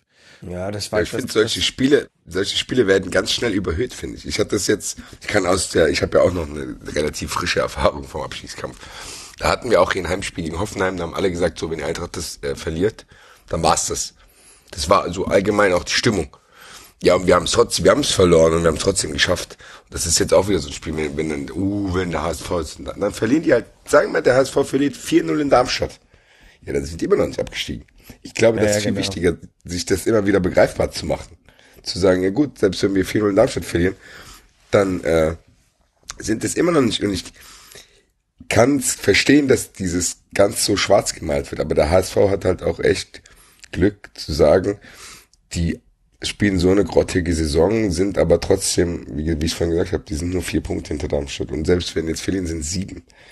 Das ist alles nicht, was nicht aufzuhören wäre. Und ich kann auch sein, dass ich denke, weil die es jetzt zweimal so geschafft haben, dass ich das automatisch schaffe und dass die dann am Ende, wie ich glaube, Stuttgart hat das nämlich zum Beispiel auch gedacht. Oh ja, gut, das schaffe ich schon irgendwie. Und ist dann da so hinten reingeraten. Und wir waren dann diejenigen, die, äh, die Lachenden waren.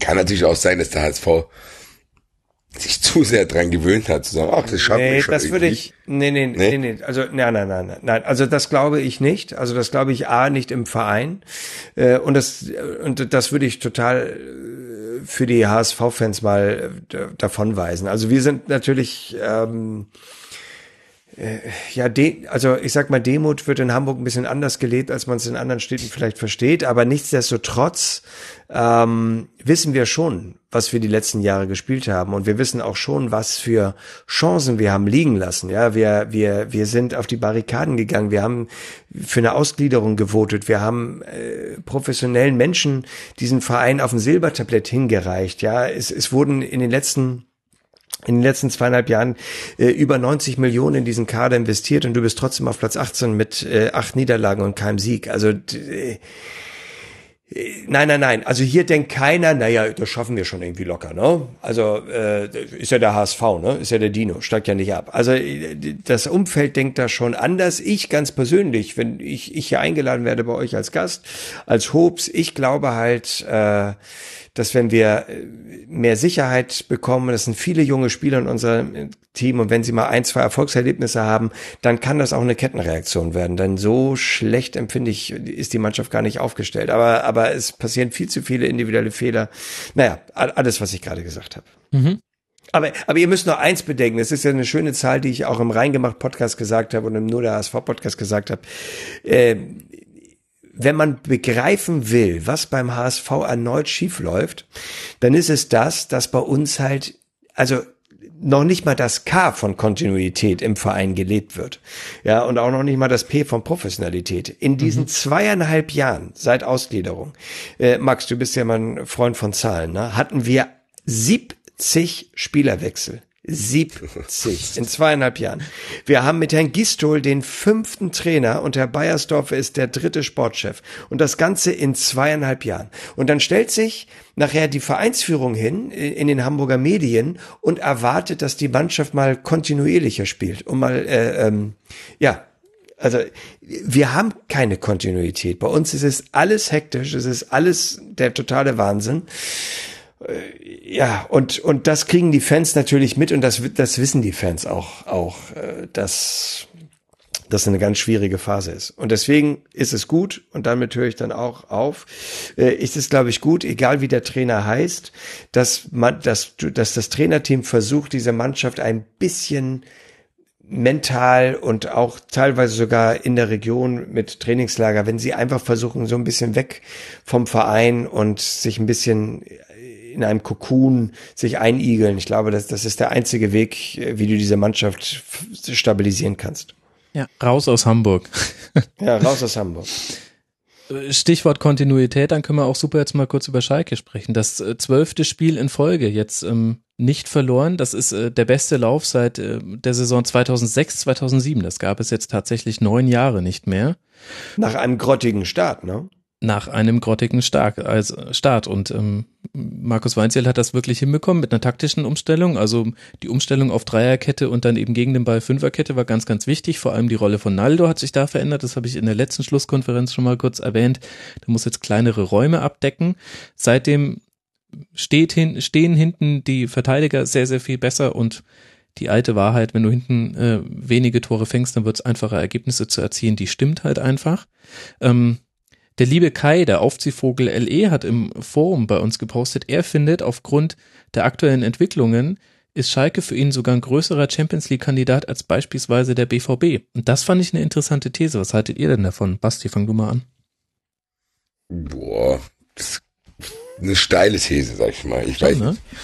Ich finde, ja, vielleicht ich sehe Dortmund trotzdem noch stärker, sage ich mal so. Also ich habe Respekt davor, wie Schalke, wie ruhig die geblieben sind, weil mich es auch gewundert hat. Ich habe gedacht, bei Schalke so jahrelang hast du das Gefühl gehabt, boah, was, da ist immer hier ein bisschen Chaos. Dann haben die so einen Trainer, der ist nicht ganz so. Dann holen die Matteo und Horst Held ist auch so eine streitbare Person. Und dann hast du das Gefühl gehabt, so, scheiße, aus, aus Eintracht-Fans ist scheiße, die haben jetzt endlich Leute geholt, die es können. Und dann... Stimmt. Ja, und dann... äh starten die so, da hast du dich schon gewundert, hast gedacht, hm, gut, aber die sind ruhig geblieben, jetzt geht's, äh, geht's, bei denen geht's gut voran und es war vielleicht im Nachhinein auch klar, weil viele Spiele auch äh, ziemlich spät erst gekommen sind und da war ja schon eine größere Veränderung. Also die haben ja schon viel investiert und da sind ja auch viele Spieler wie Ben Taleb dazugekommen, Konoplyanka. Also das ging ja es ist ja nicht so, dass man sagt, äh, die haben nur drei, äh, drei oder drei Spieler geholt, sondern die haben ja ziemlich viel geholt und dann Heidel hat gesagt, da mussten auch noch alte, krust, krustige Strukturen aufgebrochen werden, bla bla blub. Aber wenn die Frage jetzt von dem User war, ob die, die ein größerer Kandidat als Dortmund sind, das sehe ich nicht. Dafür sehe ich Dortmund einfach noch zu viele Jahre voraus. Kann sein, dass es irgendwann so ist, aber ich glaube, dass Dortmund was den Trainer betrifft, die Mannschaft und das Umfeld immer noch ein Stück weit besser ist. Also so sehe ich noch so. Also, aber gut. Ja, ich glaube, dass Dortmund tatsächlich die, die reifere und die bessere Mannschaft ist. Ähm, das stimmt. Ich, glaub, ich glaube, das größte Glück für Schalke war wirklich, dass sie im Sommer diesen Cut hatten mit äh, Manager und Trainer, mhm. äh, weil sonst wäre es da total unruhig gewesen. Das, äh, das, das ist nicht schwer vorauszus äh, vorauszusagen. Äh, aber weil, weil sie nun auch gerade alles neu gemacht haben, ne, das kann ich jetzt auch als Hamburger auch nachvollziehen, als wir ausgegliedert haben und so weiter, äh, haben wir auch eine beschissene Saison gespielt und trotzdem blieb es auch in der Fanbase relativ ruhig, weil man sagt, na gut, jetzt müssen wir Geduld haben, ne, irgendwann wird's schon schon mal. Und äh, ja, das hat sich jetzt ausgezahlt. Und ich glaube auch, dass äh, der Heidel und auch der Weinziel, das sind einfach, ja, wie es Basti gesagt hat, das sind zwei richtig, richtig gute Fachleute. Ich glaube, die sind, da wird Schalke noch viel Spaß haben. Wenn sie jetzt ruhig bleiben und halt nicht erwarten, dass es, dass sie unbedingt in der Tabelle vor Dortmund stehen müssen am Ende der Saison, also das können Sie gerne versuchen, aber wenn das deren Erwartungshaltung ist, dann würde ich sagen, nee, ich glaube, da traue ich Dortmund mehr zu. Aber wenn die ruhig bleiben, da kann spätestens in der nächsten Saison Schalke also richtig was reißen. Die mhm. haben ja auch richtig, richtig. Stimmt, aber ich wollte, ich wollte sagen, die haben, ich finde, die haben auch richtig gute Kicker.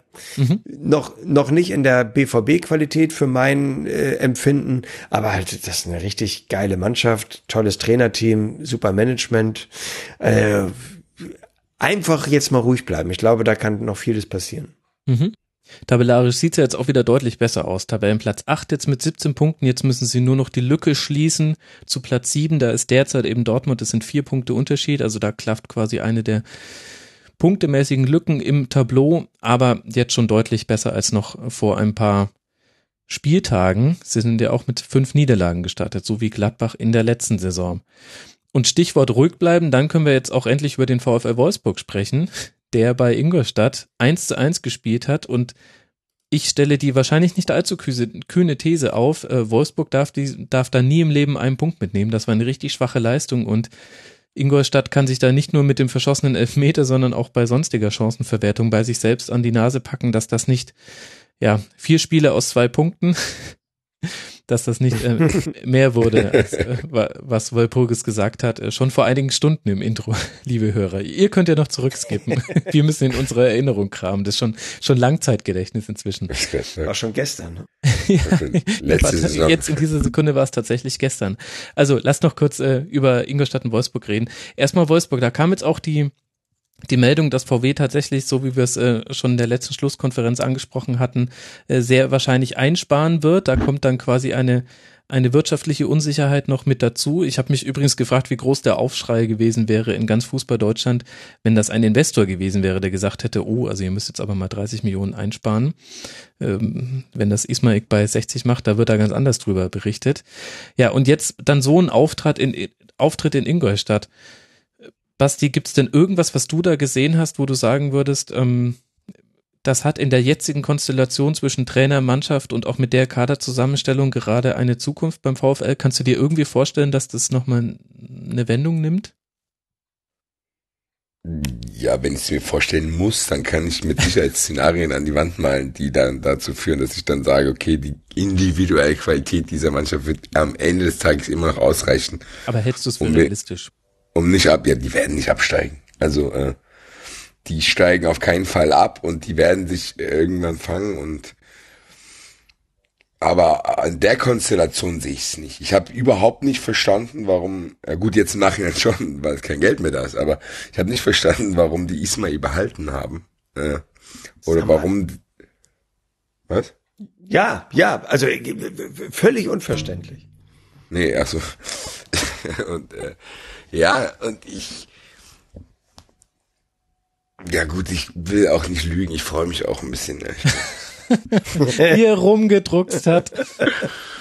aber, aber der Grund, warum sie Ismail behalten haben, war das nicht irgendein Spiel, wo sie mal gewonnen haben und dann lief der Torschütze irgendwie auf den, den Trainer und Genau, das war so war es doch irgendwie, ne? Der dann die ganze Mannschaft äh, quasi dazu gezwungen hat, mit Ismail zu ja. jubeln. Wo ich ja. mir damals schon gedacht habe, ich habe mir, äh, habe es allerdings das nicht im Rasenfunk gesagt, ich habe mir damals schon gedacht, also wenn eine Mannschaft, die nicht dafür bekannt ist, gerne aus ihrer Comfortzone auszubrechen, wenn die einen Trainer öffentlich den Rücken stärkt, und zwar das war ganz bewusst ja, öffentlich. Ja, genau. Da, ehrlich gesagt, ich bin da eher misstrauisch geworden und dachte mir, genau. Hm, also es kann nicht sein, dass er sie hart rangenommen hat bisher.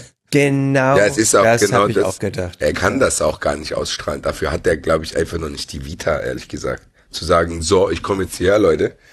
Und du hast dann da schon Spieler, die, wenn die wollen, rufen die einen Berater und sagen, nee, ich habe keinen Bock mehr jetzt kicken. Er sorgt dafür, dass ich, also Rodriguez, Draxler, das sind schon geile Kicker.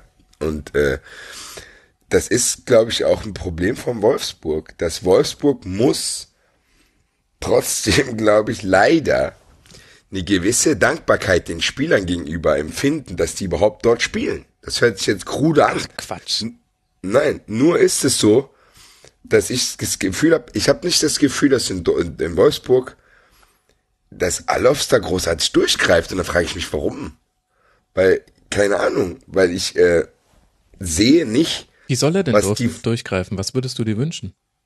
Ich würde mir wünschen, dass er dann äh, ein Zeichen setzt und dass er sich nicht von Draxler zum Beispiel so auf der Nase rumtanzen lässt. Aber hat er doch gemacht. Er hat gesagt, du musst bleiben. Draxler wollte weg. Das war doch ein Zeichen. Ja gut, aber äh, in Öffentlichkeit äh, ging für mich trotzdem Alofs da als Verlierer aus der Nummer raus, weil Draxler dann gesagt hat, ja, wir wurden hier Versprechungen gemacht, er hat dann irgendwie gar nichts gesagt. Ich habe nur einmal gehört, dass er irgendwie zum Dings musste, aber so wie ich das jetzt sehe, geht Draxler irgendwann und sagt, boah, das war die schlimmste Zeit meiner Karriere gerade. Und ich finde, dass Alofs das in Wolfsburg nicht so gut gemacht hat, ehrlich gesagt, mit den Mitteln, Also die er ich dort bin hat. auch über, ich bin auch über die Performance von Klaus Allofs echt überrascht. Ähm, den empfand ich ja bei Werder Bremen, also äh, da habe ich immer neidisch äh, an die Weser geguckt, den fand ich wirklich großartig, er hat so viel bewegt. Und ich fand auch die Wahl damals mit Hacking, ne, das ist auch so ein Trainertyp, der auch zu Allofs passt, so ein ehrlicher Arbeiter, sage ich mal, ähm, der nicht groß für Glamour steht, aber, aber für eine hohe Professionalität und und äh, auch der, der Ismail, das ist überhaupt gar kein Alofs-Trainer. Das, das, das passt irgendwie alles gar nicht. Also das, was wir vorhin gesagt haben äh, von Mainz, als wir über Mainz gesprochen haben, ne, wie konsequent dort der Verein geführt wird und auch manchmal unpopuläre und harte Entscheidungen gefällt werden, weil man aber sagt, dass wir, wir, das Wichtigste ist unsere DNA. Äh, das vermisse ich in Wolfsburg völlig. Die sind genau da angekommen, wo sie gestartet sind, irgendwie völlig emotionsloser Verein. Äh, und der Alofs scheint viel zu viel Kompromisse machen zu müssen.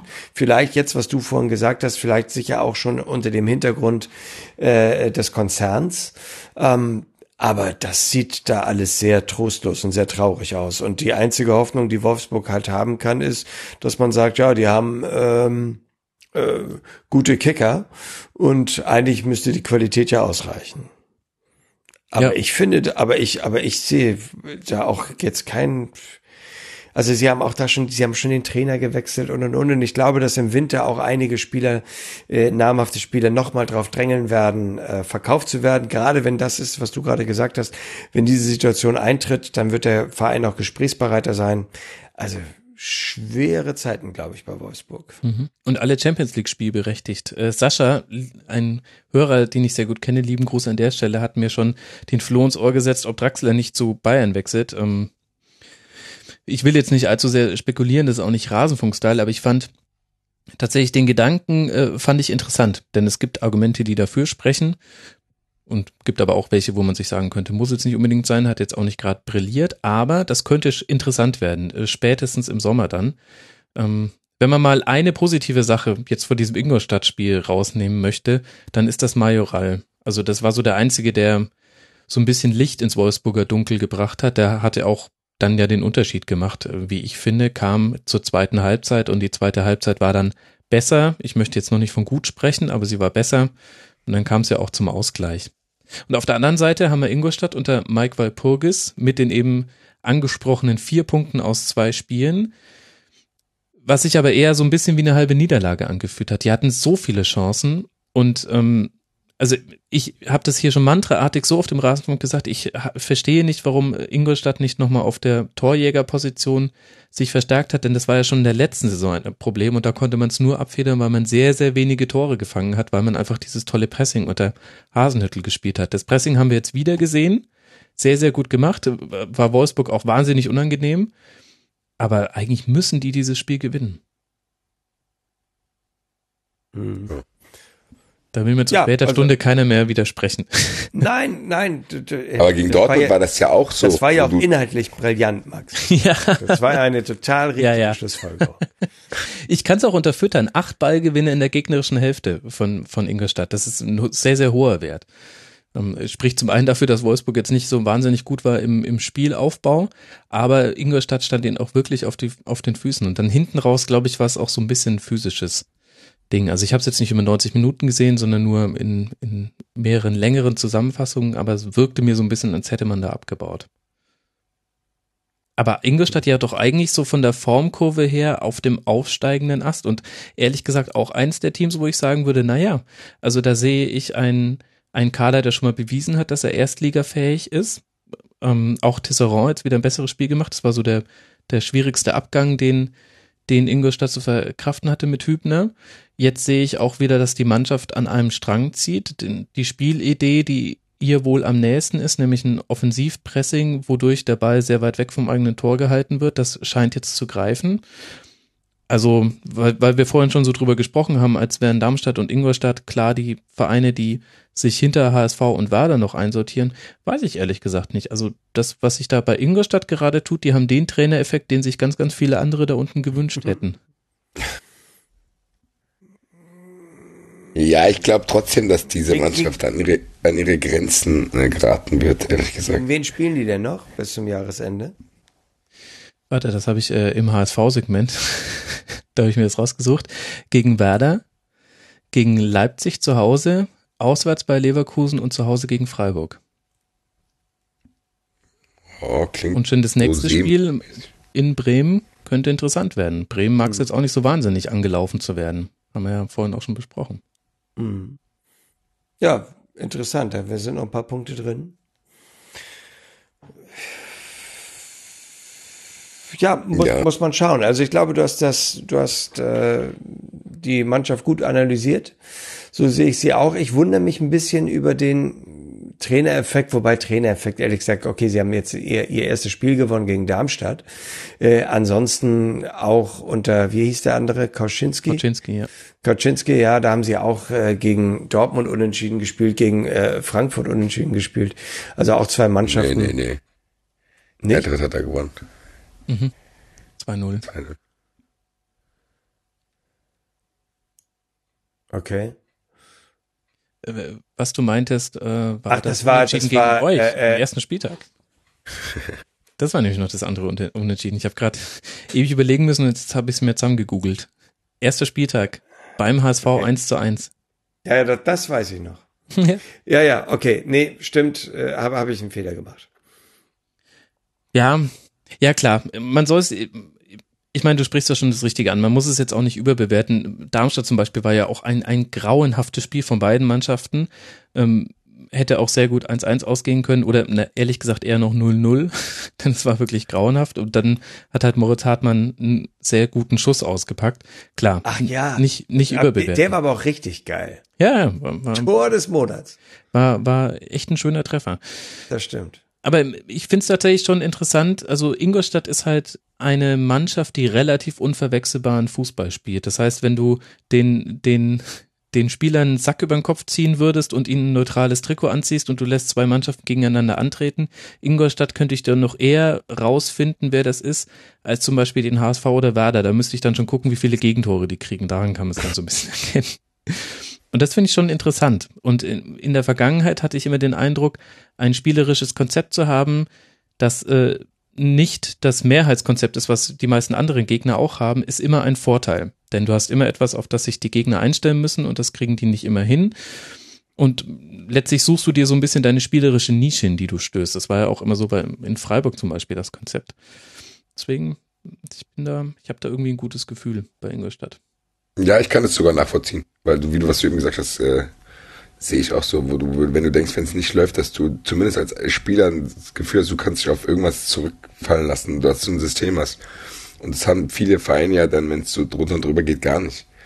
Und dass es da dann so ruhig ist, ist vielleicht auch ein Vorteil, dass du äh, da dein Ding durchziehen kannst und du äh, Hasenhüttel da auch viele gute Dinge äh, vorangetrieben hat. Und die haben jetzt einen neuen Trainer, der vielleicht auch an, an noch andere Ideen hat. Das ist so langweilig das auch ist, das gebe ich offen zu und das weiß auch, glaube ich, jeder, dass ich das so sehe. Ich finde es sehr, sehr langweilig. Aber das kann ja auch eine Chance sein.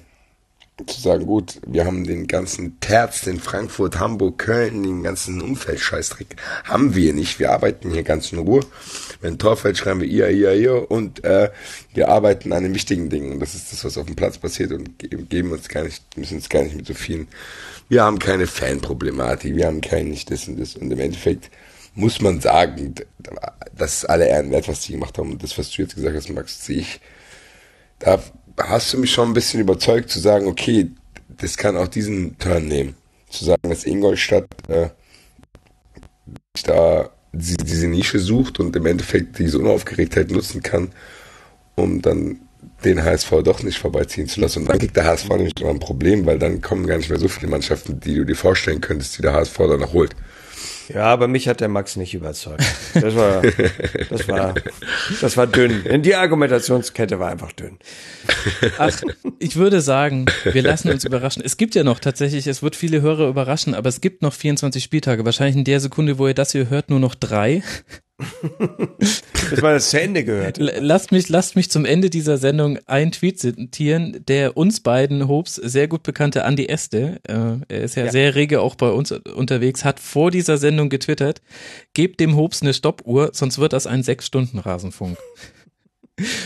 Und ich sag mal so, so ganz weit weg lag er nicht. er kennt uns halt gut. Ja, ja, aber mir hat's großen Spaß gemacht. Ich hoffe, den Hörern da draußen auch. Es war ähm, eine hervorragende Werbung, glaube ich, für die Podcasts, die ihr beide betreibt. Deswegen möchte ich sie unbedingt nochmal erwähnen. Ed der Hobbs bei Twitter betreibt den Reingemacht-Podcast, hört ihn unbedingt zusammen mit Broxy. Und den musst du übrigens auch mal einladen, den Fußballexperten Broxy. Naja, wir der kann ja noch der, der, aber der, der, der ist ja noch viel visierter als, als ich. Also wirklich. Ja, der muss ja erstmal wieder aufsteigen, oder? Also, Wäre immer ein guter Gast. Das ist das eine Ding und das andere ist, so. äh, dass, äh, dass er sich ein bisschen ziert, Hobbs. Ich habe das schon äh, mehrfach probiert. Ja, ähm, er hat's. Äh, Am Nikolaustag werde ich äh, mit ihm schimpfen. Da sehe ich ihn wieder. Ja, sag ihm das und wenn ich dann äh, was zur zweiten Liga mal mache oder wenn noch besser da Hannover wieder aufgestiegen ist, dann äh, werde ich einen neuen Anlauf starten und dann mache ich es diesmal direkt über dich, dann, dann ist das erfolgsversprechender. also nur der HSV-Podcast reingemacht und Ed der Hopes auf Twitter. Dort könnt ihr ihm huldigen und folgen. Macht das auf jeden Fall. Und vielen Dank auch an Bastian Roth, at basti-red bei Twitter. 390 sollte man sowieso hören. Super Ergänzung zu allen anderen Podcasts. Bei euch hört man immer was anderes, Basti. Nur dann nicht genießbar, wenn David nicht mit dabei ist. Dann ist es so, äh, ähm, apokalyptisch und äh, kulturkritisch war, glaube ich, der Ausdruck. ähm, und der Eintracht Frankfurt Podcast, den habe ich ja schon so oft hier gelobt im Rasenfunk. Wer den noch nicht hört, der ist wirklich selber schuld. Vielen Dank, dass ihr beide mit dabei wart. Gern geschehen. Und ich empfehle immer am Ende dieses Podcasts immer noch andere Podcasts, aber da käme ich mir jetzt doof vor, noch einen Fußball-Podcast zu empfehlen. Deswegen sage ich, wer sich für Politik interessiert, der kann mal die Lage der Nation hören. Sehr, sehr interessant, äh, höre ich sehr gerne. Und ihr wisst ja auch schon, dass Podcasts toll sind, sonst hättet ihr das hier gerade nicht gehört und dann gefällt euch die Lage der Nation auch. In diesem Sinne, liebe Hörer, ihr habt es geschafft, eine der längsten Schlusskonferenzen der jüngeren Geschichte. Ich werde später mal raussuchen, wann wir zuletzt so lang waren. Ich wünsche euch eine gute Woche. Bewertet uns bei iTunes, wenn ihr wollt, und empfehlt uns weiter. Das hilft uns sehr. Uns gibt's auf allen sozialen Netzwerken, die ihr kennt, und wir haben einen Newsletter. Hey, hey! Und dann hey. hören wir uns wieder nach dem 13. Spieltag. Bis dahin, macht's gut, liebe Hörer. Ciao. Tschüss. Tschö.